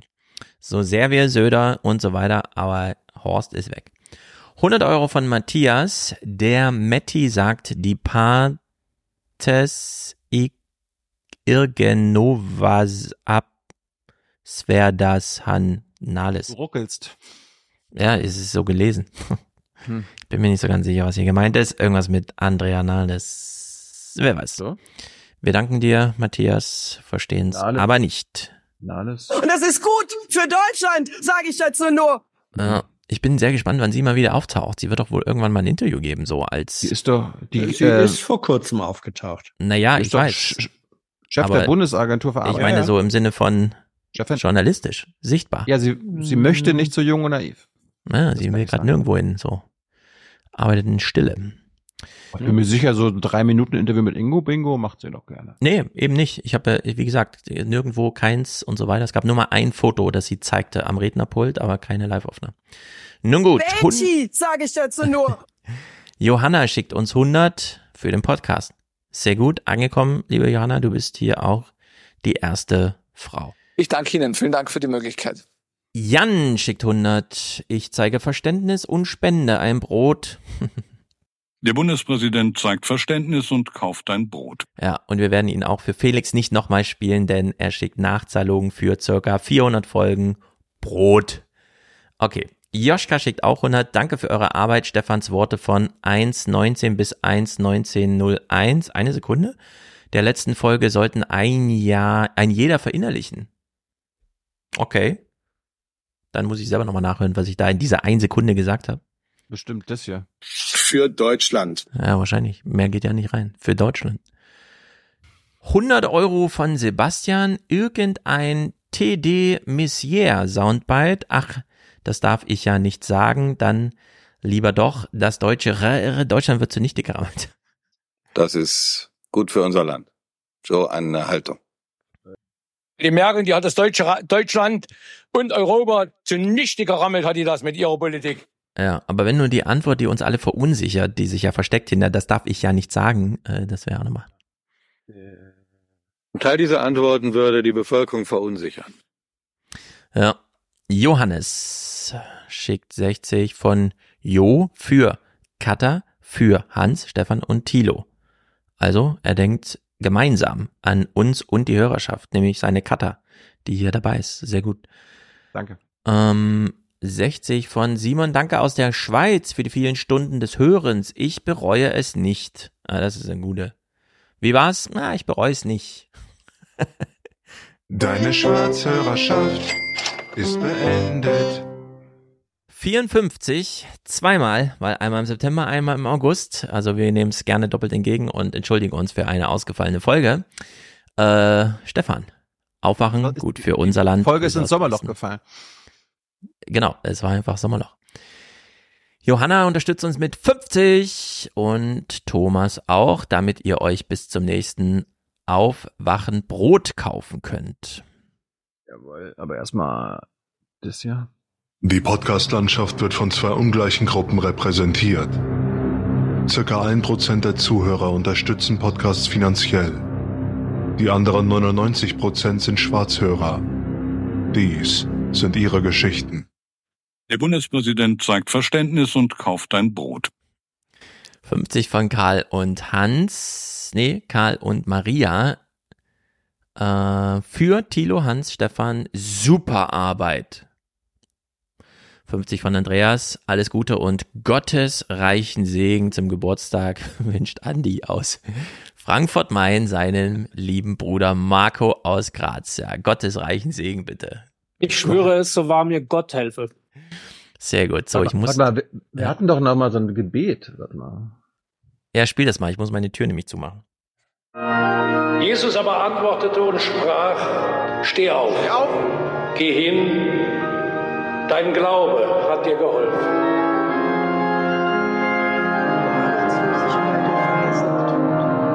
Schau auf die Obdachlosen und Verarmten in unseren Großstädten, der Kälte und der Verachtung ausgesetzt. Jetzt, wo wir durch unsere niedere Frequenz selber diese Clips nicht im Überdruss hören, muss ich sagen, da sind schon ein paar Knaller dabei. Das ist keine schlechte Kulturgeschichte. Das sollte alles ins äh, Haus der Geschichte. Der Deutschland Ich anhand als von Erna bin Jingles. aus Hamburg, so ums Eck. Aha. Nicht weit. Hallo Erna. Ja. Moin, moin. Moin, moin. Aha. Moin, moin, Erna. 50 Euro von Andreas, alles Gute und äh, Gottesreichen Segen. Da haben wir gerade 50 Euro von Philipp. Aufgewacht, aufgestehen, also aufgestanden wahrscheinlich, für geiles, kollektives, sprechendes Denken.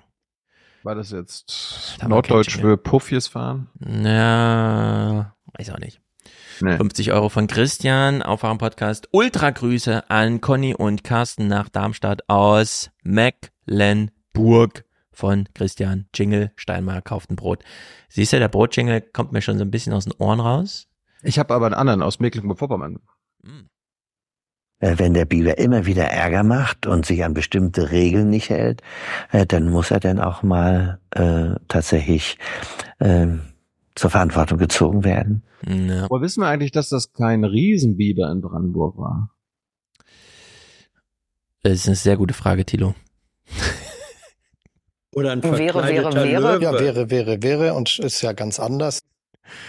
Genau, 50 Euro von Michael, der schickt uns nämlich Hitzegeld. Das ist gut.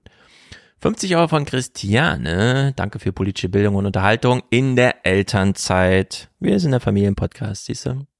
Kinder hören mit oder besser nicht, hab Kopfhörer auf. Kevin schickt 50. Danke an euch für eure Podcast. Hier ist mein Schwarzhörerbeitrag. Höre sehr gern eure Debatten zu. Klammer auf, besonders Hans sein Wissen über Geschichte. Ausrufezeichen, Klammer zu. Macht weiter so. Du zahlst nichts. Nein, du bist ein Spaß. Du willst nicht so sein. Spende jetzt für mich mir nach. Ich will kein Schwarzhörer mehr sein. Nein. So, apropos, man darf jetzt wieder Lindemann-Jingles spielen, oder? Haben wir auch unabhängig davon gemacht, weil es Stimmt. Stimmt, stimmt. eine Parodie ist, weil es eine Parodie ist. Weil es eine Parodie ist. 42, 42 von Carlo.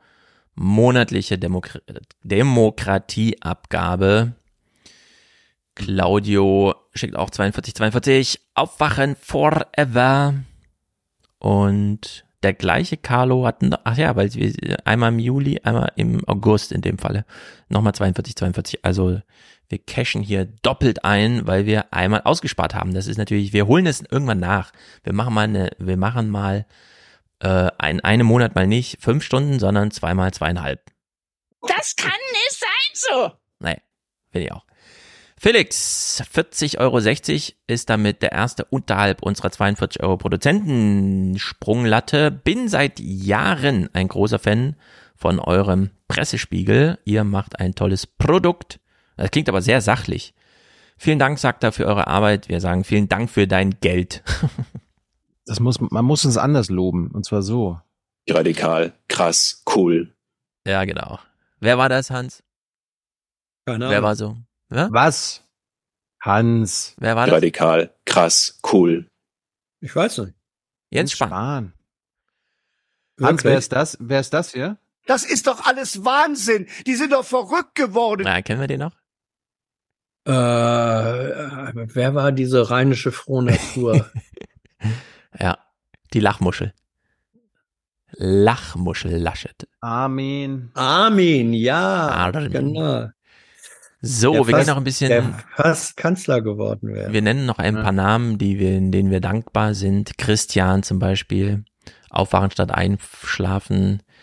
Michelle dankt für die Arbeit. Sie, er findet sie groß oder sie findet sie großartig. Er oder sie, Michelle. Man weiß es nicht so genau. Daniel ist hier dabei, Petra. Mm, Christine, ihr begleitet mich seit zehn Monaten bei der Einschlafbegleitung. Vielen Dank. Ja, das, äh, ich finde es sehr gut. Äh, ich, äh, Sie kann meine, seit mein zehn Monaten sechs Jahre nicht einschlafen. Hm? Sie kann seit zehn Monaten nicht einschlafen. Ja, denk mal drüber nach, Hans. Was ist da wohl vorgefallen in diesem Leben? Ja. Liebe, Leidenschaft. Ja. So, äh, lesen wir noch Henry vor. Hallo Stefan, Thilo und Hans. Wie immer vielen Dank für die Arbeit. Die Sommerinterviews im ZDF und ARD haben wir sehr genossen.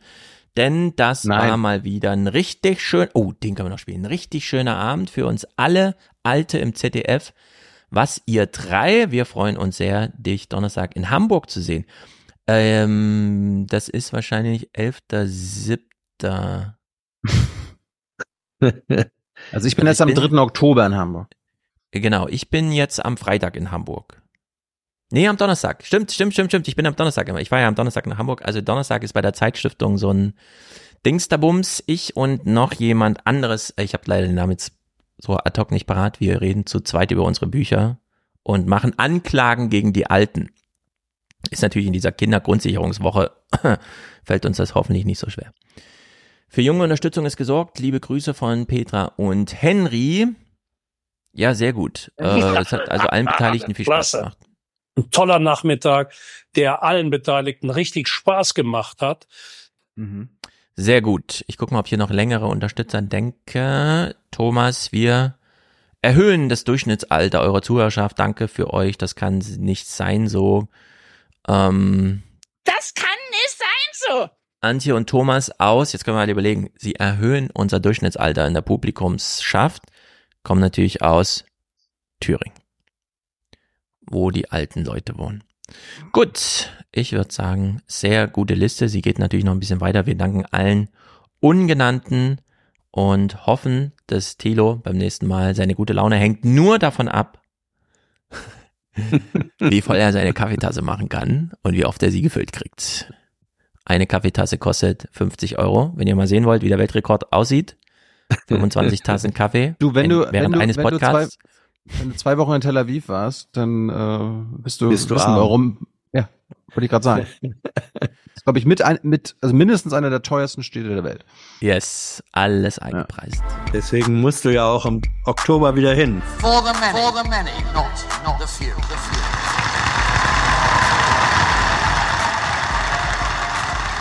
Für Deutschland ist das eine Revolution. Ja, aber das, das ist dann im Oktober ist es dann eine Geschäftsreise. Ja. Mhm. Ach, und die kosten nichts. Ja, das zahlen dann die Hörer. Weniger Steuern auch. wer, wer hat denn deine Urlaubsreise gezahlt? Ich. Aus meinem Gehalt. Ja. Ja, also selbst gedruckt? Wenn du dann Bewirtungskosten abrechnest, was? Sie rechnen 10 Liter Wasser nach Tel Aviv Preis ab. Ja, Ja. waren 100 Grad. Ich musste für 50 Euro am Tag Wasser trinken. Ich wäre gestorben. Hm. Und dafür Können wir muss ich kurz meinem- Mehrwertsteuer zahlen? Haben Sie eine Meise? Es geht um mein Überleben. so. Ich hab, können wir kurz ein paar kleine Themen abhaken und Ja, äh, wollen wir nach ich, ich, Hafen gehen? Können wir gleich machen. Äh, ich habe auf jeden, die Republikaner müssen wir auf jeden Fall noch machen. Ja, äh, absolut. Jetzt, abs los, mach. Jetzt Stimmt, sofort. wir haben doch noch die Republikaner vor uns. Hm. Nee, ich hätte jetzt, gut, wir können auch die anderen Sachen, ich habe so ein bisschen ja auch Stefan-spezifische Themen, Ah. äh, zukunftsgerichtete Themen. Und so können wir auch später machen. Wir können auch jetzt die Republikaner machen. Ja, lass ich uns auch noch, Republikaner und dann segeln wir langsam raus. ich habe auch noch Vetternwirtschaft in MacPom, das dauert auch noch eine Weile. Die hat sich nämlich Hans gewünscht. Okay. Abmarsch jetzt mit den Republikanern, die will ich unbedingt sehen. Während Hans, ich noch. du auch? Oder willst du, oder willst, äh, Hans, du hast auch Mitspracherecht, oder willst du die Vetternwirtschaft in, Ja, lass Amerika. uns mal er, nee, lass uns mal erst die, die Vetternwirtschaft in MacPom machen. Okay. Der ist so lustig. Dauert auch nicht lange. ich weiß ja nicht, Jetzt das Ding ich ist, ich, ich weiß halt nicht, ob Stefan das mitbekommen hat. Nein. Ähm, dann erklären wir es ihm. Ja, das äh, erklärt sich eigentlich auch von selbst. Es erklärt sich von selbst. Ja, die Frage, in Mecklenburg-Vorpommern ist was passiert. Ich weiß nicht, ob du es Mhm. mitbekommen hast. hm. Also es ist Unglaubliches passiert, weil die Sozialdemokratische Partei in MV ist ja ähm, Regierungspartei. Vetternwirtschafts- und korruptionsmäßig und ähm, russisches Gas, die sind ja über jeden Zweifel erhaben. Darum das, was du jetzt hörst, das ist unglaublich. Das ist so, äh, was? Sowas ist in der SPD möglich? Ähm, es geht um eine Veranstaltung. Die SPD-Fraktion im Landtag macht halt mal ab und zu so eine Bürgerforen. Und es war halt mal ganz interessant, wo dieses Bürgerforum im Sommer veranstaltet wurde. Echt idyllisch gelegen der Golchener Hof von Jörg Klingohr. Und die Ehefrau von Jörg Klingohr, Christine Klingohr, macht auf Warum betont er so das, den Namen? Klingohr, Klingohr. Na, klingt's ja nicht ihrer im Ohr. Landtagsinternetseite kräftig Werbung für den Golchener Hof. Dort heißt es, was ich jeden Tag mit Liebe tue, Golchener Hof. Planungen und Veranstaltungen bestimmen hier meinen Alltag. Was folgt, ist die Internetseite des Hotel- und Veranstaltungsbetriebes. Werbung für den Golchener Hof, Hochzeiten, Urlaub, dort alles möglich. Gekommen war in der vergangenen Woche auch die SPD-Fraktion, veranstaltete dort ihr Bürgerforum, mit dabei auch die Ministerpräsidentin. Bezahlt hat die Fraktion, wie viel will sie nicht verraten. Jetzt war die SPD-Fraktion in der letzten Woche beim Bürgerforum oder hat Also das, was du jetzt hörst, ist ein Aussch äh, es ist kein Ausschnitt, das ist jetzt die volle, das volle Interview. Ja. Das Mit ja, einem Vertreter, mit einem Vertreter der Fraktion der SPD. Und das ist äh, Regionalfernseh-Legendenstatus. dort ein Bürgerforum oder kommunalpolitischen Abend gemacht. Was hat das gekostet und warum gerade der Golchener Hof? Die SPD-Fraktion führt seit 15 Jahren, etwa 15 Jahren überall im Land äh, Bürgerforen durch. Das ist uns auch ganz wichtig, mit Bürgerinnen und Bürgern ins Gespräch zu kommen. Einerseits äh, können wir ihre Fragen direkt vor Ort beantworten, andererseits können wir aber auch das Gesagte mitnehmen. Das ist uns ganz wichtig, ins Gespräch zu kommen. Ähm, Und äh, wir haben das in verschiedenen Orten des Landes gemacht. Die Corona-Pandemie hat uns ein bisschen eingeschränkt. In, diesem, in der Legislatur haben wir es ja wieder aufgenommen und der Golchener Hof war nicht unsere erste Wahl. Das war nach vielen Absagen, die wir bekommen haben, war das eine spätere, eine spätere Entscheidung, die wir, die ich dann als parlamentarischer Geschäftsführer getroffen habe. Die hat auch nicht der Vorstand getroffen, sondern ich habe mich entschieden, dass wir dorthin gehen. Und ähm, wir haben mit ähm, ja, vielen Bürgerinnen und Bürgern, mit vielen Vertretern von Vereinen, mit vielen Bürgermeistern dort Gespräche geführt und einen sehr guten Austausch gemacht. Und das ist etwas, äh, was uns als SPD-Fraktion wirklich wichtig ist. Wie teuer war das? Wir haben als SPD-Fraktion viele dieser Bürgerforen in den letzten 15 Jahren gemacht. Wir haben überall im Land Gespräche gesucht mit Bürgermeisterinnen, Ehrenamtlichen. Wir haben einen sehr guten Austausch. Teilweise können wir die aufgeworfenen Fragen dort beantworten. Teilweise können wir sie mitnehmen und im Nachgang beantworten oder in unsere politische Arbeit äh, einfließen lassen. Wir machen diese Bürgerforen überall im Land und auch im Golchener Hof war das ein ortsüblicher Preis. Der, Gol der Golchener Hof war nicht unsere erste Wahl. Wir haben vorher an verschiedenen anderen Lokali äh, Lokalitäten, an anderen Stellen des Landes auch Absagen bekommen und haben uns aufgrund der Größe, die wir benötigen, mit diesen über 200 Gästen und einem Fraktions, einer Fraktionssitzung mit äh, etwa 60, 70 äh, Plätzen und auch vor dem Fraktionsvorstand dazu entschieden, dorthin zu gehen, weil dort die Rahmenbedingungen erfüllt werden. Wie teuer war das? Wollen Sie nicht beantworten. Es war ein ortsüblicher Preis, den wir, den wir vor Ort bezahlt haben und in der SPD-Fraktion haben wir das seit 15 Jahren und ähm, wir äh, machen das überall im Land und kennen daher auch die Preise und haben an der Stelle einen ganz normalen ortsüblichen Preis äh, bezahlt und Wie hoch ist denn der ortsübliche Preis?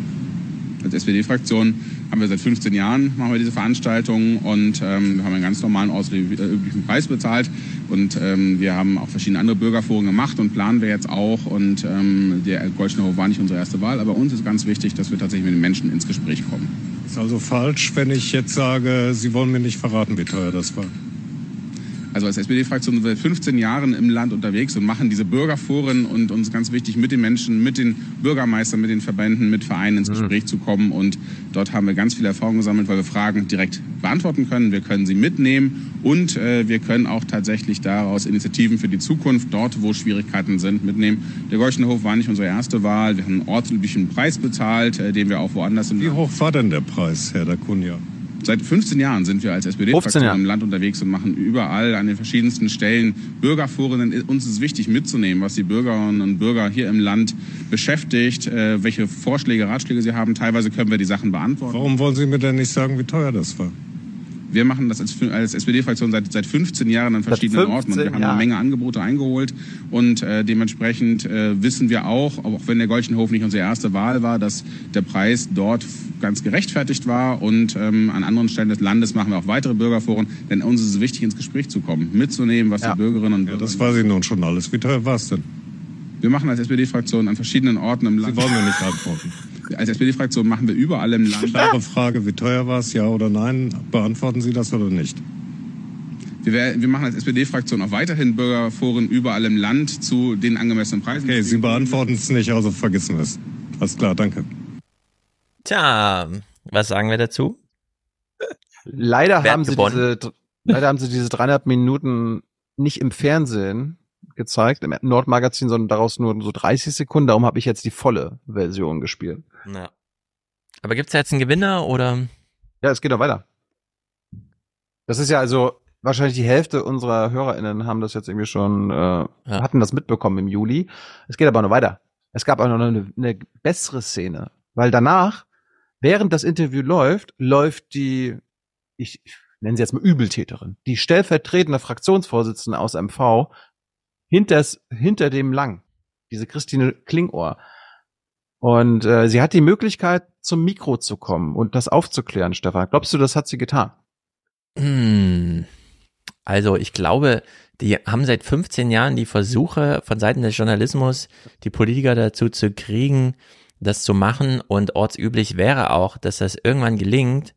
Aber ich bin äh, mir nicht ganz sicher. Es könnte durchaus sein, die Erfahrungen sind jedenfalls da aus dieser langen Zeit. Es sind ja immerhin 15 Jahre, in denen man versucht, die Politiker dann zur Rede zu stellen. Aber ob es in diesem Fall jetzt gelingt, ich würde mal sagen, wir warten mal diesen Clip ab. Das passt ja. Ah ja, das passt ja. Wollen Sie auch mal was sagen, Frau Klinger? Ich bin im Ausschuss jetzt. Halb elf. Und danach? Keinen Moment nicht. Sie wollen nichts sagen, ne? Ja, Herr Dr. Ja, genau. Auskunftsfreudiger sind da Teile der Landtagsopposition. Sehr gut. Ja, ja, machen Sie mal. Mhm. Ich hab zu tun. Also Ihr Bruder hat den Gasthof, oder wie war das? Ihr Mann. Und sie macht auf ihrer Landtagsseite, sie ist stellvertretende Fraktionschefin der Regierungspartei, macht sie Werbung für diesen Gasthof. Das ist ein Familienunternehmen. Ja, aber sie ist ja Mhm. auch, das kann man ja dann aufzeigen. Ja, ähm, Was glaubst du denn, Hans, wie die Ministerpräsidentin, die du ja auch gut kennst, wir haben sie in meiner Mhm. Heimatstadt interviewt, wie hat Manuela Schwesig als SPD-Chefin auf diese Schweinerei reagiert?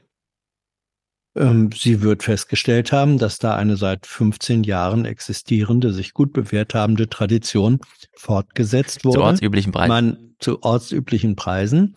Ähm, man muss ja einen Rahmen haben für die vielen Bürger, damit man das, was sie einzubringen hatten, dann auch mitnehmen konnte. Hör mal rein. Podcast geht ein heute Tag- sieben Stunden. Das war jetzt einen Tag später. Heute auf der Landespressekonferenz kommentiert die Ministerpräsidentin die Berichterstattung über das alles. Was haben Sie eigentlich gegen die starken Frauen in der SPD? Frau Klingohr ist eine sehr kluge, engagierte und erfolgreiche Landtagsabgeordnete, die sich hier im Landtag einbringt mit sehr viel Erfahrung. Die SPD-Landtagsfraktion führt seit 15 Jahren in allen Wahlkreisen des Landes Bürgerveranstaltungen durch in dem Format wie vor einiger Zeit in Goldchen. Und Das ist frauenfeindlich, so eine Berichterstattung. Also der Streitwert sind irgendwie 10.000 Euro oder was? Äh, Auflösung kommt gleich. Hier wollte der parlamentarische Geschäftsführer der SPD-Fraktion Philipp Dacunia ja nicht verraten, wie teuer das Goldchener Forum war. Und auch Christine Klingohr, die gerade zufällig vorbeikam, war zu keiner Aussage bereit. Heute nun ergreift der Fraktionschef Julian Barlen höchst selbst das Wort. Im Augenblick ist das so, dass so eine Veranstaltung zwischen 50 und 70 Euro pro Person kostet. Da ist alles mit drin. Ein Buffet, Getränke, Bewirtung, Saalmiete, Technik, alles, was man braucht, um einen so einen würdigen Rahmen auch für die Ehrenamtlichen für den Austausch zu spannen. Und der konkrete Wert im Golchner Hof liegt pro Kopf bei 59 Euro und ein paar Cent und damit also im guten Mittel. Warum wollte Herr Dacunia mir das gestern dann nicht verraten? Warum wollte der andere Typ das gestern nicht verraten? Was ist die Antwort? Was glaubt ihr? Er ist ein Lebemann. Er wollte einfach Spaß haben. Er wollte wie die Katze mit der Maus ein bisschen spielen. Hans, wie kommt die SPD-Fraktion da jetzt raus, dass der Typ da am Vortag versagt hat? Wie, äh, welche Antwort hat man sich zurechtgelegt? Ähm, dass man gestern noch nicht die genauen Abrechnungszahlen hatte. Das liegt daran, dass gestern die Schlussrechnung einfach. Ach so. Hans, du könntest PR-Beauftragter der SPD werden. Ja, oder auch nicht. Weil sonst meint Stefan ja immer, dass er der bessere Grün-PR-Berater wäre. Äh, vielleicht Ja. solltest du ja die SPD übernehmen. Ja. Also, Oder vielleicht hast du das ja schon getan, weil die das ja gerade äh, gemacht haben. manchmal sehen Sachen im Fernsehen aus wie so ein Skandal und sind einfach gar nichts. Oder? Naja. Naja, aber wenn du quasi so ein Bürgerforum bei deinem Ehemann machst und damit auch noch Geld verdienst, was ja quasi Egal. Steuergeld ist, ist egal. Solange das ortsüblich und so weiter, es ist ja nicht so, dass man hier europäisch ausschreiben muss und dann irgendwie, keine Ahnung, es ist halt einfach, man macht es halt. Ja, wir, wir hören mal weiter rein. Äh, die Übeltäterin, Christine Klingor, hat sich dann auch nochmal zu Wort gemeldet.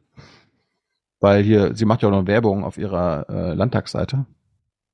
Und wie war das mit der Werbung von Christine Klingohr für den Golchener Hof ihres Mannes? Auch dazu gibt's heute plötzlich ein Statement. Als Werbung würde ich das nicht bezeichnen. Ich habe äh, in Zeiten des Wahlkampfes eine Website eingerichtet und die habe ich so gemacht, dass ich natürlich aus meinem Leben berichtet habe. Ach so. Und der Golchener Hof gehört zu meinem Leben und deshalb ähm, kann man da auch dann draufschauen. Ach so. Ja. Das Okay. Problem ist, Keine andere Location hatte für diesen Termin in der Region ein entsprechendes Angebot. Entweder weil einfach zu klein oder weil schon belegt. Und wir standen vor der Wahl, wollen wir an dem Tag in der Region, so wie geplant, dieses Bürgerforum, dieses Dankeschön auch für die Engagierten machen, ja oder nein. Und wir haben uns im Interesse des Dialogs, im Interesse der Menschen für ja entschieden. Nach Balens Worten habe es Anfragen der SPD-Fraktion bei vielen anderen Anbietern im Umkreis gegeben. Recherchen des NDR belegen aber, zwei als Alternative zu Golchen in Frage kommende Betriebe wurden gar nicht von den Sozialdemokraten angefragt. Ein weiterer Anbieter sagte, er sei telefonisch kontaktiert worden, habe dann aber nichts mehr von der SPD-Fraktion gehört. Tja. Okay. man könnte ja diesen Vorwurf der Vetternwirtschaft vermeiden. Und man soll ja allein nur den Anschein vermeiden, irgendwie äh, krumme Sachen zu machen. Hätte man ja auch andere Location wählen können. Oder 50 Leute weniger einladen können. Stattdessen hat man sich für den Betrieb der stellvertretenden Fraktionschefin entschieden. Ja. So, jetzt bringe ich das mit, obwohl das ja im Juli schon passiert ist. Denn im August, Hans, gab es eine neue Entwicklung. Hm. Was glaubst du, was da jetzt noch rausgekommen sein könnte? Dass sie es in Wahrheit schon 16 Jahre lang machen. Hm. Keine was Ahnung. Könnte, was könnte Frau Klingohr noch so verheimlicht haben? Naja, dass es irgendwelche Nebenabreden gab oder ähm, dass Zusatzrechnungen äh, gestellt wurden, dass es dann doch nicht am Ende bei, wie war das, 59 ähm, Euro Mhm. pro Nase war. Irgendwie sowas. Naja, sie ist ja eigentlich Vollzeit-Landtagsabgeordnete, aber Sie hat gekellnert. Christine Klingauer ist nicht nur im Landtag aktiv, hat es dort zur stellvertretenden Fraktionsvorsitzenden gebracht. Nein, sie hilft auch auf dem Golchener Hof ihres Mannes aus. Bloß, dass sie für diese Tätigkeiten auch Geld bekommen hat, das hat sie bisher nicht gesagt. Jetzt aber teilt sie auf NDR-Nachfrage mit. Ich habe über mehrere Jahre aus einem geringfügigen Beschäftigungsverhältnis Minijob beim Golchiner Hof jeweils 450 Euro pro Monat erhalten. Dies gilt auch für das Jahr 2022, wo eine Anpassung dieses Minijobs für die Monate Oktober und November auf 520 Euro vorgenommen wurde. Seit Dezember vergangenen Jahres habe sie dieses geringfügige Beschäftigungsverhältnis nicht mehr. Warum bleibt offen? Denn ein Interview zu diesem Thema will Christine Klingor dem NDR nicht geben. Ja.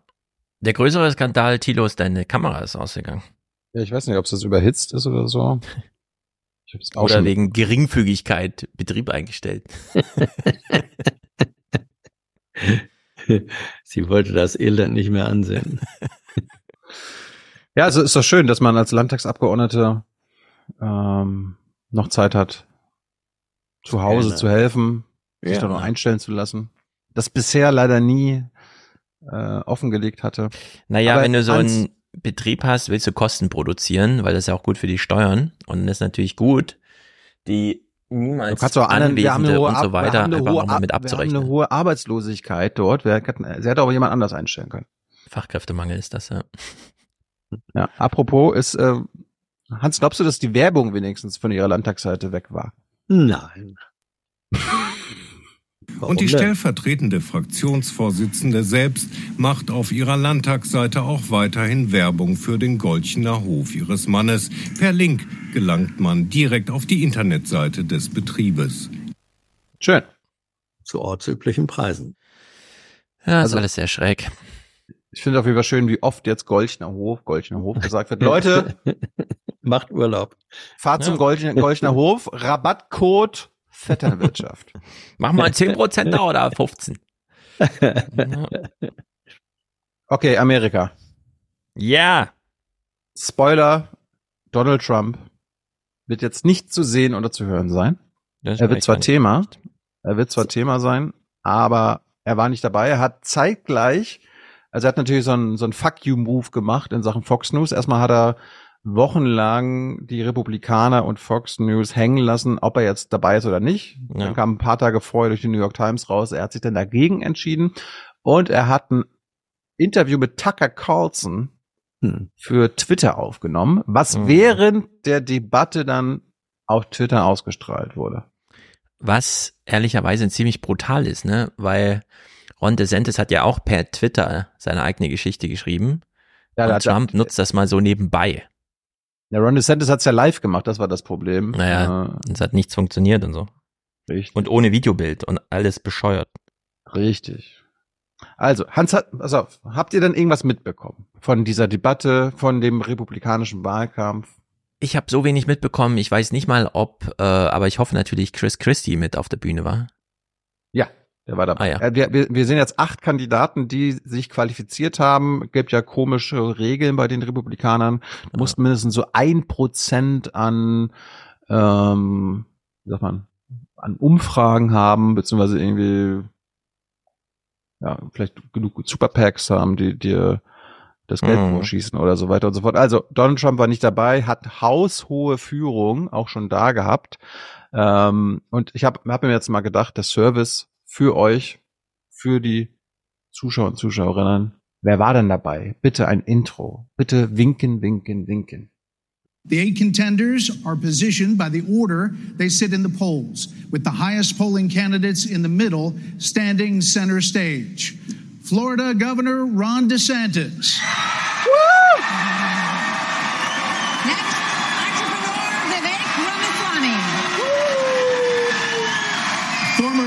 President Mike Pence. Former South Carolina Governor Nikki Haley. Former New Jersey Governor Chris Christie. South Carolina Senator Tim Scott. Former Arkansas Governor Asa Hutchinson. And North Dakota Governor Doug Burgum. Da wurde aber viel rumgebuht gerade, oder habe ich mich verhört? Stefan, wir haben doch schon vor sieben, nee, acht Jahren etabliert, das ist wie Wrestling. Mhm.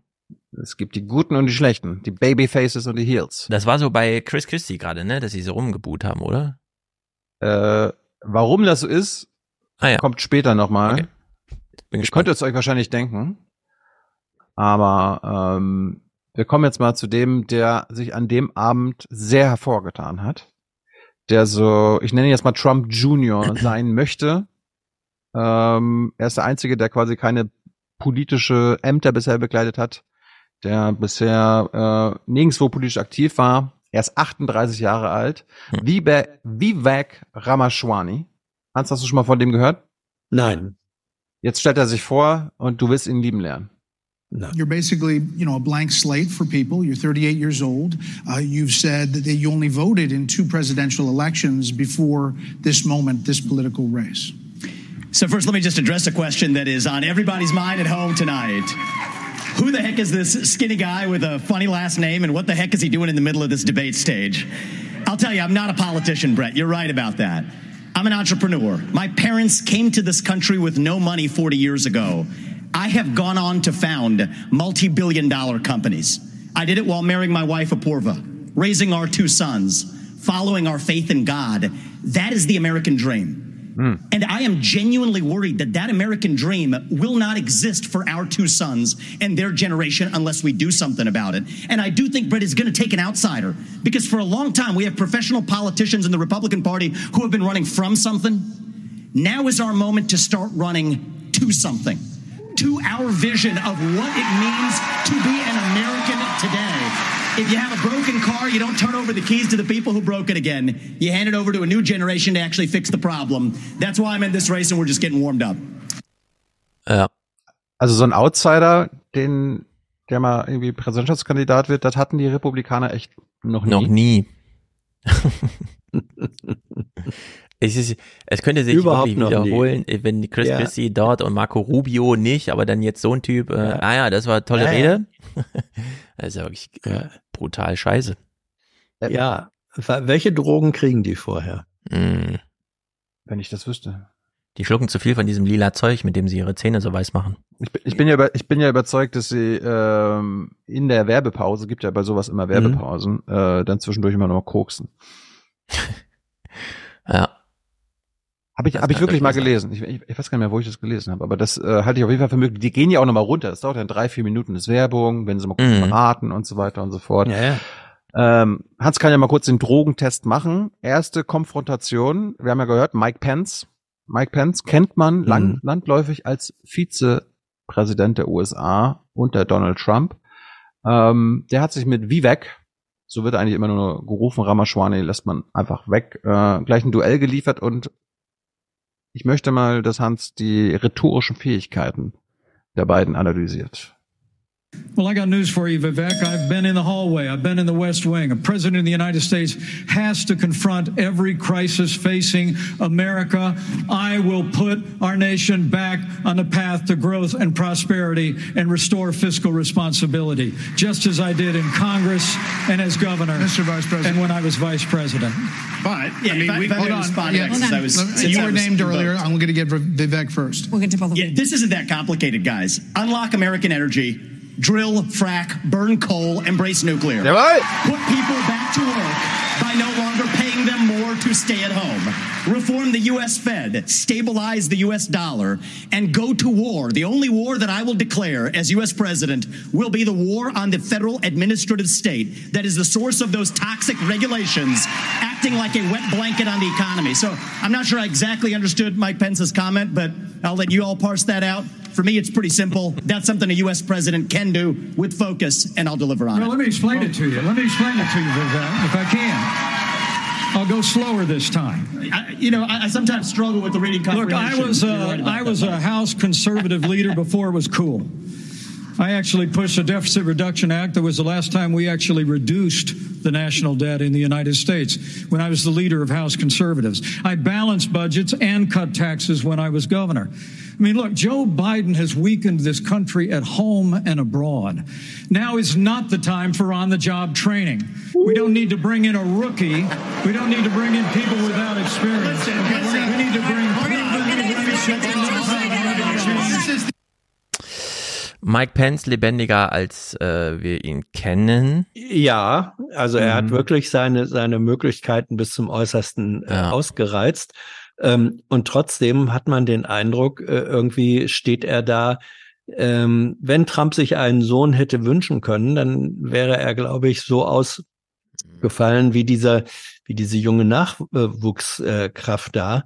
Ähm, und dass Pence dann äh, schon in so einem frühen Stadium sozusagen sich darin flüchtet, nasty zu werden, was dann ja auch ordentlich äh, mit Buß bedacht wurde, nämlich zu sagen, also wir können uns hier gar keinen Anfänger äh, leisten, der hier Training, Learning on the on the Job macht. Ähm, das das zeigt eigentlich, finde ich, auf der einen Seite so kennt man Pence nicht und auf der anderen Seite fühlt er sich offenbar da doch schon irgendwie mit dem Rücken an der Wand, oder?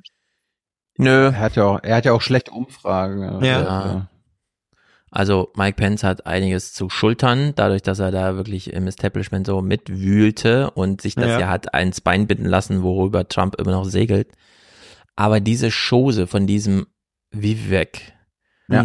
Die ist gut auf der Bühne, so, aber äh, jeder Amerikaner, der, und das weiß ja Thilo besser als wir beide, diese Debattenschule und so weiter mitmacht, sieht hier einfach Performance. Ja, das natürlich. Ist einfach dieses, Das dieses ist alles Blick hinter die. Kulisse ist genau Das nicht ist möglich Zirkus. Und das ist halt bei Ja. Trump wiederum ganz anders, ja. Und Ah. das wird nicht lange tragen. Das ist so ein sein, also ich unterstelle Vivek, dass er quasi die Trump-Karte spielt, einfach nur erstens strategisch, falls Trump verurteilt werden würde, irgendwie in den Knast landen würde oder so weiter, dann ist er quasi der Trump-Ersatz in Trump-Manier, weil ihr werdet sehen, die anderen Kandidaten sind anders. Die sind halt wieder so entweder knallharte, Ja. konservative, faschistoide, äh, wie soll ich sagen, Ja. ähm, Rechtsradikale und so weiter. Und Vivek ist halt so Trump-artig, nur in jung. Ja, ohne den ganzen, ich- ohne, ohne den deswegen- ganzen Ballast. Ja, ich sag ja, der also Typ ist wenn aber auch ich, schwarz, ne? Tim ähm, Scott, ja, ja, aber das ist halt eine Schlaftablette. Ja, ja. Nee, Vi- Vivek ist wirklich, ich glaube, wenn, wenn Trump sich das irgendwie angeguckt hat, ähm, Vivek wäre, glaube ich, der Sohn, den er gern gehabt hätte von dieser Performance her. Und Meinst dann müsste ist- er halt, Es ist auch ein Duell ums Vize, den Ja, das wollte, das wollte, das wollte ich gerade sagen. Kommt Äh, es dazu. gibt- Einer von denen möchte wahrscheinlich irgendwie äh, Vizekandidat werden. Ron Ja. DeSantis wird's wahrscheinlich nicht, weil den hasst Nee. Trump, den wird, das wird er nie machen. Nee, Mike Pence wird, Mike Pence wird er auch nicht machen, weil Mike Pence ihn ja in den, hat ihn ja betrogen und ihm Ja, in den ja. Rücken gefallen. Also Vivek wäre da äh, eine Möglichkeit. Mhm. Ich fand's auf jeden Fall lustig. Äh, das Ding heißt ja, habe ich jetzt gerade eingeblendet, Fox News Democracy 24. Was du da inhaltlich hörst, ist eigentlich Fascism 24 oder Libertarian Fascism. Also es ist unfassbar. Also das ist nochmal inhaltlich nochmal krasser geworden als vor acht Jahren, als wir da zum ersten Mal eingestiegen sind. Wir haben das ja schon immer als Unterhaltungssendung bewertet. Damals der erste Podcast, der gesagt hat, wenn Trump so weitermacht, wird er Präsident. Hm. Hans leider nicht dabei. Hans, jetzt bist du dabei bei der ersten Debatte. Ja. Und äh, wenn die so unterhaltsam werden oder bleiben, wie sie jetzt sind, dann werde ich die auch weiter gucken, obwohl Trump nicht dabei ist, Stefan. Ja, ich finde es bisher auch ganz gut. Ich freue mich auf Mike Pen äh, auf Dings vor allem, Chris Christie. Der gefällt mir in dem. Podcast so gut, wenn der irgendwo zu Gast ist oder so. Chris Christie hat keine Chance, aber äh, Ja. die versucht, die versucht er zu nutzen. Äh, Ron DeSantis war ja von dem republikanischen Establishment so ein bisschen auserkoren, Trump abzulösen. Mhm. Äh, es gibt ja auch Teile des Podcasts, die überzeugt waren, dass Ron DeSantis äh, große Chancen hat, Trump zu besiegen. Naja, Und, äh, bis er halt angefangen hat, Wahlkampf zu machen, ne? Genau. Und sein meine, der Wahlkampf Typ- besteht. Warte, ich will es nur kurz sagen, weil du es angesprochen hast. Bevor er Wahlkampf machte ums Präsidentenamt, ist er mit 20 Prozent Vorsprung in Florida ins Governors, Governorsamt reingerauscht und alle haben sich die Augen gerieben. Also wirklich alle. Konnte ja wirklich dann keiner wissen, dass man äh, einfach nur mit Elon Musk ist mein Kumpel alles verspielt. In der Hinsicht. Tja. Also äh, das Wort Covid und Corona kam nur einmal in diese Debatte und äh, Ron DeSantis, sein Playbook in diesem Wahlkampf scheint noch diese Covid-Karte zu sein, obwohl alle anderen jetzt irgendwie schon sagen, okay, das war halt Thema, wird halt nie wieder Thema sein. Ron Oh. DeSantis. Ja, gut. Aber er versucht damit immer noch zu punkten. Ja, aber ja, die meisten, ist klar. die meisten Amerikaner, links wie rechts, sind so, oh, I don't Ja, give ja. a shit anymore. Let's forget about it. You are up, Governor DeSantis. So here's the thing. Why are we in this mess? Part of it, and a major reason, is because how this federal government handled COVID 19 by locking down this economy. It was a mistake. It should have never happened. And in Florida, we led the country out of lockdown. We kept our state free and open. And I can tell you this as your president, I will never let the deep state bureaucrats lock you down. You don't take somebody like Fauci and coddle him. You bring Fauci in, you sit him down, and you say, Anthony, you are fired. Aber, Thilo, du hast ja damals in diese eine Vorlesung und so weiter, wo es hieß, ja, das ist die Debatte und dann das anschließende Gespräch. Ich kann mir ungefähr hier vorstellen, wie sowas abläuft, dass nämlich alle so ein bisschen Dampf plaudern und man dann zu ihm sagt, ja, der macht das wirklich. Der war ja wirklich der große Opponent. Der hat ja wirklich Florida für offen erklärt, als die Leute da in New York kreuz und quer auf der Straße tot lagen. Also das Nachgespräch ist da, da kriegt er so ein bisschen Gravitas. Ja, er versucht natürlich dann auch ähm, für die, genau, für die Shows danach O-Töne zu produzieren.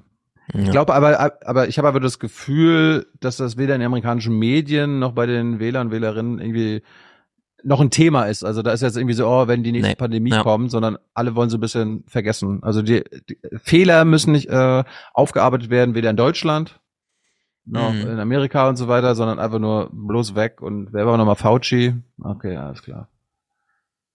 So, jetzt äh, präsentiert sich Vivek als Revolutionär. Ja, also im rechten Gedankengut als, als Revolutionär. Vivek la Revolution, Hans. Listen, now that everybody's gotten their memorized, pre-prepared slogans out of the way, we can actually have a real discussion now. The, the, the reality and the fact of the matter is. Übrigens auch Trump-Playbook ja. vor acht Jahren. Weißt du noch, Stefan? Er so, ja, die anderen haben hier nur äh, vorbereitete Statements. Mm. Ich bin hier, I'm real, ich bin schlagfertig und spontan und das stimmt no. wahrscheinlich. Is that one of yours? Not, not really, Mike, actually. We're just gonna have some fun tonight. And the reality is, you have a bunch of people, professional politicians, super PAC puppets, following slogans handed over to them by their 400-page super PACs last week. The real choice we face in this primary is this. Do you want a super PAC puppet or do you want a patriot who speaks the truth? Do genau. you want incremental reform, which is what you're hearing about, or do you want revolution? Okay. And I stand on the side of the American the Revolution. We're going to take control back. Auch wieder ein Trump-Move, Hans. Äh, Trump hat damals ja, auch ja. gesagt, ihr seid alles Super PAC Puppets, was sogar stimmt. Und ich nicht. Und äh, Vivek Ramaswamy ist ein fast Milliardär. Der ist 950 Millionen Dollar schwer laut äh, Auskunft, was ich in New York Times gelesen habe. Mhm. Da hat man den Super, Shop frei für sowas. Super Pack Puppet hat mit pharmazeutischen Produkten sein Vermögen gemacht. Dann äh, kommt ein junger Mann, der also also junge Stimme äh, eingespielt wird, kathol katholischer junger Mann, sagt, ja, hier die jungen Leute interessieren sich für den Klimawandel, die Republikaner, denen wird immer unterstellt, dass sie irgendwie äh, den Klimawandel leugnen. Jetzt kommt die Abfrage von den Fox News Moderatorinnen. Wer erkennt an, dass der Klimawandel menschengemacht ist? Da stehen acht Menschen auf der Bühne. Kleines Quiz, ja? Mhm. Ihr müsst kurz überlegen, wie viele von denen heben den Arm?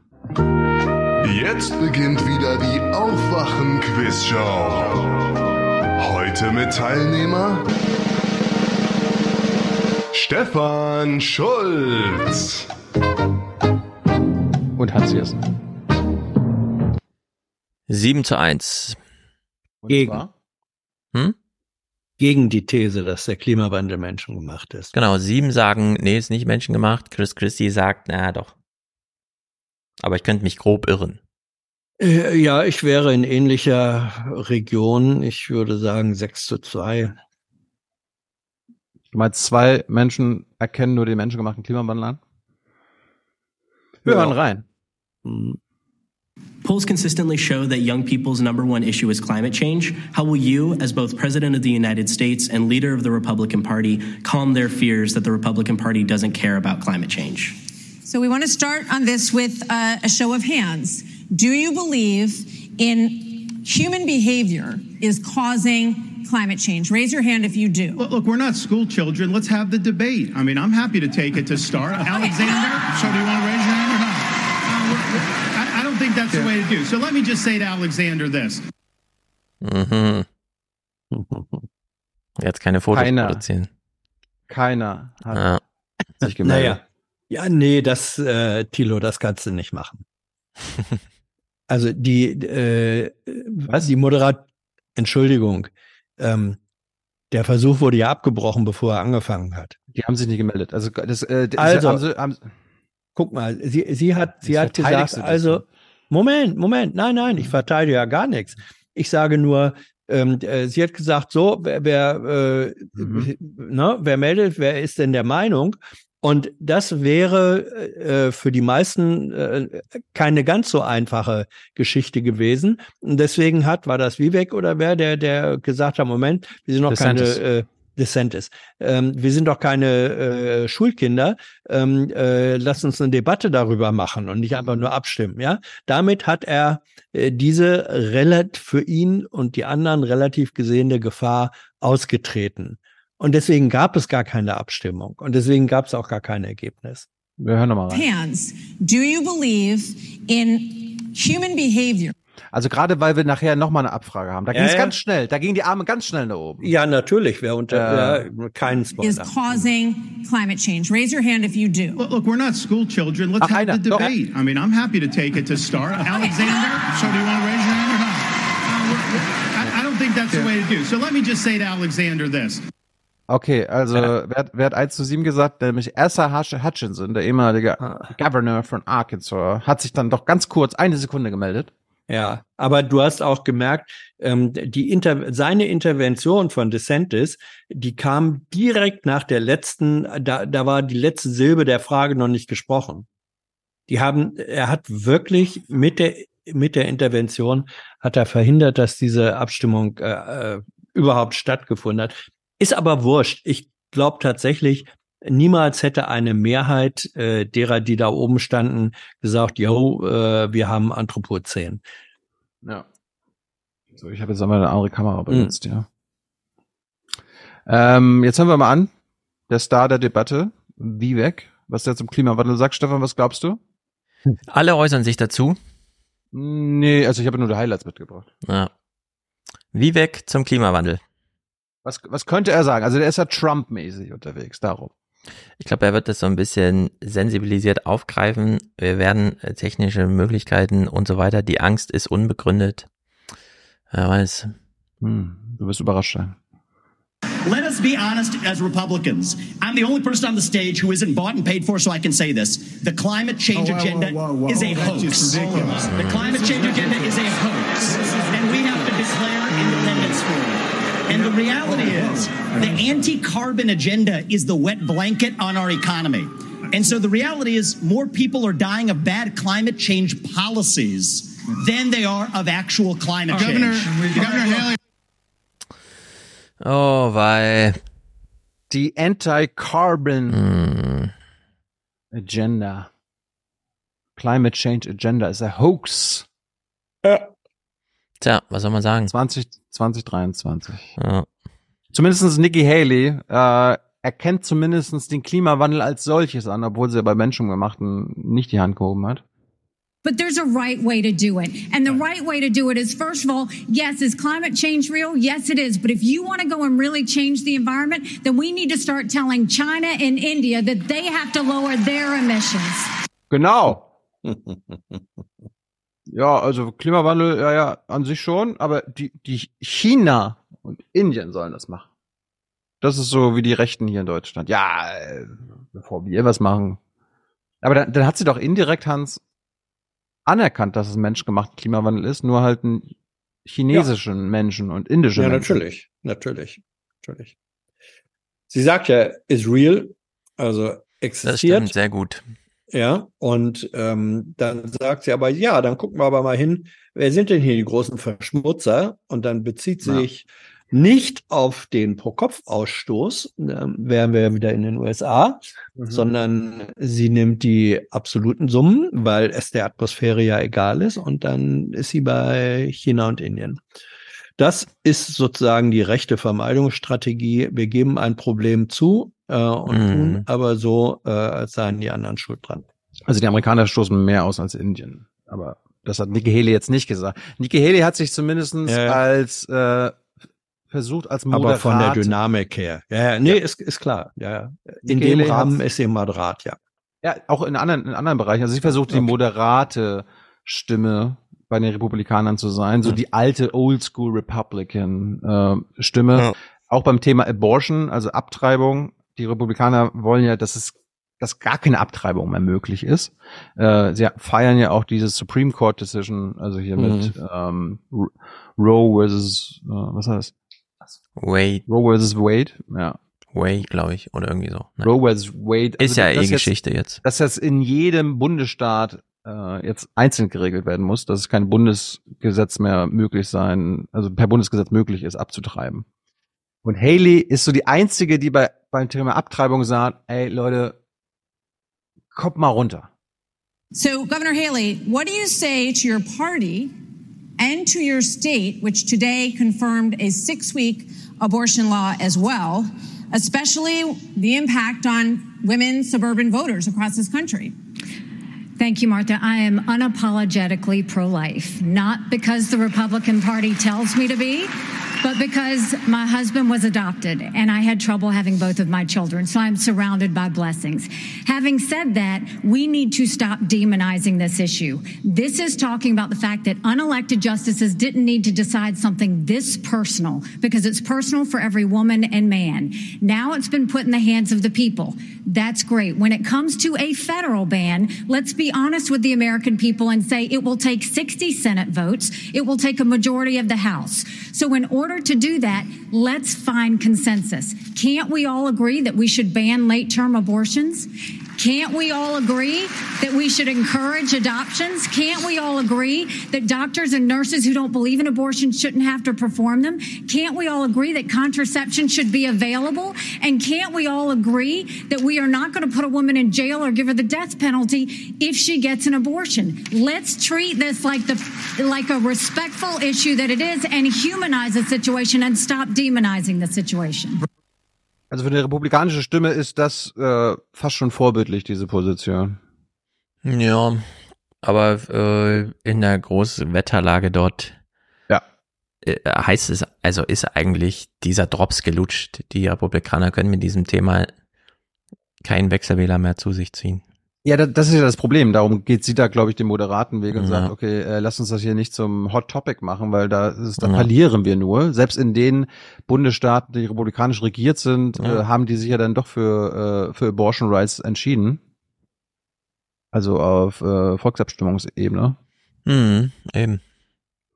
So, jetzt kommt Chris Christie. Erstes Highlight von ihm. Es war Thema äh, Kriminalität in den Städten und bei Fox News wird das dann nie, äh, also wird immer so impliziert, so ja, die Schwarzen, die machen wieder Ärger und die the crime rate has gone up. Chris Christie hat mal äh, einen Vorschlag, Hans, äh, was man machen sollte. So what a President Christie would do is appoint an attorney general who would instruct each of the 93 U.S. attorneys that they are to take over the prosecution of violent crime in every one of those cities that are failing to do so. We have plenty of room in the federal prisons to lock up these violent criminals and clean up what's going on all across this country in these individual cities. Hmm. Yes. Es gibt noch, also die Amerikaner haben schon die höchste äh, Gefäng, äh, Gefäng, Gefangenenrate der Welt, glaube ich. Ein Prozent der Bevölkerung sitzt im Gefängnis. Kann man sich gar nicht Aber es ist noch mehr Platz. Hans, es ist noch Ja. mehr Platz in den Gefängnissen. We are the one percent. Yes. Und man, ich habe jetzt leider nicht recherchiert, aber man könnte ja mal gucken, ob der sogenannte Prison Industrial Complex ähm, ein Unterstützer des Super PACs von Chris Christie ist. Ja. Äh, DeSantis hat dann aber noch mal einen draufgesetzt. Wir waren ja vorhin äh, bei Antisemitismus und Verschwörungen bei von Aiwanger. DeSantis bringt das mal zusammen. Crime. Well, actually, crime's at a 50 year low Not in in- Florida. not we're, in we're- Miami. we're happy with that. Well, the statewide, it's a 50 year low. And so here's the thing these hollowed out cities, this is a symptom of America's decline. And one of the biggest reasons is because you have George Soros funding these radical left wing district attorneys. They get into office and they say they're not going to prosecute crimes they disagree with. The inmates start running the asylum. There's one guy in this entire country that's ever done anything about that me. So Viktor Viktor Orban Playbook. Hm. Ja. George Soros sorgt dafür, dass es keine Anklagen gibt gegen Crime. Was mir, was mir völlig neu wäre in Amerika. In dem Kontext habe ich das auch noch nie gehört, aber gut. Wenn er meint. Dann gibt es, dann gibt es äh, den ehemaligen Gouverneur von North Dakota. North Dakota ist so ein bisschen das Saarland äh, von Amerika, beziehungsweise nur wenn das Saarland genauso viele Einwohner hätte, aber so groß ist wie Bayern. Also North Dakota ist riesig und da wohnen ganz, ganz wenige Menschen. Und Mr. Burgum hat jetzt auch was zu Kriminalität zu sagen, versucht das Thema von Kriminalität in den Städten aufs Land zu machen. Und ich habe das Gefühl, Hans, dass dieser Mann immer noch im 18. Jahrhundert lebt. Nobody ever asked the question of what about the crime wave in small towns? Because in a small town, neighbors help neighbors. Ah. People understand each other. If a farmer gets sick, everybody comes together and helps them get the crop off. There's accountability, there's transparency. One thing that I think this country could use is somebody in the White House that understands small town values because that's our road back to get this country on track again. ja. Also ich glaube, so im 18. Jahrhundert war es noch so, dass wenn ein Bauer krank geworden ist, dann sind halt die anderen Bauern zusammengekommen und haben ihm irgendwie geholfen bei der Ernte. Schön, ich kann mir das, ich kann mir ich glaube, das. im 21. Jahrhundert. Ich kann mir das äh, immer noch vorstellen. Das ist, äh, das weißt dass, du doch. Dass es ab und zu passiert, klar. Ja, ja. Irgendwo vereinzelt passiert, aber er macht das ja, das ist ja die Ja. Regel. Das Ja. ist, das ist the country. Ja. Ja. Ähm, du kommst doch selbst aus einer ländlichen Region, in der du auch manchmal noch bist. Und dass da sozusagen das, was man Nachbarschaftshilfe oder so äh, nennt und Bescheid wissen wir, dass das ausgeprägter ist als in größeren oder auch Mittelstädten, äh, das ist einfach, ob das ein, dass das ein Modell für die Zukunft ist, wird ja keiner sagen. Aber äh, er hat ja offenbar nichts vorzuweisen. Und dann sagt er, das wäre immerhin nicht schlecht, wenn einer ähm, im Weißen Haus sitzt, der weiß, wie diese diese Ursprungsstruktur Amerikas funktioniert. Ja, aber kennst du genauso gut. Ich bin der Senator für New York, also Ja. auch New York City. Und die Nachbarschaftshilfe, die wir da hatten während Corona, die brauchen wir jetzt im ganzen Land, auch in den kleinen Städten. Kannst du Ja, aber er bedient, er bedient natürlich ein ländliches äh, ähm, Sehnsuchtsnarrativ, Ja. Ein Stück weit US-amerikanische Nostalgie. Ja, Äh, ja. Das, das ist sozusagen die ländlich harmlose äh, Version des, der, der Trumpschen Rückwärtsgewandtheit. Apropos Donald Trump, äh, viele kennen ihn vielleicht nicht mehr, aber er war mal US-Präsident, äh, hat sich bei dieser Debatte enthalten, mit dabei zu sein, denkt sich so, ich habe so einen großen Vorsprung, ich brauche mit diesen Ameisen mich gar nicht abgeben. Äh, ein Tag später, nach dieser Debatte, musste er in Atlanta oder zumindest irgendwo in Georgia äh, sich äh, melden im Gefängnis, hat auch Mugshot dann abgegeben.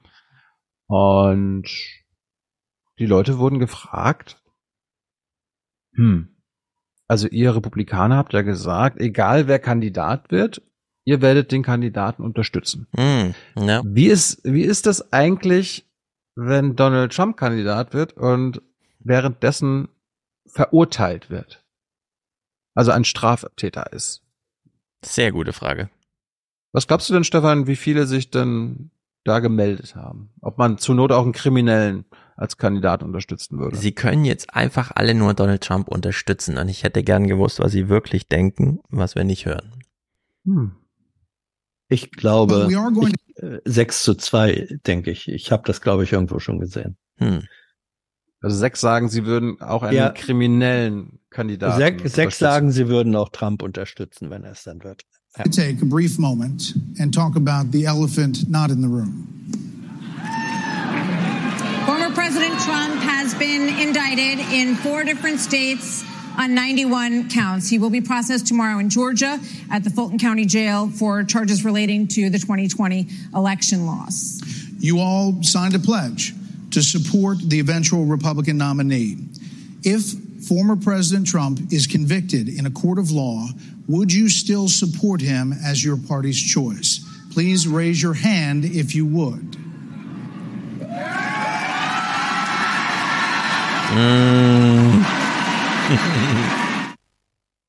Geil. Das ist nicht schlecht, dieses langsame. Da gehört unbedingt das Bewegtbild dazu. Ja. Der einzige, der einzige, der sich nicht gemeldet hat, ist Asa Hutchinson. Der, äh, hören wir gleich nochmal, sich klar gegen Trump stellt. Werden die alle. Bei Chris, bei Chris Christie, Chris Christie hat so einen Moment die Hand gehoben und gleichzeitig dann so Ja, gemacht. Und halt wieder runtergenommen, ja. Ja, es ist so, also so ein, so ein doppeltes Spiel, so im Sinne von, ja, also wenn man ein Foto hat, dann habe ich, hab ich beides gemacht. Chris Christie wird ihm wird noch sagen, äh, nur wenn er sich noch bei mir entschuldigt dafür, dass er mich mit Corona infiziert hat. Der wusste, wie fett ich bin. Ja. Auf jeden Fall die acht, nee, sieben von acht äh, Kandidaten der Republikaner würden auch einen verurteilten Kriminellen namens Donald Trump als Kandidaten unterstützen. Good to know. Und jetzt bekommen wir das Duell zwischen Chris Christie, was sich wahrscheinlich Stefan erhofft hat, und mhm. Vivek zum Thema Trump. Viel Spaß. Whether or not you believe that the criminal charges are right or wrong, the conduct is beneath the office of President of the United States. And, and, and you know, this is the great thing about this country. Booing is allowed, but it doesn't change the truth. It doesn't change the truth. Mr. Ramaswamy, you raised your hand supporting. No, I'd like to get in and respond. Let's just speak the truth, okay? President Trump, I believe, was the best president of the 21st century. It's a fact. And Chris. Woo! Der beste Präsident des 21. Jahrhunderts.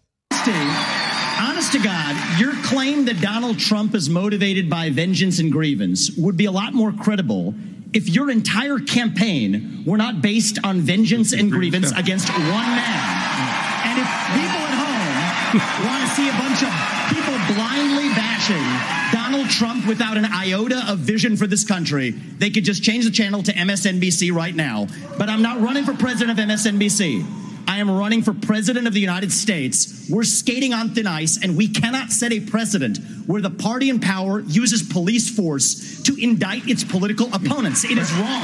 We have to end the weaponization of justice in this country. 30 seconds, Governor DeSantis. Look, you know, let me tell you No, no, I'm something. sorry. You- 30 secons, Governor You make me laugh because you sit, ways, you sit, you sit here in an answer.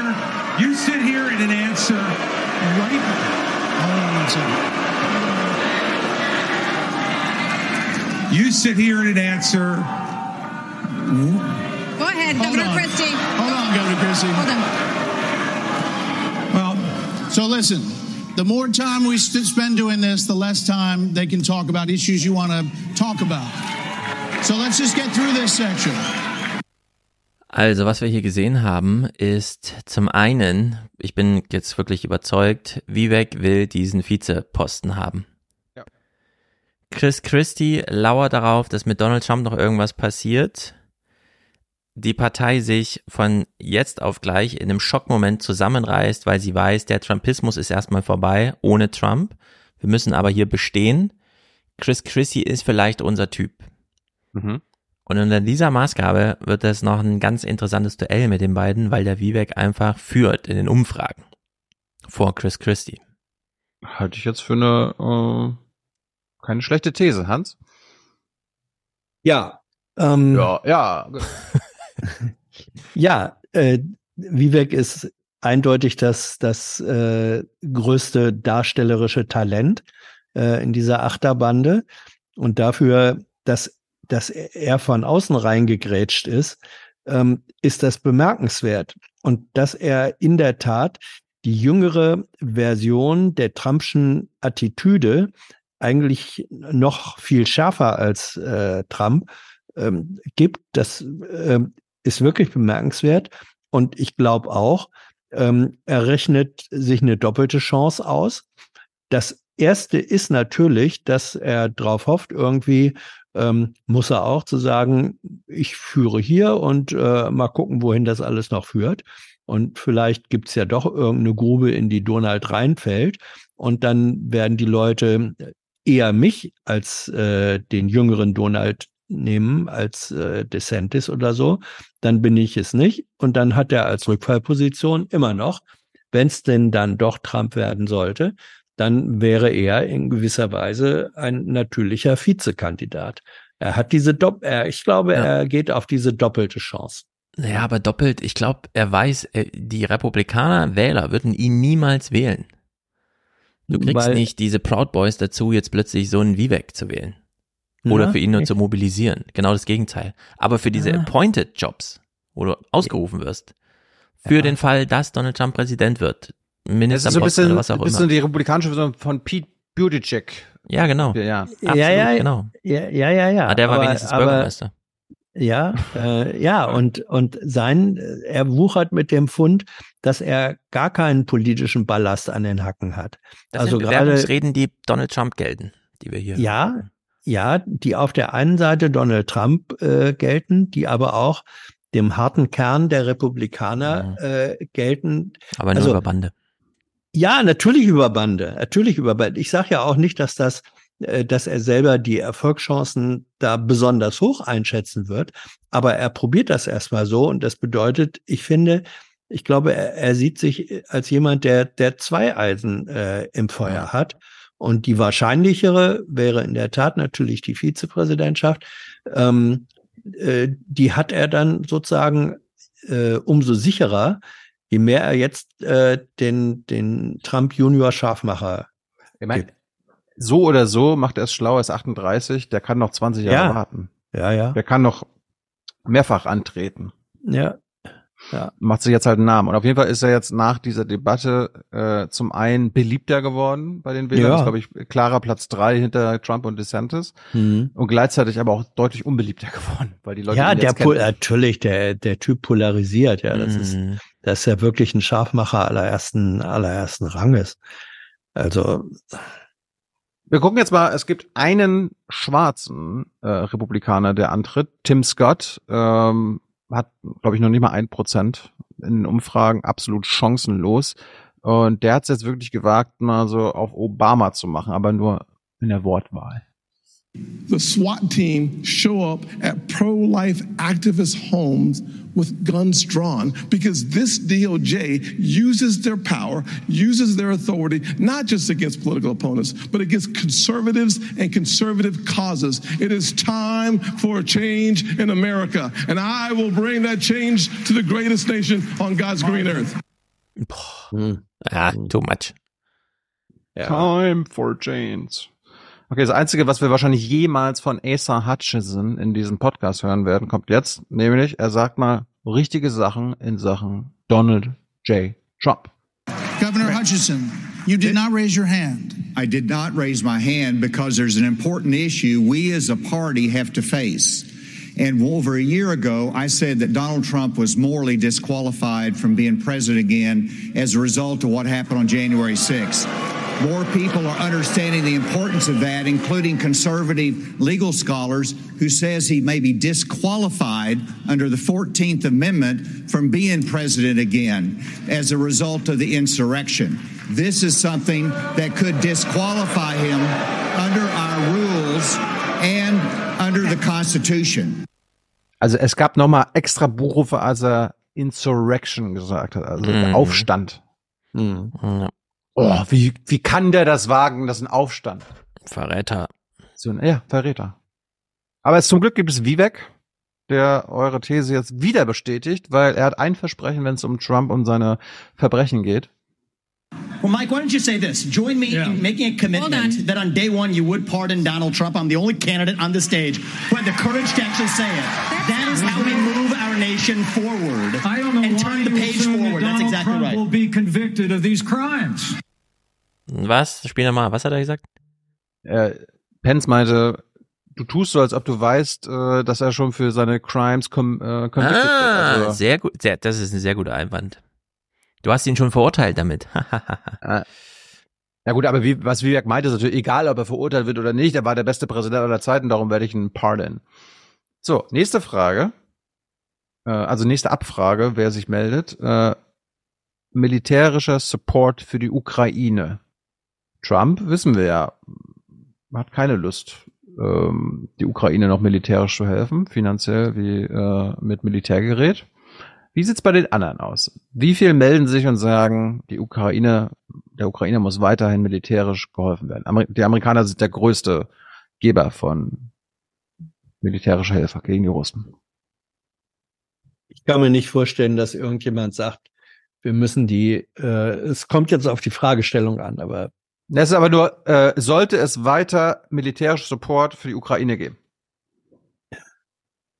ja, da sehe ich eine klare Mehrheit dafür. Also alle oder?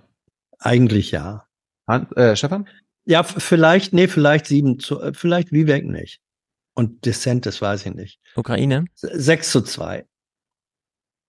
Wie viel wollen die Ukraine weiterhin unterstützen? Ich bin immer wieder überrascht davon, wie sehr es doch nicht verfängt, dass die Republikaner verstehen, dass dieses ganze Geld einfach zu ihnen nach Hause wieder zurückfließt und so weiter, sondern dass sie einfach diesen wir wollen keinen Krieg. Also ich, ich, ich glaube mittlerweile, die Republikaner werden sich noch komplett darauf einschießen, dass die Ukrainer bitte ein europäisches Problem sind.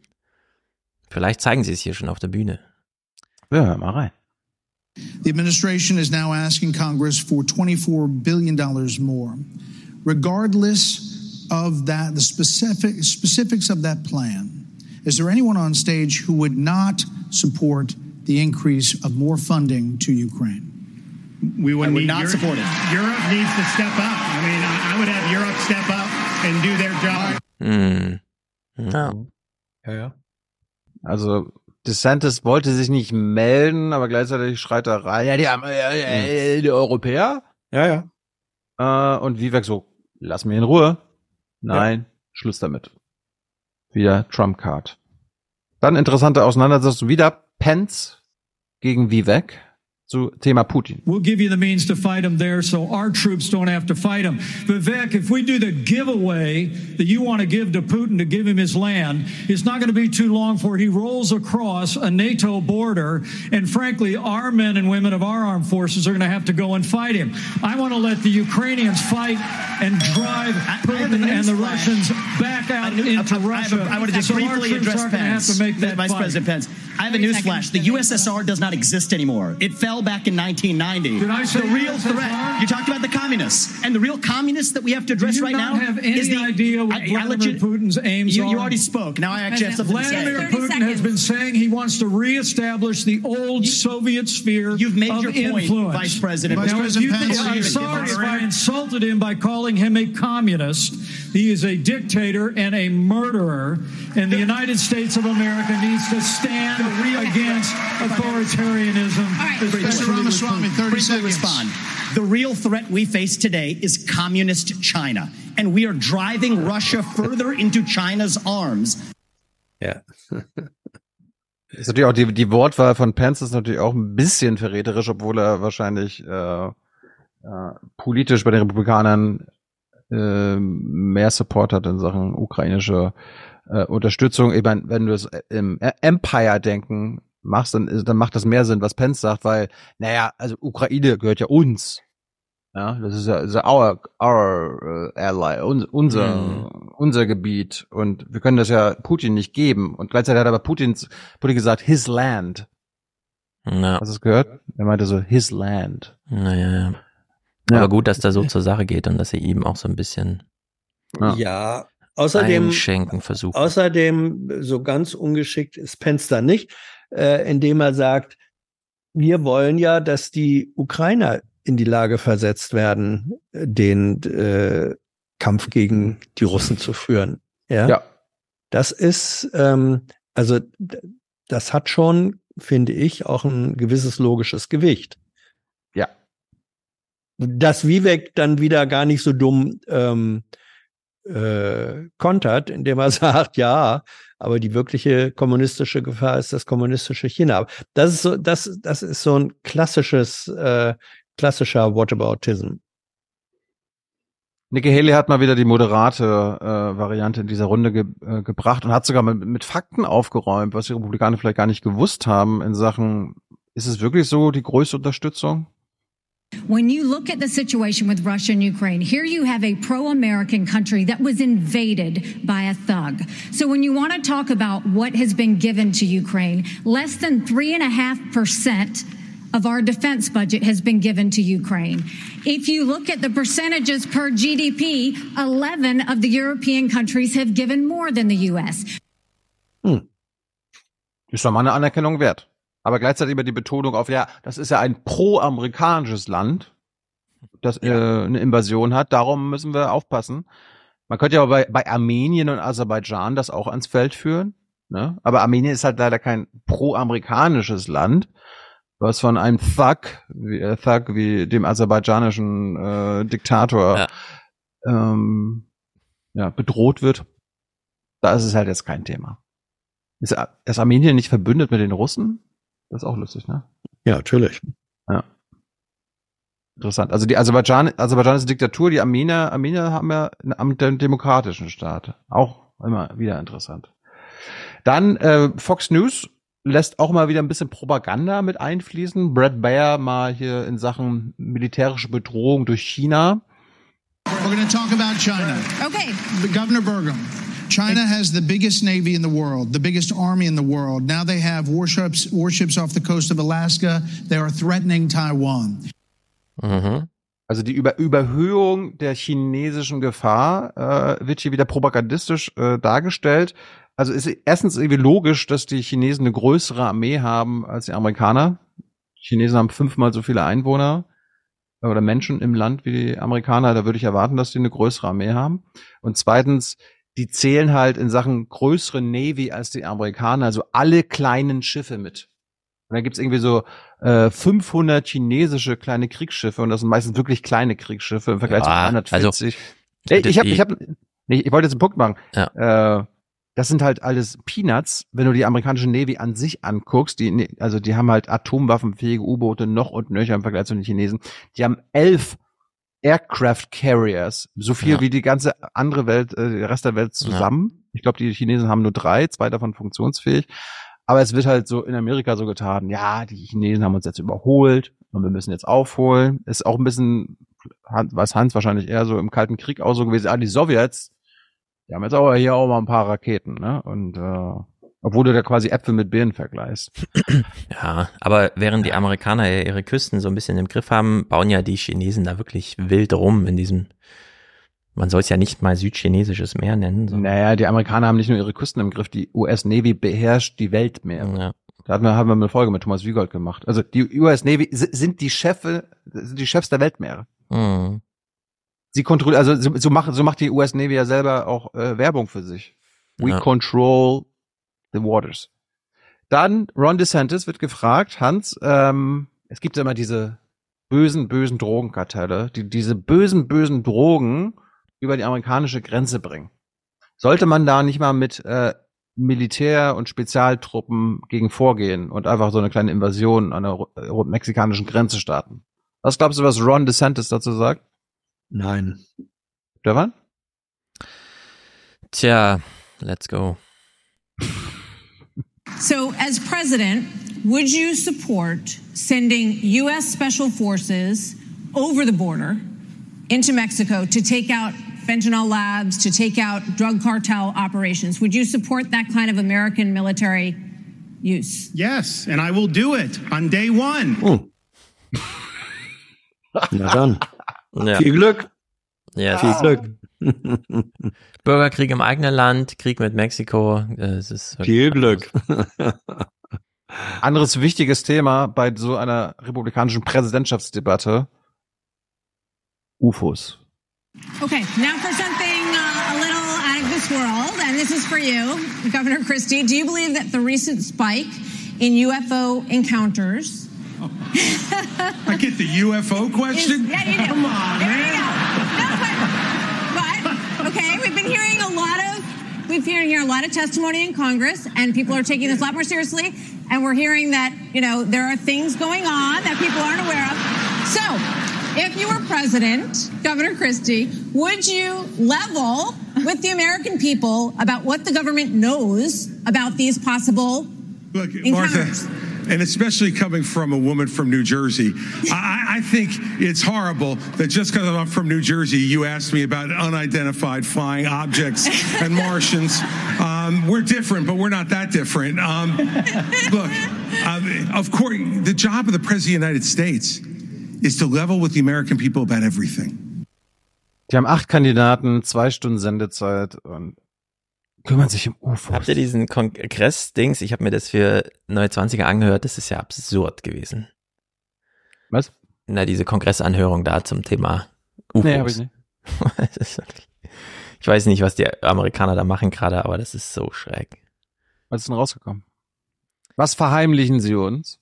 Also, da sind so drei Zeugen gewesen, die immer durch die Blume so angedeutet haben, dass sie ja aus allen ihren Kontexten, militärisch, was auch immer, rausgeflogen sind und dankbarerweise hier nochmal ihnen Gehör geschenkt wird. Man dachte sich die ganze Zeit, ja, genau. Und dann ging es halt zur Sache mit diesen, äh, ja, wir haben jetzt kein direktes Foto, aber die Piloten erzählen dann immer und so weiter und es wiegt sich voll schwer. Und das ist so eine Sphäre und da ist so Nebel drin und dann fragen die nochmal nach. Mhm. Also das ist so rund und dann ist da Nebel drin. Ja, ja, genau und so.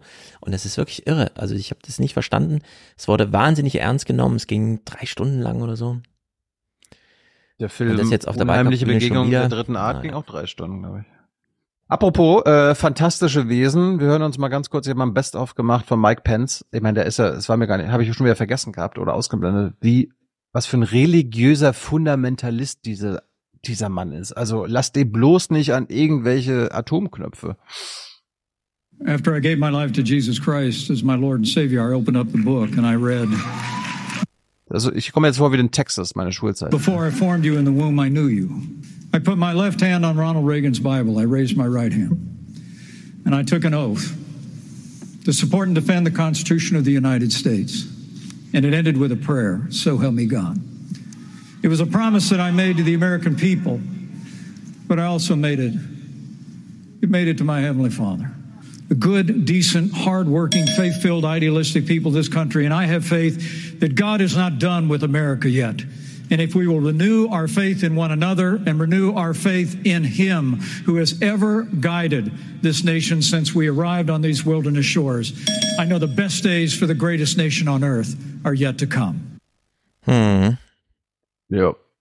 Wenn du glaubst, dass Gott deine, dein Land nur extra beschützt, dann wird's gefährlich, wenn es irgendwann eng wird. Schl Letztes, letzter Clip nochmal wieder von Tim Scott, der hat ein Abschlussstatement gegeben. Also am Ende haben sie, haben sie immer 45 Sekunden bekommen, äh, nochmal was sagen zu können. Und ich fand, ich habe jetzt die letzten 25 Sekunden oder 20 Sekunden rausgenommen. Ich möchte mal bitte wissen, wie ihr beide als Männer auf diese letzten Worte von Tim Scott reagiert. Vielleicht werden wir ihn nie wiedersehen in diesem Podcast. Vielleicht wird er jetzt gleich äh, bei der nächsten Präsidentschaftsdebatte nicht mehr zu sehen sein. Darum, es könnten jetzt die letzten Worte von dem Tim Scott sein. Hans, Stefan, bitte reagiert darauf. I had the good fortune of a mom who works 16 hour days, making sure we have food on our tables. She taught me that if you're able bodied in America, you work. If you take out a loan, you pay it back. If you commit a violent crime, you go to jail. And if God made you a man, you play sports against men. Ciao. If God made you a man, you play sports against man. Ja, natürlich. Was denn sonst? Mach's gut, Tim. Nee, wie heißt der Es Tim? ist, äh, Tim Scott, ja. Das ist ein Bekenntnis zur Fußball-Bundesliga. Ja, das ist bescheuert. Ja, das Ist, es ist, es ist wirklich, also es ist eine noch nicht mal fünfklassige äh, konservative Kopie von Obama. Das haut hinten und vorne nicht hin und in der Mitte auch nicht. Also der, der fliegt, glaube ich, zurecht raus. Das ist, Ja. Ich glaube, die fliegen fast alle. Also ich schätze Ja, mal ja. Tim Scott, diese beiden ganz Ja. außen, dieser Burgum aus Ja. North Dakota, Hutchinson äh, fliegt bald raus. ja, ja. Aber wir waren jetzt bei ihm und also, Ja, ja. Ja, bleiben bald nicht mehr viel übrig. Christie, Pence, DeSantis, Vivek, vielleicht eine Nikki Haley. Kommt Mhm. drauf an, ob ihnen das Ja. Geld ausgeht. DeSantis hat ja irgendwie richtig viel Geld verbraten schon. Ja. Der Sendes hat ja auch schon mal seinen ganzen Stab einmal ausgetauscht, sein Chef und so. Ja. Läuft nicht. Ja, das war's von Fascism 24.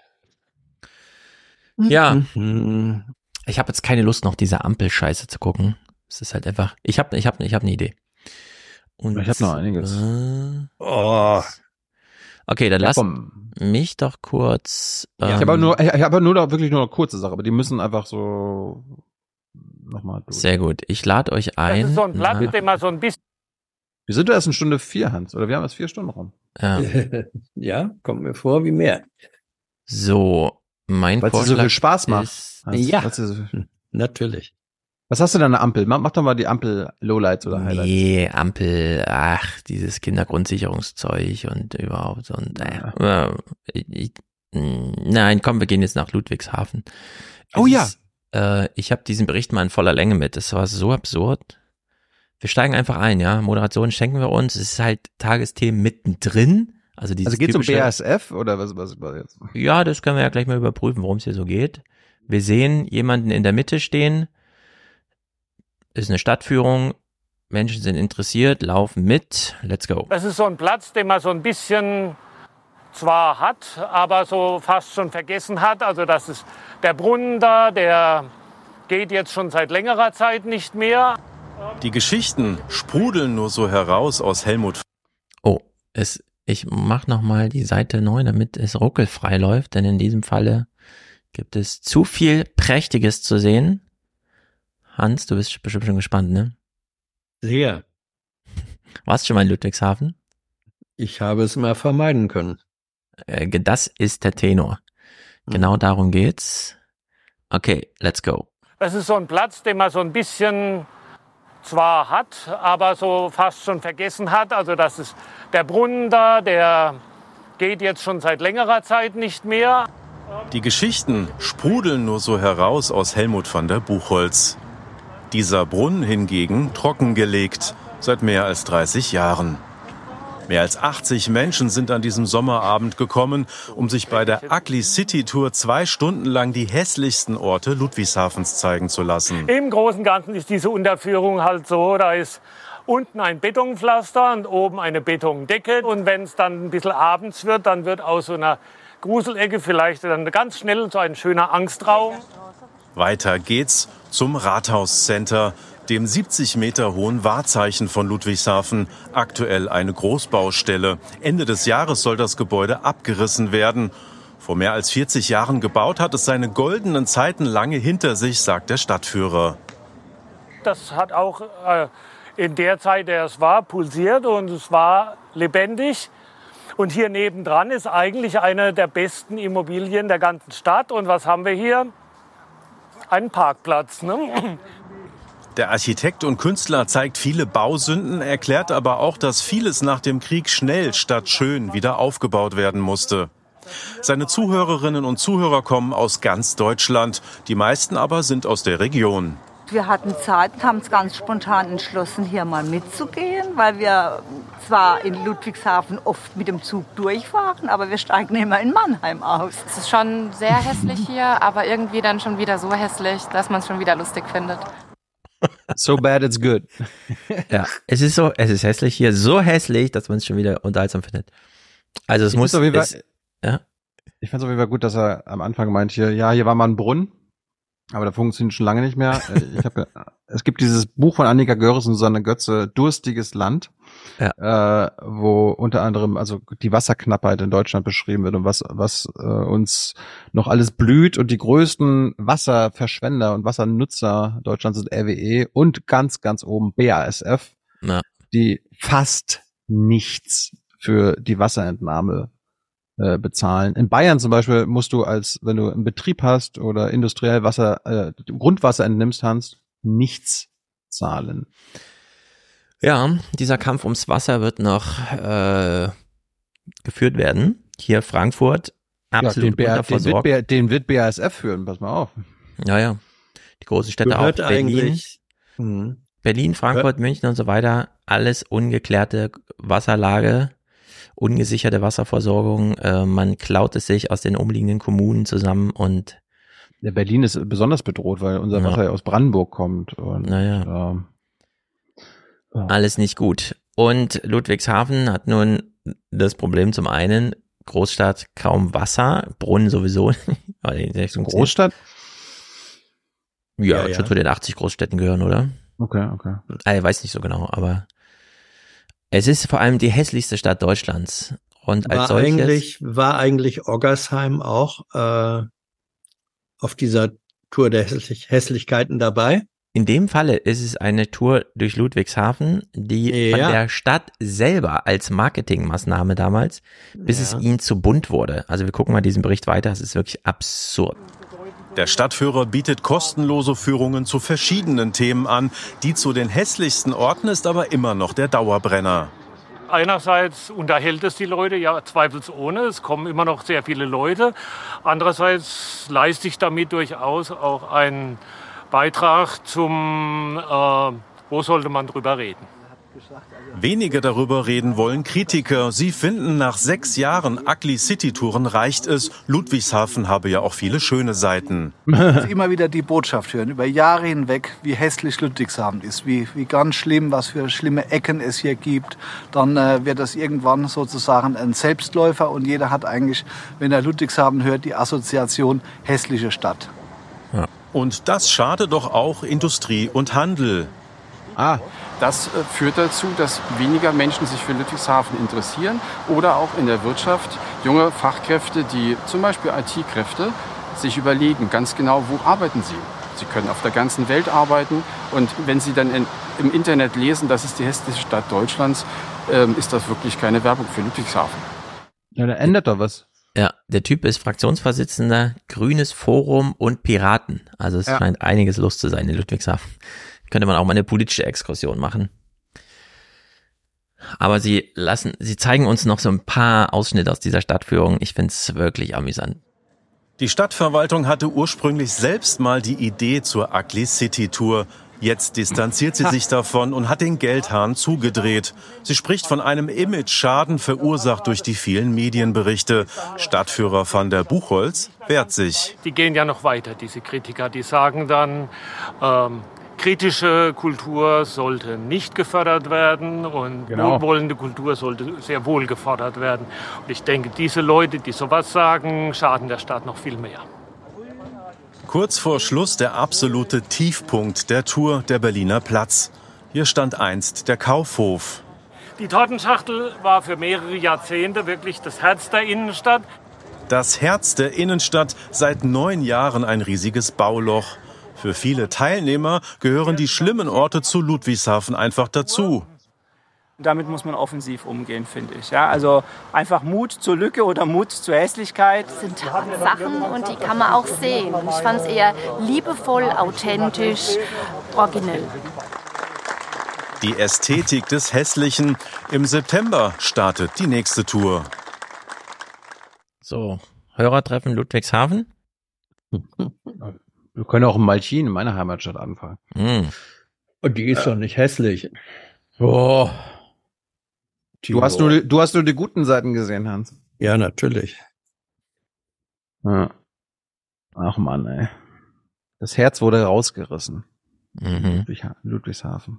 Oh, ist so viel Lärm hier bei mir draußen. Die haben den ganzen Tag jetzt Baum gemacht, jetzt pusten sie alles weg. Man hört nichts, das ist gut. Ja, ihr nicht, aber ich. Hast du, hast du keine äh, Kopfhörer auf. Hörst du uns nee, ich will keine Kopfhörer aufhaben, fünf Stunden. Hattest du doch. Wir machen doch nur fünf, oder? Ja, komm. Okay. Aber ein paar Minuten, oder? Ich mache mein Fenster wieder zu. Äh, ich habe mal ein Thema, was ich für dich mitgebracht hatte, weil du ja immer wieder sagst, äh, okay, ich hab, also es gab eine Jung Naiv Folge 600 mit einem Soziologen namens Stefan Schulz, der hat darauf hingewiesen, naja, wenn Menschen geboren werden in Deutschland, hey, dann weiß der, dann weiß, dann weiß der Staat, dann weiß der Staat ja, ey, in fünf oder sechs Jahren kommen diese Menschen, diese kleinen Menschen in die Schule. Aha. Das heißt, wir brauchen da entsprechende Lehrer und Lehrerinnen, die diese Schüler unterrichten. Mhm. Jetzt müssen ja Lehrkräfte auch ausgebildet werden. Das habe ich mal einen Beitrag im Nordmagazin gefunden, wo sich eine angehende Lehrerin beschwert über die Lehrkräfteausbildung und ihr solltet mal beurteilen, ob sie damit recht haben könnt. Neuer Lebensabschnitt für Pia Perzel kann beginnen. Die 24-Jährige darf nun Deutsch, Bio und Religion am Gymnasium unterrichten. Fünf Jahre lang hat sie dafür studiert. Eine Zeit, auf die sie nicht nur positiv zurückblickt. Denn im Studium sollen angehende Lehrkräfte auf ihren späteren Arbeitsalltag vorbereitet werden, theoretisch. Doch Zeit zum Üben eindeutig zu wenig. Also wir haben ja drei Praktika, aber letztendlich für die Schulart, für die man sich ja interessiert, für die man dann studiert, da hat man neun Wochen, ähm, um da mal zu erleben, wie es ist. Das waren unglaublich wertvolle Erfahrungen, die mich zum Teil auch eben noch durch das Ende des Studiums getragen haben, weil ich mir dachte, okay, ich weiß, wofür ich es mache. Aber ja, so richtig weiß man immer noch nicht, wie es in der Schule aus der Lehrkräfteperspektive abläuft. Zu wenig Praxis, zu viel Theorie. Ein Kritikpunkt, der immer wieder kommt. Die Studierenden früher an die Schulen lassen, die Uni Rostock hält das für keine gute Idee. wenn ich Fachexpertin, Fachexperte werden möchte für Biologie, für Musik, für Deutsch oder für Informatik, dann ist es doch wichtig für unsere Schülerinnen und Schüler, dass man erst mal selber in Saft und Kraft kommt zu Mhm. diesem Fach, zu, dieser, zu, dieser, äh, in, zu den Inhalten des Faches und mich auch begeistere daran und auch eine fachliche Tiefe habe. Mhm. So ist das immer. Ich verstehe das auch nicht. Gute, Also erstmal, erstmal sollen die angehenden Lehrer lernen, sagt er ja gerade, bevor sie dann lernen zu lehren. Mhm. Neun Wochen, äh, das sind drei Praktika innerhalb von fünf Jahren. Jetzt gibt's aber gute Nachrichten. Die Pia hat sofort einen Job bekommen. Pass mal auf. Man hat auch ein bisschen Sorge, okay, wird man überhaupt dem gerecht, was jetzt da in der Schule abläuft? So, okay, was für Schüler, Schülerinnen kommen da auf mich zu? Ähm, wie gehe ich da vor? Das ist ja auch ein bisschen die fehlende Praxiserfahrung. Das ist jetzt so ein bisschen Learning by Doing irgendwie. Für Pia steht jetzt eigentlich das Referendariat an. Doch durch die frühen Bewerbungsfristen auf der einen und die späte Notenvergabe der Uni auf der anderen Seite konnte sie sich nur auf Restplätze bewerben. Den vom Land angebotenen Referendariatsplatz, zwei Autostunden von Rostock entfernt, lehnte sie schließlich ab. Um die Wartezeit bis zum nächsten Halbjahr zu überbrücken, sucht sie jetzt in ihrer Heimat Lübeck nach einer Aushilfsstelle als Lehrerin. Ob sie danach noch als Lehrerin in Mecklenburg-Vorpommern arbeiten wird, ungewiss. Also wir haben Tja. schon Lehrkräftemangel und dann vergrault der Staat auch noch die, die bereit sind. Ja, du hast da, deine Noten sind zu spät gekommen. Jetzt kannst du dich nicht mehr bewerben. Musst ein Schuljahr aussetzen. Hm. Es ist einfach gruselig. Ja. Hans, Hans weiß auch nicht mehr, was er sagen soll. Ich habe doch selbst ein Lehramt studiert. Und äh, Hm. ja, ja. Stimmt. Vor, vor einem halben Jahrhundert. Und ich habe ich habe es ja auch bis zum ersten Staatsexamen gemacht. Ich habe die Praktika äh, gemacht. Und das war bei uns natürlich auch so, dass die Zahl der äh, Praktika, die Zahl und die Dauer der Praktika viel zu kurz war. Man kam wirklich nach, nachdem du mehrere Semester dein Fach inhaltlich gepaukt hast, dann kamst du irgendwann mal in die Unterrichtssituation.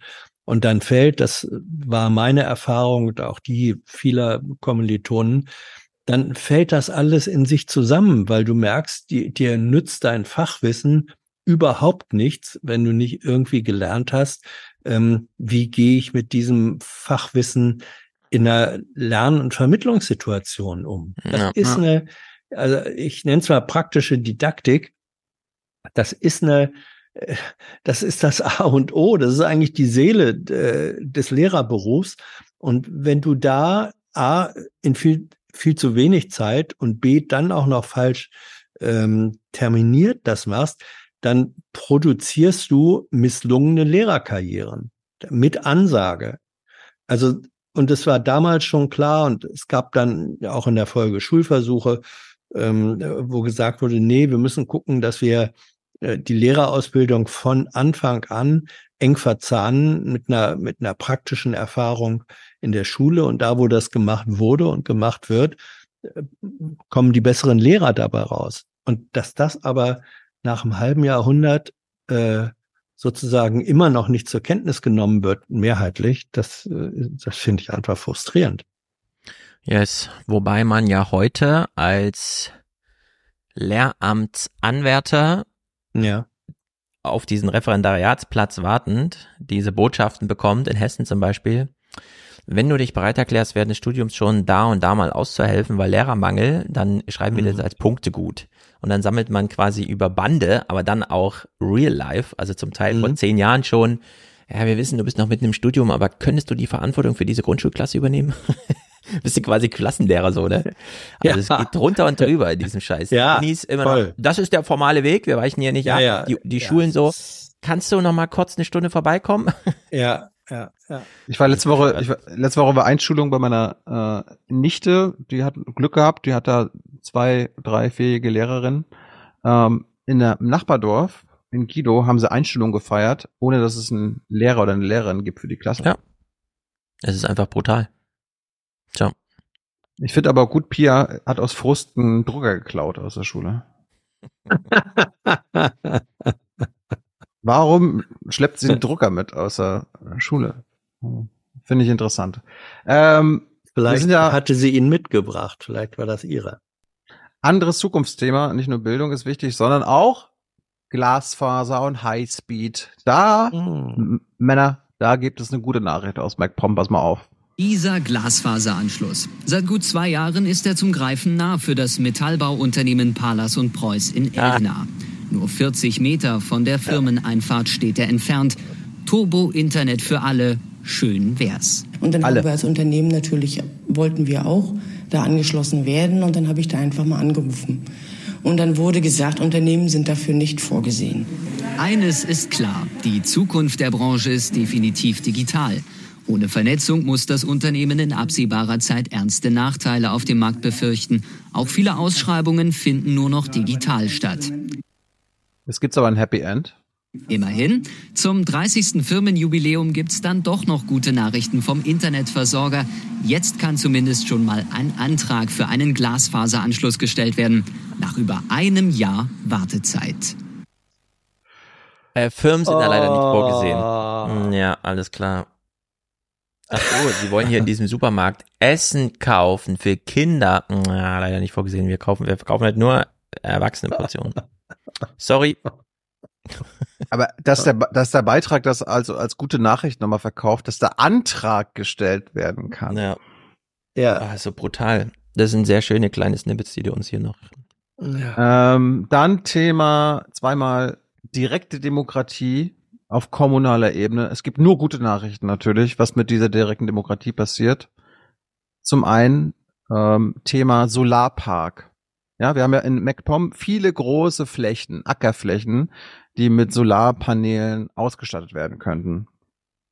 Energiewende ist wichtig, außer wenn es einen selbst betrifft. Es ist still in Rockentin bei Miro am Rande des Müritz Nationalparks. Viele Einwohner sind entweder nicht da oder wollen nicht mit uns reden. Nur wenige sind dazu bereit. Weil ich dagegen bin, ja. Weil es, äh, weil es irgendwie die Landschaft verschindelt. Die ganzen Felder werden ja praktisch, das wird ja alles mit Solar zugemacht. Ich glaube, Ja, also Windräder, Windräder sind schon schlimm jetzt Solar auch. das sind 150 Hektar. Ich bin dagegen, weil äh, das ist schade von der Natur hier. Es gibt viele Brutgebiete für Brutvogel und so weiter und so weiter. Und das ist meine Meinung. Die Vögel können ja in die Solarpaneelen fliegen, Hans. Die sterben dann. Ja, die fliegen doch eher in die Windschredder. Ja, beides.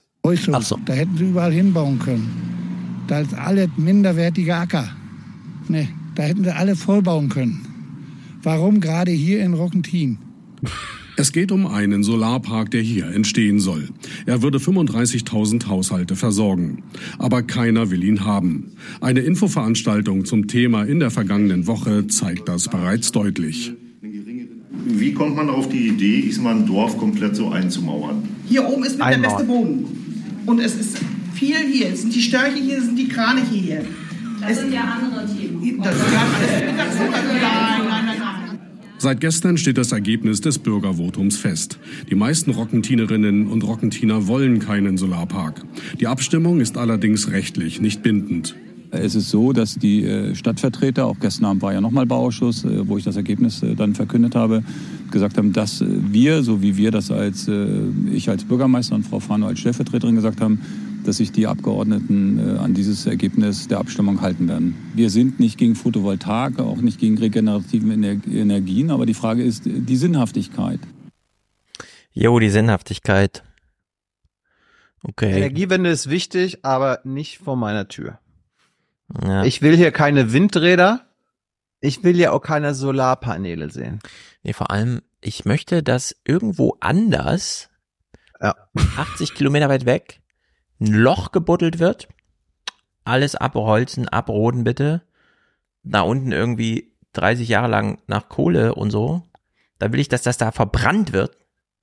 Da möchte ich Stromleitung bis zu mir, statt einfach auf der Wiese den Strom. oh Mann, Und das ist einfach. Ich finde es und, und ich find's aber lustig, Hans dass lässt die sich schon wieder servieren hier, bedienen. Ja. Wir halten eisern durch und Hans, du betrügst. Hier wird Vögel. eisern durchgehalten.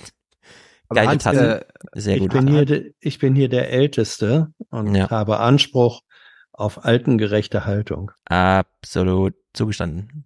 Auf jeden Fall lustig, dass jetzt sogar bei den Solarpanelen die Vögel ins Feld geführt werden. Ja. ja. Die schönen, die tollen Vögel. Ja, das war das eine mit äh, äh, kommunale direkte Demokratie. Anderes Thema, auch Zukunft. Wir brauchen ja Menschen in unserem Land. Mhm. Zuwanderung und Geflüchtete, die hier bleiben wollen. Äh, wenn du die Menschen dann fragst in Grevesmühlen, in Mecklenburg-Vorpommern, wir erinnern uns, Grevesmühlen war der Ort, wo die Menschen fast so, eine, äh, so einen Aufstand geprobt haben und den, Mhm. äh, den Kreistag da gestürmt haben. Ratet mal, wie die Abstimmung über die Containerunterkunft für Geflüchtete ausgegangen ist. Hier auf dieser Fläche würde das Containerdorf gebaut werden, sollten sich die Bürger dafür mehrheitlich aussprechen. Die Wahlbeteiligung, die lag bei 46,46 Prozent. Also das ist, glaube ich, für so eine kommunale Abstimmung relativ groß. Und die Frage war ja eben, ähm, darf die Stadt tatsächlich äh, ein, eine Fläche an den Landkreis vermieten oder verpachten, um dass dort äh, ein Containerdorf gebaut wird. Und ähm, eben gerade wurden hinter mir sozusagen die äh, durchgezählten Abstimmungszettel ins Rathaus gebracht. Und das Ergebnis ist sehr eindeutig. Äh, mit Ja haben 380 Menschen ungefähr gestimmt. Das sind äh, und mit Nein haben über äh, 3800 Menschen gestimmt. Und das sind über 91 Prozent, die gesagt haben, nein, wir möchten nicht, dass hier ein Containerdorf für Flüchtlinge in diesem Gebiet entsteht. Ähm, die Bürgerinitiative, die hatte hier in Grevesmühlen auch sehr gut ähm, mobilisiert. Hier standen überall Schilder, die dann auch zum äh, Abstimmung, äh, zur Abstimmung aufgerufen haben. Top. Ich habe eine Idee. Das nächste Mal koppelt man das. Da ist eine Wiese. Antwort A, Container. Antwort B, Solaranlage. Ja. Aber da, darum ist, glaube ich, die AfD auch so Fan von direkter Demokratie, damit sie überall Nein sagen können. ja, das ist der Grund. Nee, wollen wir nicht. Nee, wollen wir auch nicht. Ja. Windrad nein, Solar nein, Geflüchtete nein. Mhm. Nein. LNG-Terminal nein. Ja, Hans, das ist nochmal ein gutes, gutes Stichwort. Warte mal, habe ich auch noch irgendwo, ja. Mhm. Eieiei. Äh, was? Moment. Das nicht Hm. Hast du noch mal kurz was, Stefan? Kannst du kurz einspringen? Äh, ja, kleines Quiz. Ja. Angenommen, wir bepflastern nicht alles mit Solaranlagen, weil der Acker muss ja beackert werden. Ja. Wie viel Getreide ernten wir so in Deutschland? Wir sind 80 Millionen Menschen in der Bevölkerung mit zwei Prozent primär Landwirtschaftssektor wirtschaftlich. Wie viel Tonnen Getreide sind das so? Kann man ja mal, ich, also die Zahl, es ist schwierig. Ja. Aber ich dachte mir, ich werf sie mal in den Raum. Also wir sind 80 Millionen Menschen, ne? Mhm. Wir wissen ja, wie viel wir so essen. Nein, äh, lass uns doch mal andersrum rangehen. Weißt du, wie viel Getreide, also dann in Getreideprodukte, Brote oder was, Pizza umgewandelt, der normale Deutsche pro Jahr so zu sich nimmt? Na, ich nehme mal an, wir verspeisen so pro Tag ein Kilo Wasser abge abgezogen aus allem. Einfach ein Kilo Zeug. Ja, aber nicht Getreide. Wir reden jetzt über Nee, nee, Getreide. nee, nee. Ja, genau. Also so ein Kilo. Das hieße ja pro Jahr 350 Kilo pro Nase. Ja, aber äh, du warst doch jetzt eben bei, bei Ja, Getreide. ich weiß, dass ich eben bei Getreide war. Ich näher mich diesem Ding langsam. Gut, alles Ich bin jetzt erstmal in der Kategorie Essen. Als nächste Kategorie kommt die Kategorie Getreide Schön, schön. und anderes. Okay? Mhm. Ja. Ich lasse dich an der Manufaktur meines Gedankengangs aber gerne teilhaben.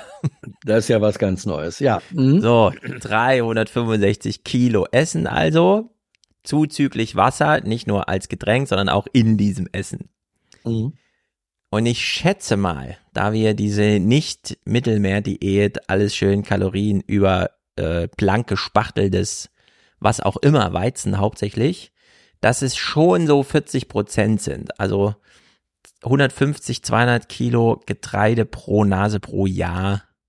Ja, aber ist es mit, mit äh, Futtermittelproduktion? Ja, das ist dann eben so die Frage. Also ich spiele es mal ab. Ich fand die Zahl so ein bisschen hoch irgendwie, so gefühlt. Laut dem Bericht dürften die Landwirtinnen und Landwirte rund 38 Millionen Tonnen Getreide einfahren. Das sind etwa vier Prozent weniger als im Vorjahr. Ja, also Deutschland liegt so bei 38 Millionen Tonnen Getreide. Bei 80 Millionen Menschen. Also wir kommen auf eine halbe Tonne Halbe pro Tonne. Nase. Hm? Getreide. Klar, Fleischproduktion versaut da natürlich viel in der Statistik, aber es ist ganz schön 500, viel, finde ich. Ja, sind 500 Kilo bei oh. 365 Tagen. Ist das äh, weniger als anderthalb Kilo pro Tag. Ja. Wenn da, wenn da Futtermittel mit drin sind. Ja, eben. Also in Fleisch ist es wieder gar nicht so viel. Ja. Ja. Jens Riewer hat einen sehr gut geschnittenen Anzug an, sehe ich gerade. Wow. Guck ihn ja, dir an. Aus, ja, ja, aus Getreide. ja. Raps. Aus Raps, Raps macht man doch. Nee, das hm? ist so ein. Bei mir sieht das nach so einem ganz tollen Grün aus. Bei euch auch?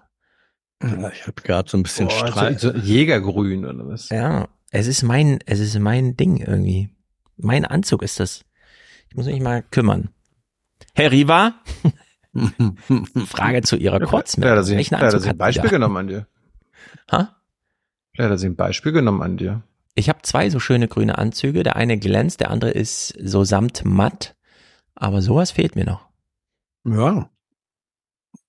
Schreib ihm doch mal. Ja. Ich würde mich er beschweren. Erkundige dich nach seinem Schneider. Mhm. Oder frag ihn, ob er. Der Stoff würde mir reichen. Ob er wenig getragene Anzüge auch verkauft? Naja, es, also da geht's ja wirklich um das Maß, ne? Ich kann jetzt nicht in Rivas Kleider schlüpfen. Ja. Okay, was Gut. das? Wir, wir, wollen ja, wir wollen ja unter fünf Stunden bleiben, ne? Mhm. Hans hat ja gerade wegen LNG-Terminal nochmal gefragt. Ja. Ähm, es gibt ja auch gute Gründe, mal gegen etwas zu sein, wie zum Beispiel unnötige LNG-Terminals vor Rügen. Ähm, Und ja, was sagt, was ist, was ist ein, ein Trick der Bundesregierung? Man versucht die Leute mit Geld zuzuscheißen. Das ist kein Trick der Bundesregierung. Das ist Robert Habecks Erfolgsrezept. Ja, mal gucken, ob das Rezept gut, gut ankommt. Be ja, Beteiligung, Beteiligung wird äh, ignoriert. Also es gibt ja auf kommunaler Ebene Beteiligung. Die Leute sagen ganz klar Nein, nein, nein, nein. Landkreis, mhm. Kommune, alle Nein. Die Bundesregierung sorgt sich um die Stimmung auf Rügen. Die soll sich verbessern durch die Aussicht auf Investitionen. Ich bin mir sicher, dass sie sich um die Stimmung auf Rügen äh, sorgt. Die Bundesregierung kümmert sich um die Stimmung auf Rügen, ja. Mhm. Ganz bestimmt, ganz bestimmt. Als Ausgleich für mögliche Nachteile, die ein LNG-Terminal in Mukran bringen könnte. Gerade werden intensive Gespräche geführt, heißt es in einem Brief des Ostbeauftragten Schneider. Konkret geht es um 70 Millionen Euro für den Hafen Mukran ah. und den Ausbau der Bahnstrecke Pasewalkstraße und Rügen. Das wären angeblich nochmal 750 Millionen Euro. Naja, man versucht schon aus meiner Sicht mit, mit Geld Leute zu überreden. Wie gesagt, das wird bei uns, glaube ich, nicht gelingen oder das gelingt bei uns nicht. Das widerspiegelt sich ständig auf der Straße. Und ähm, selbst wenn man darüber mal reden würde, ich, also da wird wieder eine Zahl reingeschmissen, da wird was von der Trasse erzählt, da wird was vom Hafenausbau erzählt, alles wieder nichts Konkretes, äh, nichts, was man vorher vielleicht mal hätte besprechen können, müssen, sollen. Äh, ganz davon ab, dass das auch alles Investitionen sind, die meines Erachtens ohnehin in Zukunft nötig gewesen wären. Sieht dieser Mann so aus, als bräuchte er noch weitere Subventionen, Investitionen oder sonstiges? Er Sieht der aus, als Schneider. würden ihm die 500 Kilo Getreide pro Jahr reichen? Ich wollte gerade sagen, er braucht weniger Getreide. Ja, also, äh, Bundesregierung will 70 Millionen in den Hafenausbau stecken, was aber nur für die LNG-Terminal-Infrastruktur da ist. Aber Leute, 70 Millionen, ist, hört, hört sich doch viel an, oder? Mhm. Und äh, wir wollen, wir wollen auch die Bahnstrecken und so machen. Das machen wir aber nur, wenn ihr das LNG-Terminal akzeptiert. Ja, sonst, sonst werden wir die Bahnstrecken nicht ausbauen. Fakt ist, die erste Hälfte der LNG-Leitung von Lubmin nach Selin wird bereits gebaut. Für das Stück von Selin nach Mukran und den Hafen selbst läuft das Genehmigungsverfahren noch. Das äh, hat übrigens begonnen, ohne dass die Umweltprüfung, die versprochen war, abgeschlossen wurde. Ja, sieht man auch, wie viel Staub da gewürfelt wird. wird. Ich glaube, Hans, hat, Hans hat, glaube ich, letzte oder vorletzte Woche nachgefragt und die Bund, äh, Habecks Ministerium nur so, ach, Herr Jessen, gucken Sie mal einen Vogel. Gucken Sie mal. Oh, ist das schön. Da ist, ist ihre Natur. Ist doch schönes Wetter heute, ne? Ich bin seit zwei Jahren Opa und da ist die nächste Generation da. Und da muss man ja irgendwie auch äh, Energie haben. Ich glaube, das ist so eine allgemeine negative Einstellung dazu, egal was da an Geld kommt. man kann mir Radwege versprechen, mir äh, Skihallen versprechen oder sonst was, neue Kindergärten versprechen. Das sind alles Dinge, die ich eigentlich normal ansehe, die hätten schon längst da sein müssen. Und um uns jetzt, damit wir eine Kröte schlucken, uns das äh, unterzujubeln, tut mir leid, zu jubeln, das äh, ist unverständlich. Ziel der Bundesregierung ist weiter, das LNG-Projekt Mukran im kommenden Winter in Betrieb zu nehmen. Ob das klappt, ist unsicher. Sicher hingegen ist, die Gemeinde Binz wird gegen alle Genehmigungen vor Gericht ziehen. Der Typ will Skihallen haben auf Rügen. Ja. Das Mhm. finde ich aber nicht normal. Ansonsten hat er recht. ah ja. Gut, ich habe ein Thema noch, nämlich Nord Stream 2. Das müssen wir uns kurz angucken. Das wird, also, ich habe eine These. Ihr habt, ihr habt ja diesen Spiegelartikel gelesen, oder? Den mit den 18 Autoren? Ja. Nee. Ich dachte mir, ich warte mal ab, was wir dazu im- an Clips gucken. Also ich habe Hans jetzt so aus journalistischer Sicht äh, und auf, aus, aus staatstragender Sicht einen Angriff auf kritische Infrastruktur in Deutschland gab es seit Jahrzehnten nicht mehr, ne? Mhm. Oder gab es vielleicht noch gar nicht in der bundesrepublikanischen Geschichte? In dieser Form nicht, nee. Sind nicht mal Tornados über die Zuggleise geflogen, um da irgendwie zu gucken, wo die Bomben liegen oder so? Wobei man nun auch schon mal sagen muss, äh, ich glaube, der Ort des Angriffs war außerhalb Deutschlands. Ja, aber es ist deutsche Infrastruktur. Es gehört Und- einer schweizerischen Firma. Ja, aber der Generalbundesanwalt ermittelt ja wegen Sabotage kritischer Infrastruktur. Das ist halt ähm, riesengroßes Verbrechen in Deutschland. Korrekt? Ja, ja. Und wenn man so als Journalist und Journalistin, als großes Medium dort Einblicke hat, ähm, recherchiert, auf Ergebnisse stößt, äh, dies der Öffentlichkeit mitteilt, dann wundert es mich doch, und also in diesem Artikel dann auch äh, zum Beispiel mitteilt, dass die Bundesregierung selbst da gar keinen großen Aufklärungswillen hat. Also die verhindern das jetzt im Großen und Ganzen nicht, aber mh, machen jetzt auch keinen Druck, dass das endlich mal hier aufgeklärt wird.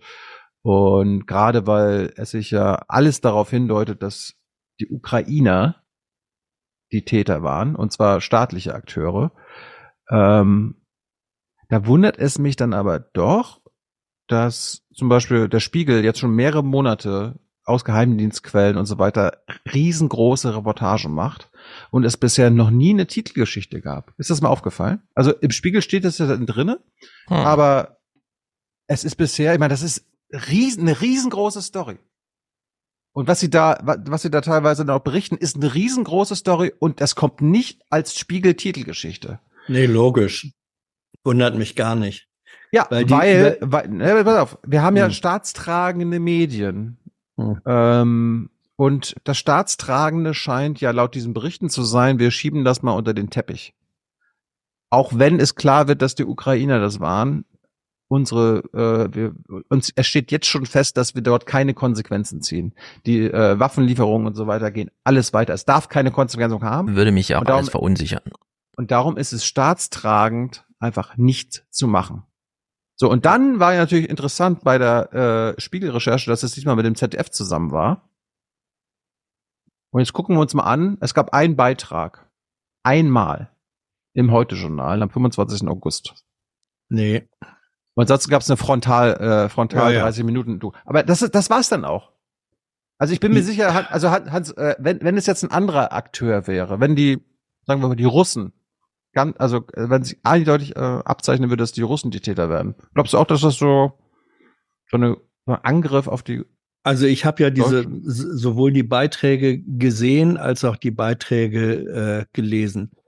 Das Problem bei der ganzen Geschichte ist wirklich, das, was die, und ein paar der Kolleginnen und Kollegen kennt man ja auch, ähm, das, was die da im Moment sozusagen dingfest und nachweisbar haben, ist einfach immer noch dünn.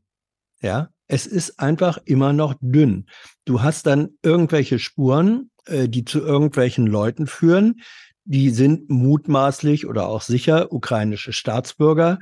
Einer von denen möglicherweise Militärangehöriger. Aber dann hört's auch schon auf. Wollen wir uns den Beitrag mal angucken? Ja. Weil Stefan sollte vielleicht auch mitreden können. Mhm. Ja. Ich finde ich finde aber trotzdem, dass das auch medial stiefmütterlich behandelt wird. Wir hören Sie mal, hören Sie mal den Beitrag an dem Tag an, als mhm. auch der Spiegelbericht rausgekommen ist. Gut ein Jahr ist es her, dass in einer beispiellosen Attacke die Nord Stream Pipelines gesprengt wurden und Übrigens auch im Heute-Journal kein Top-Beitrag. Das war irgendwie Beitrag drei oder vier. Mhm. Das Bild der sprudelnden Ostsee um also nur mal so Priorität. die Welt ging. Das entsetzte Deutschland sah sich zum einen mit der Erkenntnis konfrontiert, dass kritische Infrastruktur offenkundig leicht zu sabotieren ist. Und zum anderen natürlich mit der Frage, wer war das? Gehasst wurde das Nord Stream-Projekt ja von vielen. Kritik daran, wie Deutschland mit diesen Gaspipelines dem russischen Machtstreben Tor und Tür öffnete, kam nicht nur aus der Ukraine, sondern von vielen Osteuropäern und aus den USA. Aber wer ging so weit, einen solchen Anschlag zu verüben? Oder waren es die Russen selbst, die dann eine falsche Fährte legten? Mhm. Nach gemeinsamen Recherchen von ZDF und Spiegel gehen deutsche Ermittler jedoch davon aus, dass die Spur in die Ukraine führe. Dazu ein Bericht von David Gebhardt und Christian Rude. Ein Reporterteam von ZDF Frontal und Spiegel auf dem mutmaßlichen Tatfahrzeug, der Andromeda. Spurensuche auf der Ostsee. Deutsche Ermittler zweifeln kaum noch, dass die Andromeda-Crew Nord Stream gesprengt hat. Vor und nach dem Anschlag sollen die mutmaßlichen Täter in der Ukraine gewesen sein. Die Bundesregierung unter Druck. Innenministerin Faeser erklärt heute, ich erhoffe mir, dass der Generalbundesanwalt genügend Anhaltspunkte findet, um die Täter anzuklagen. Die Yacht bleibt nicht unsichtbar. Auf dem Hin- und Rückweg etwa machte sie Stopp in Wieg auf Rügen. Der Hafenmeister erinnert sich. Wie viele Leute haben Sie denn an Bord gesehen? Naja, es waren fünf Männer und eine Frau. Haben Sie eine Vermutung, dass sie Ausländer waren oder was war Ihr Eindruck? Zumindest haben sie nicht Deutsch gesprochen. Ein paar Brocken Englisch. Sie War tragen sie sich eine ins Ärztin? Tankbuch ein. Einem Crewmitglied sei ein dickes Geldbündel aus der Tasche gefallen, berichten Zeugen. Die haben alle bar bezahlt. Und es ist, glaube ich, auch äh, normal an so einer Geschichte, wenn man seine Identität verschleiern will. Die Identität verschleiern. Dafür legte die Andromeda-Crew offenbar auch falsche Fährten. Unser Reporterteam macht in Moldau Stefan Marku ausfindig. Die Passnummer, die wir ihm vorlegen, gehört zu seinem im Oktober abgelaufenen rumänischen Pass und soll für die Andromeda-Anmietung genutzt worden sein. Ich war im September 2022 in Moldawien und habe gearbeitet. Von der Nord Stream-Explosion habe ich aus der Presse erfahren. Offenbar Datenklau, Markus Passnummer, aber das Foto eines viel jüngeren Mannes auf dem Ausweis, der für die Anmietung der Andromeda genutzt wurde. Dieses Foto führt zu Valeri K., offenbar Soldat, wohl bei der 93. Mechanisierten Brigade der ukrainischen Armee. Es gibt bisher keine Belege, dass der ukrainische Staat an den Anschlägen beteiligt war und eine Beteuerung. Mit Nord Stream haben wir nichts zu tun. Der niederländische Militärnachrichtendienst warnte schon Monate vor den Anschlägen den BND vor einer Segelboot-Crew aus der Ukraine, die es auf die Pipeline abgesehen habe, während einer NATO-Übung. Doch der Anschlag blieb damals aus. Jetzt verdichten sich die Spuren. Wenn das dann in die Ukraine führt und wenn dann auch noch Warnungen dabei waren äh, von Nachrichtendiensten, dann ist es natürlich schon äh, etwas, was äh, schwierig äh, ist und was natürlich auch äh, politische, äh, soll ich sagen, Turbulenzen auslösen kann. Bundeskanzler Scholz hatte immer wieder Aufklärung versprochen, kürzlich vor Bürgern in Brandenburg. Wir versuchen, diejenigen, die das gemacht haben, derer habhaft zu werden und sie auch in Deutschland vor Gericht zu stellen. Ob das jemals gelingt? Die Recherchen zeigen, die mutmaßlichen Saboteure haben Spuren hinterlassen, auch hier im polnischen Hafen Kolberg. Der ist videoüberwacht. Die Crew wurde sogar kontrolliert, bevor sie weiterfährt. Deutsche Fahnder haben außerdem technische Daten ausgewertet, unter anderem IP-Adressen. Nach ihrer Mission soll sich die Andromeda-Crew abgesetzt haben in die Ukraine. Ja. Kann zu Turbulenzen führen. Da hat Ralf Stegner Was, ich Der rote Ralle. was natürlich an diesem Beitrag interessant ist, wenn du das mit dem, mit den gemeinsamen Recherchen des Spiegels vergleichst. Im Spiegelartikel, Hans, steht über mehrere Abschnitte drinne, wie die Bundesregierung ihr Desinteresse, seitdem klar zu sein scheint, dass die Ukraine dahinter steckt oder ukrainischer Staat oder ukrainische Akteure. Mhm. Ja, aber Tilo, ähm, da, nee, da fängt schon mal, äh, sorry, da fängt schon mal an. Ähm, ja. Äh, es wo scheint klar zu sein, dass die Ukraine ukrainischer Staat ukrainische Akteure. Das, das sind drei komplett verschiedene Kategorien, die im Zweifelsfall, wenn es eine von diesen drei Ebenen ist, auch völlig unterschiedliche äh, Reaktionsebenen äh, hervorrufen müssten. Wenn es der ukrainische Staat ist, oder wenn es, äh, also in welcher Form auch immer, Militär oder, oder äh, Politik oder so, das ist ja. eine komplett andere Situation, als wenn irgendwelche, ich sag mal, äh, Freischärler-Kommandos äh, sich privat zusammenschließen und sagen, wir jagen das Ding jetzt einfach mal in die Luft. Ja, das ist äh, auch wenn diese Spuren, auch wenn das stimmt, will ich gar nicht in Zweifel ziehen, dass sich diese Bootsbesatzung äh, anschließend Richtung äh, Ukraine zurückgezogen hat. Ja, aber das, Hans, das aber, Hans, aber, aber Hans, im Spiegelartikel steht mehrfach ja. drin. Es geht um eine Spezialoperation von und mit Kommandosoldaten. Ja. Es wird, also, es wird immer wieder, Hans, dass das staatliche ja. Akteure sind. Also, Hans, Hans, Hans, Hans, Hans, warte, warte, warte, bevor du ansetzt, mhm. uns das zweite Mal von sieben Malen das zu sagen gleich, weil natürlich das ganz unterschiedliche Akteure sind. Ich will nur kurz ja. darauf hinweisen, jeder bescheuerte Hacker in Singapur wird bei uns unter Putins Trollarmee ja, mhm. in diese staatliche, das ist Putins Typ, reinsortiert. Dass wir bei der Ukraine mittlerweile, da wir seit anderthalb Jahren diesen Krieg beobachten, feine Differenzierung machen und jeder Journalist keine große Mühe mehr damit hat, diese Differenzierung, die du jetzt gerade aufgeworfen hast, zu machen. Sei dir das zugestanden und es ist auch jedem Journalisten zugestanden und noch ein Monat und dann kann man das auch im Spiegel so schreiben und dann denkt jeder, ja klar, war halt Peter, ja, aber der ist ja über so viel und so hat nichts mit Zelensky zu tun, weil wir mittlerweile da einfach differenzieren. Naja. Aber es ist einfach mal nicht diese ah ja, Putin war es, sondern nee, es ist so eine ukrainische Angelegenheit. Ob es am Ende, und das sage ich ganz deutlich, ob es am Ende eine staatlich provozierte, staatlich angeordnete, staatlich inspirierte oder was auch immer, das ist mir total scheißegal. Ich will diese Differenzierungsarten auf der Ebene, das Ding ist gesprengt worden, das ist über ein Jahr her, es waren nun mal die Ukrainer. Ja, das, das wird ja, das Ergebnis. Da und äh, nein, Differenzierung da, da, darüber hinaus. Von mir nee. aus gerne auf, im Spiegel nein, auf Seite 5 bis 7 nee, von dem 18-seitigen Text, aber ja, wir, wir, wir können ja mal vorher. zitieren. Hans, Hans, wir können ja. ja. mal zitieren aus dem Bericht. Ja. Also es geht um die CIA-Warnung, was über die Niederländer an die Deutschen geraten mhm. ist. Zitat, in den Geheimschreiben wird ein Anschlag auf die Nord Stream 2, äh, auf die Nord Stream Pipeline skizziert. Sechs Kommandosoldaten der Ukraine, getarnt mit falschen Personalien, würden ein Boot mieten mit speziellem Gerät zu den Röhren auf den Grund der Ostsee hinabtauchen und sie sprengen. Die Männer unterstünden dem Kommando des ukrainischen Oberbefehlshabers Valery Salushky. Präsident Zelenskis seien gegen nicht informiert. Geplant sei der Sabotageakt für die Zeit des Matu-Manövers. Habe ich alles, habe ich alles gelesen. Ähm, es gibt keinerlei Beweise dafür. Und Nein. Das will, nee, so. Und deswegen, das ist aber mein Kriterium. Bevor ich sagen kann, das waren die. Aiwanger hat das Ding auch nicht selber geschrieben. Ja, das also, wird die Bundesregierung dann auch sagen. Gibt, gibt ja keine Beweise. Nein, Wir haben zwar alles äh, nee, deswegen, so nein, des, deswegen ist das auch völlig richtig, dass der Generalbundesanwalt, ähm, also da bin ich auch wirklich für rechtsstaatliche Untersuchungsverfahren.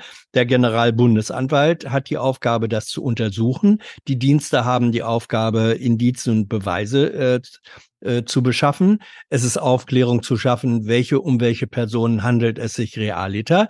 Ich bin völlig bei Stegner. Ja, ich bin völlig bei Stegner, ähm, der der kritisiert, dass die Aufklärungsarbeit ähm, offenbar zumindest politisch nicht mit dem Nachdruck unterstützt und forciert wird, wie es nötig wäre.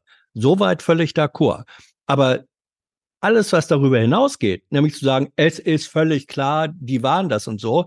Äh, wir haben vor ein paar haben Monaten wir nicht gesagt. Noch, hast du eben gesagt oder hat Stefan gesagt, es nee, ist klar. Wir, wir, wir beziehen uns auf es, die Berichterstattung, die, die mehrfach sagt, es deutet alles auf ja. ukrainische Akteure hin. Ja, äh, Nee, Stefan hat eben gesagt, ähm, die Ukraine steckt ja. da. Es war die Ukraine. Eben, jetzt Wir haben wiederholst einen Krieg das. zwischen Ukraine und Russland. Die Frage ja. ist, wer hat das gesprengt? Na, die Russen waren es nicht. Es ja. war die ukrainische Seite. In welcher Form? Es ist halt ein Krieg. Es ist undurchschaubar, ja. Ich, ja. Es muss für mich nicht und der äh, vor 21 Jahren Zelenskis Taufpate gewesen sein, sondern es ist jetzt einfach, ja, die ukrainische ich, Seite hat es gesprengt. Ja, ja, und vor ein paar Monaten waren sich sehr viele noch völlig klar darüber, ähm, äh, äh, dass, dass, äh, dass es ein US-Spezialkommando war, das mit norwegischer Unterstützung das im Rahmen äh, der, des NATO-Manövers gemacht hat. Ja? Das war nur, ähm, das war nur Seymour Hirsch, der sich da, ein, äh, der sich eben, da ja, das war Seymour Hirsch und der hat große Resonanz gefunden. Der hat große Resonanz gefunden von der Seymour Hirsch-Geschichte, ist nach meiner Kenntnis eher wenig äh, übrig geblieben und ich bin äh, keiner von uns weder du, Stefan, noch du, Thilo, noch ich sind in irgendeiner Weise auch nur halbwegs in der Recherche-Tiefe äh, so weit drin, wie man aber sein müsste, um ja. so ein Urteil abgeben zu können. Ich bin hier ein ungeduldiger Beobachter, mehr nicht, aber auch nicht weniger. Wir haben ja bisher, also ich habe jetzt kein Urteil bisher abgegeben und ich kritisiere jetzt ja, ja die Medienberichterstattung. Erstens, Hans, wenn der Spiegel und ZDF ihre BKA-Quellen, ihre Generalbundesanwaltsquellen, mhm. ihre Geheimdienstquellen nutzt, um darüber zu berichten, die sich alle im Großen und Ganzen einig sind, dass es auf ukrainische Kommandosoldaten hinausläuft, dann kann man das erstens berichten und davon ausgehen, dass das im Großen und Ganzen vielleicht dann doch stimmt.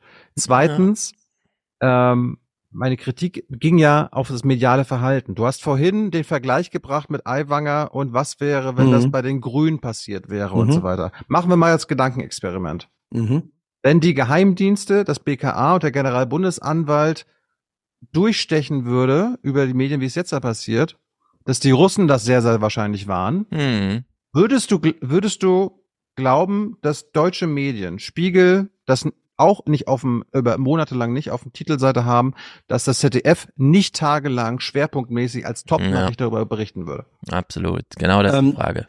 Natürlich würden sie das, natürlich würden sie das machen, weil, wie Stefan zu Recht sagte, wir haben eine Kriegssituation. Ja. Ähm, und Moment, in diesem Krieg ähm, ist auf der Ebene Angriffskrieg, Verteidigungskrieg, ist Deutschland Partei. So. Und das äh, äh, bedeutet auf der einen Seite, wenn man etwas ähm, als Verdachtsberichterstattung oder Indiz, äh, mit Indizien belegte Berichterstattung machen kann, ähm, was anzulasten wäre der Partei, die man als, und zwar ohne Zweifel, als Aggressionspartei äh, ansieht, dann ist das einfach eine andere, auch Berichterstattungssituation, als wenn man es mit einem Verdacht, sag ich mal, der in Richtung Verbündeten äh, geht, im weitesten Sinne zu tun hat. Das enthebt überhaupt nicht, überhaupt nicht. Aber es ist, ist nicht der aber es ist doch nicht der Verbündete vom ZDF oder im Spiegel. Also es ist, der, es ist, der, es stimmt staatsmännisch, ist es richtig? Es ist der Verbündete Deutschlands und der Bundesregierung. Ja. Ja. Aber es ist nicht der Verbündete des Spiegels nee. oder vom ZDF. Und Nein, dann, dann, ist, aber, dann ist aber meine Vermutung, das, was im Spiegel ja berichtet wird, die Bundesregierung möchte im Großen und Ganzen das unter den Teppich kehren und da gar nicht so ein großes Auf Aufklärungsinteresse haben.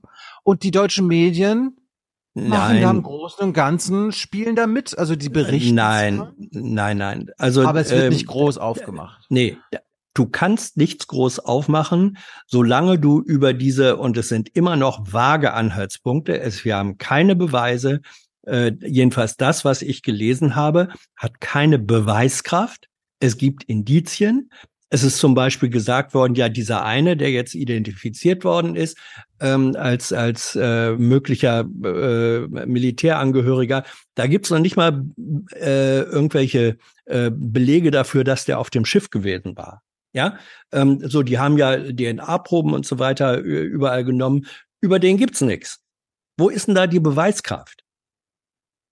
Also die Beweis, die, die Zurückhaltung, ähm, die äh, ZDF und auch Spiegel haben, sie sagen, oh, wir machen ja aber keine Titelgeschichte und wir machen das auch nur als ähm, äh, Beitrag Nummer drei oder vor, äh, vier, die ist aus meiner Sicht der immer noch vagen äh, Beweislage, die es nicht gibt, geschuldet. Und das finde ich richtig so. In dem Moment, wo sich äh, Beweise tatsächlich als solche verdichten bin ich mir ganz sicher, dass wir dann aber jede Menge Knallerberichterstattung äh, haben werden, äh, auf allen Titelseiten, in, äh, überall vorne in den Nachrichtensendungen.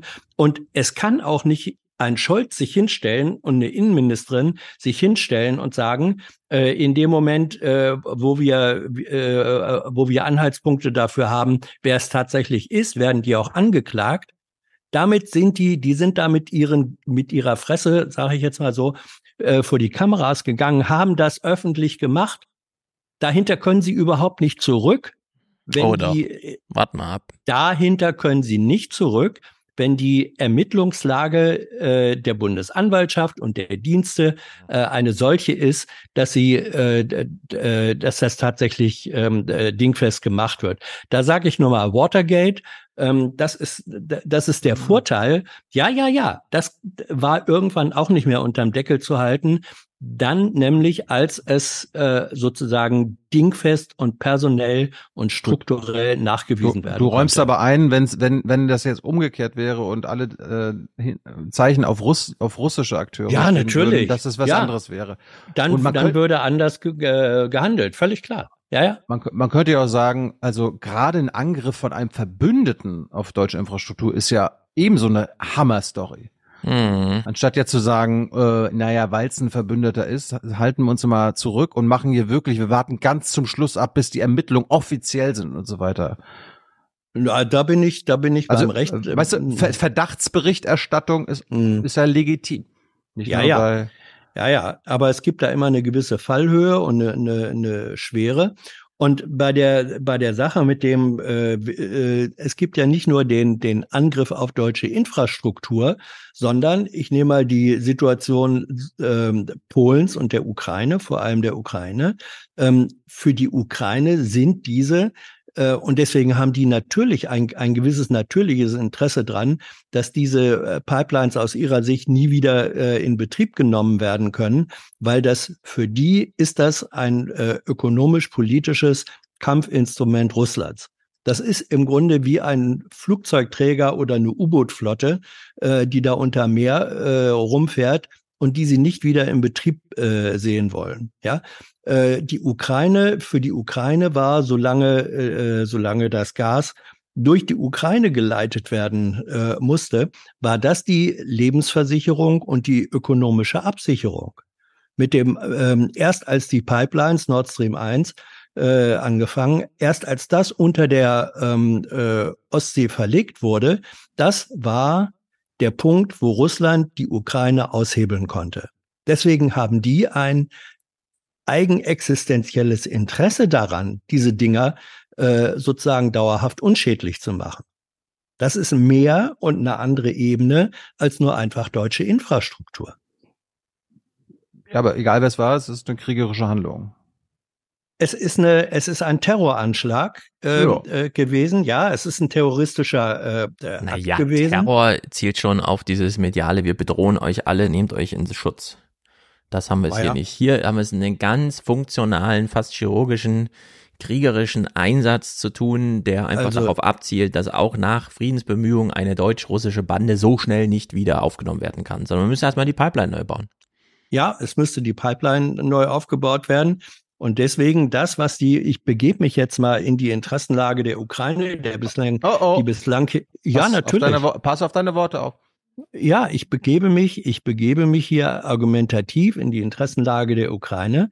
Advocatus Diaboli, weil die bisher überhaupt noch gar keine Rolle gespielt hat, meine Herren.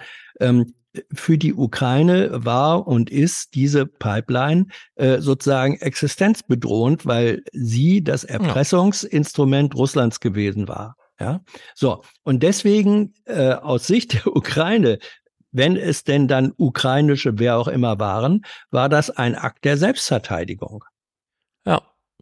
Ja. Kann man also so. offen mit umgehen, würde ich sagen. Ja. Ich, das kann man Gut. ja auch, als, das, das kann man ja auch differenzieren, auch medial oder politisch. Ja, okay, ja. es ist unser Verbündeter und gleichzeitig ja. Ist vielleicht unser Verbündeter ein ah. Täter in Sachen. Ja. Oder sind, oder sind Staatsbürger äh, dieses Verbündeten äh, Täter, sind möglicherweise sogar. Soldaten eines Oberfelds. Äh, ja, ja, äh, Soldaten, wobei da dann immer noch die Frage ist, sind es Soldaten, die aus dem militärischen Verband heraus äh, agieren Oder sind es wie irgendwelche Söldner oder Freischärler, die alle eine militärische Ausbildung haben und die dann auf einmal sich in Freikurs oder sonst wie in irgendwelchen Kommandounternehmen äh, sammeln?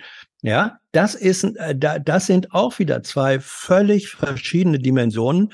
Und ich möchte gerne, ähm, dass diese Dimensionen äh, und Ebenen geklärt werden. Und ich habe den Eindruck, dass das äh, bei den Kollegen vom Spiegel und vom ZDF eine mhm. ähnliche Geschichte ist, dass die auch diese Klärung äh, erstmal ein Stück weiter äh, haben möchten. Und deswegen bin ich sehr dafür, dass die Klärung vorangetrieben wird.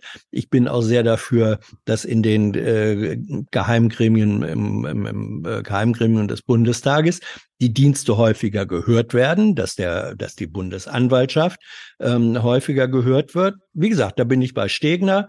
Die sollen gefälligst Druck auf die Ermittlungen machen und schneller Ergebnisse, sobald sie da sind, rausbringen. Zwei Sachen. Erstens, Roderick Kiesewetter ist sich nicht zu schade, als Mitglied des Parlamentarischen Kontrollgremiums, der die Nachrichten, mhm. äh, geheimdienstlichen Erkenntnisse hat, äh, online weiterhin, dass es war eine False Flag Aktion der Russen ja, das ist Roderich Kiesewetter. Also richtig krass. Und zweitens, ein Satz noch aus dem Spiegelartikel, ja. weil du von Beweisen gesprochen mhm. hast. Alle Erkenntnisse deuten in eine Richtung, in Richtung Kiew, sagen internationale Ermittler und Agenten, zumindest diejenigen, die Beweise und Spuren kennen. Ja. Glauben genau. wir mal den und, Spiegel. Ja, und das ist die, das ist die unverbindlichste und vageste äh, Formulierung, die man wählen kann. Alle Erkenntnisse, ein völlig, was, was sind denn Erkenntnisse? Lasst uns das Solange, einfach um ein Jahr vertagen, denn ich bin mir ziemlich sicher, wie die ja, Story ja. ausgeht. Aber es ist ja Na anscheinend gut. immer noch extrem mühsam. Mein, ja. mein Punkt, mein Punkt war ja einfach nur Medienkritik, dass das dann doch sehr staatstragend äh, behandelt wird. Das ist mir aufgefallen, Hans. Mhm kein Spiegel, also bisher wirklich kein, obwohl der Spiegel schon eine Menge Reportagen dazu hatte, kein Spiegel ja. ähm, Geschichte und dann, also in der Woche haben sie irgendwie so ein Prigoshin äh, Bild abgebildet, wo so ein kleiner Punkt war, wo das Flugzeug zu sehen ist. Also die haben echt mhm. beschissene mhm. Titelgeschichten bisher gehabt dazu. Mhm. Obwohl die beste Story ja im Heft ist, oder? Das war's von mir. Lass uns. So. Gut. Sind doch länger geworden jetzt der Abschnitt, als ich dachte. ja. Okay. Kleiner letzter Clip, nur um uns alle nochmal äh. zu schocken. Wenn jetzt am Sonntag Bundestagswahl wäre, dann käme die SPD auf ah. 16 Prozent, ein Punkt weniger im Vergleich zu Anfang August. Die Union kommt auf 29 Prozent plus zwei Punkte. Die Grünen büßen einen Punkt ein, landen bei 14 Prozent. Die FDP verliert einen Punkt bei 6 Prozent. Die AfD kann sich noch mal um einen Punkt verbessern, kommt auf 22 Prozent. Der Bestwert, den wir hier für die AfD im Deutschland-Trend gemessen haben. Und die Linkspartei ist stabil bei 4 Prozent. Tja, es ist wie es ist. Also die äh, Union-AfD-Regierung bräuchte noch nicht mal mehr die FDP. Ja, und ja. die wird es nicht geben. Nicht bei der nächsten Bundestagswahl. Eben. Also sie ist wahrscheinlicher als schwarz-grün. Also es wird erst eine äh, schwarz-blaue äh, Regierung auf Landesebene geben und dann Bundesebene. So funktioniert Deutschland. Ja. ja. Auch da vertagen wir uns mal ein bisschen. Wir warten mal die drei Thüringer, äh, die drei ostdeutschen Landtagswahlen ab und genau. gesagt, Thüringen, Sachsen-Anhalt, Sachsen. Ja. Warten wir es ab. Ja. Gut. Ja.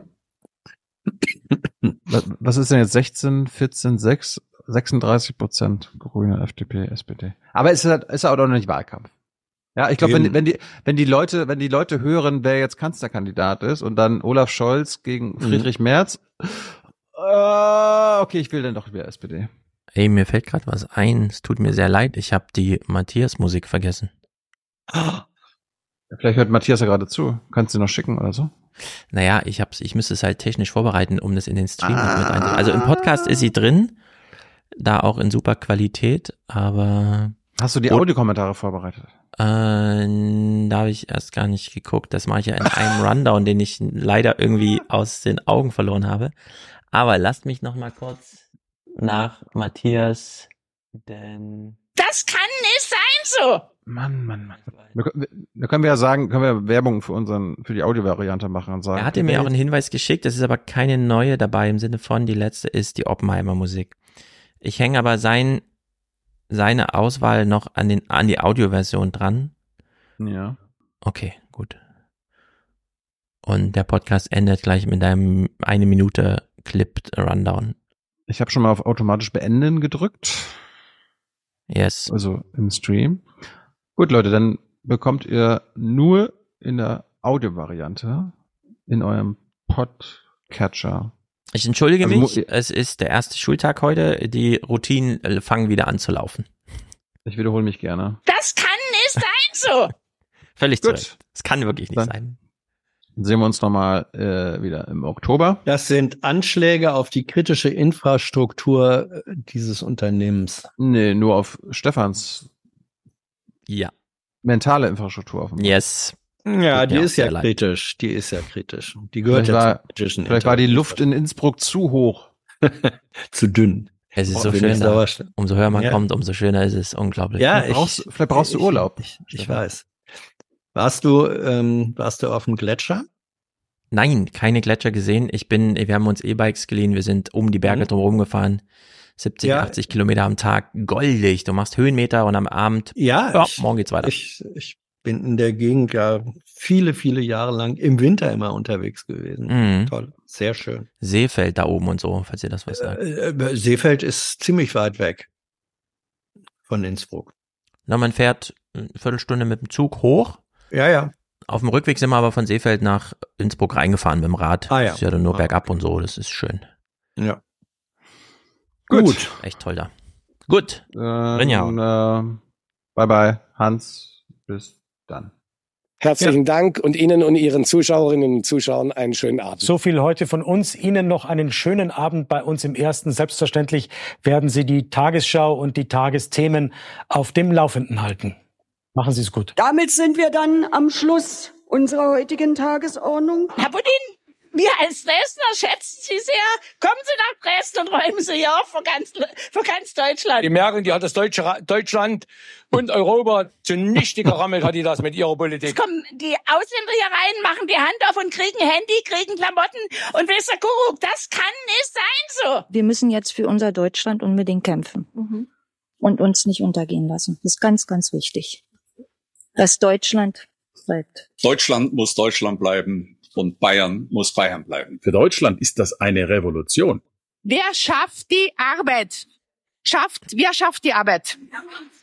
Wer schafft die Arbeit? Na, sorry, wer schafft die Arbeit? Die Wirtschaft schafft die Arbeit. Bitte merkt euch das einmal. Toller Nachmittag, der allen Beteiligten richtig Spaß gemacht hat. Alles ist Teil eines Plans. Der Bundespräsident zeigt Verständnis und kauft ein Boot. Das ist ja schon Entmündigung, was die dann machen, wenn die einem vorschreiben, wo man mitheizen soll. Tschüss zusammen. Wiedersehen. Schönen Abend. Ciao. Vielen Dank.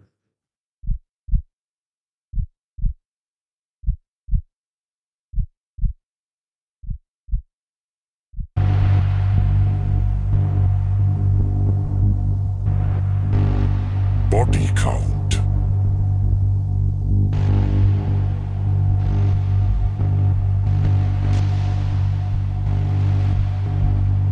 Body Count.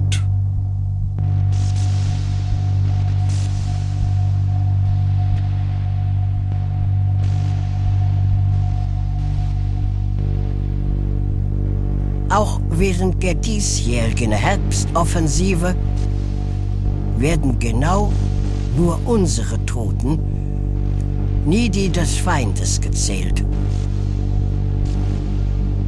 Zwar sind bei den grob geschätzten Kinder und Frauen mitbedacht mehr Opfer beklagenswert, als wir an Abgängen von Söldnern zu verbuchen haben, weil aber unsere Verluste an menschlichem Material von doppelter Güte aus Sicht der Führungsmacht sogar von zigfachem Wert sind, ergibt sich eine Bilanz, die den Zahlmeistern dieser Mathematik als angemessen gilt.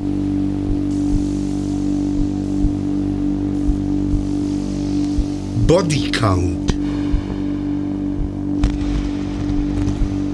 Body Count.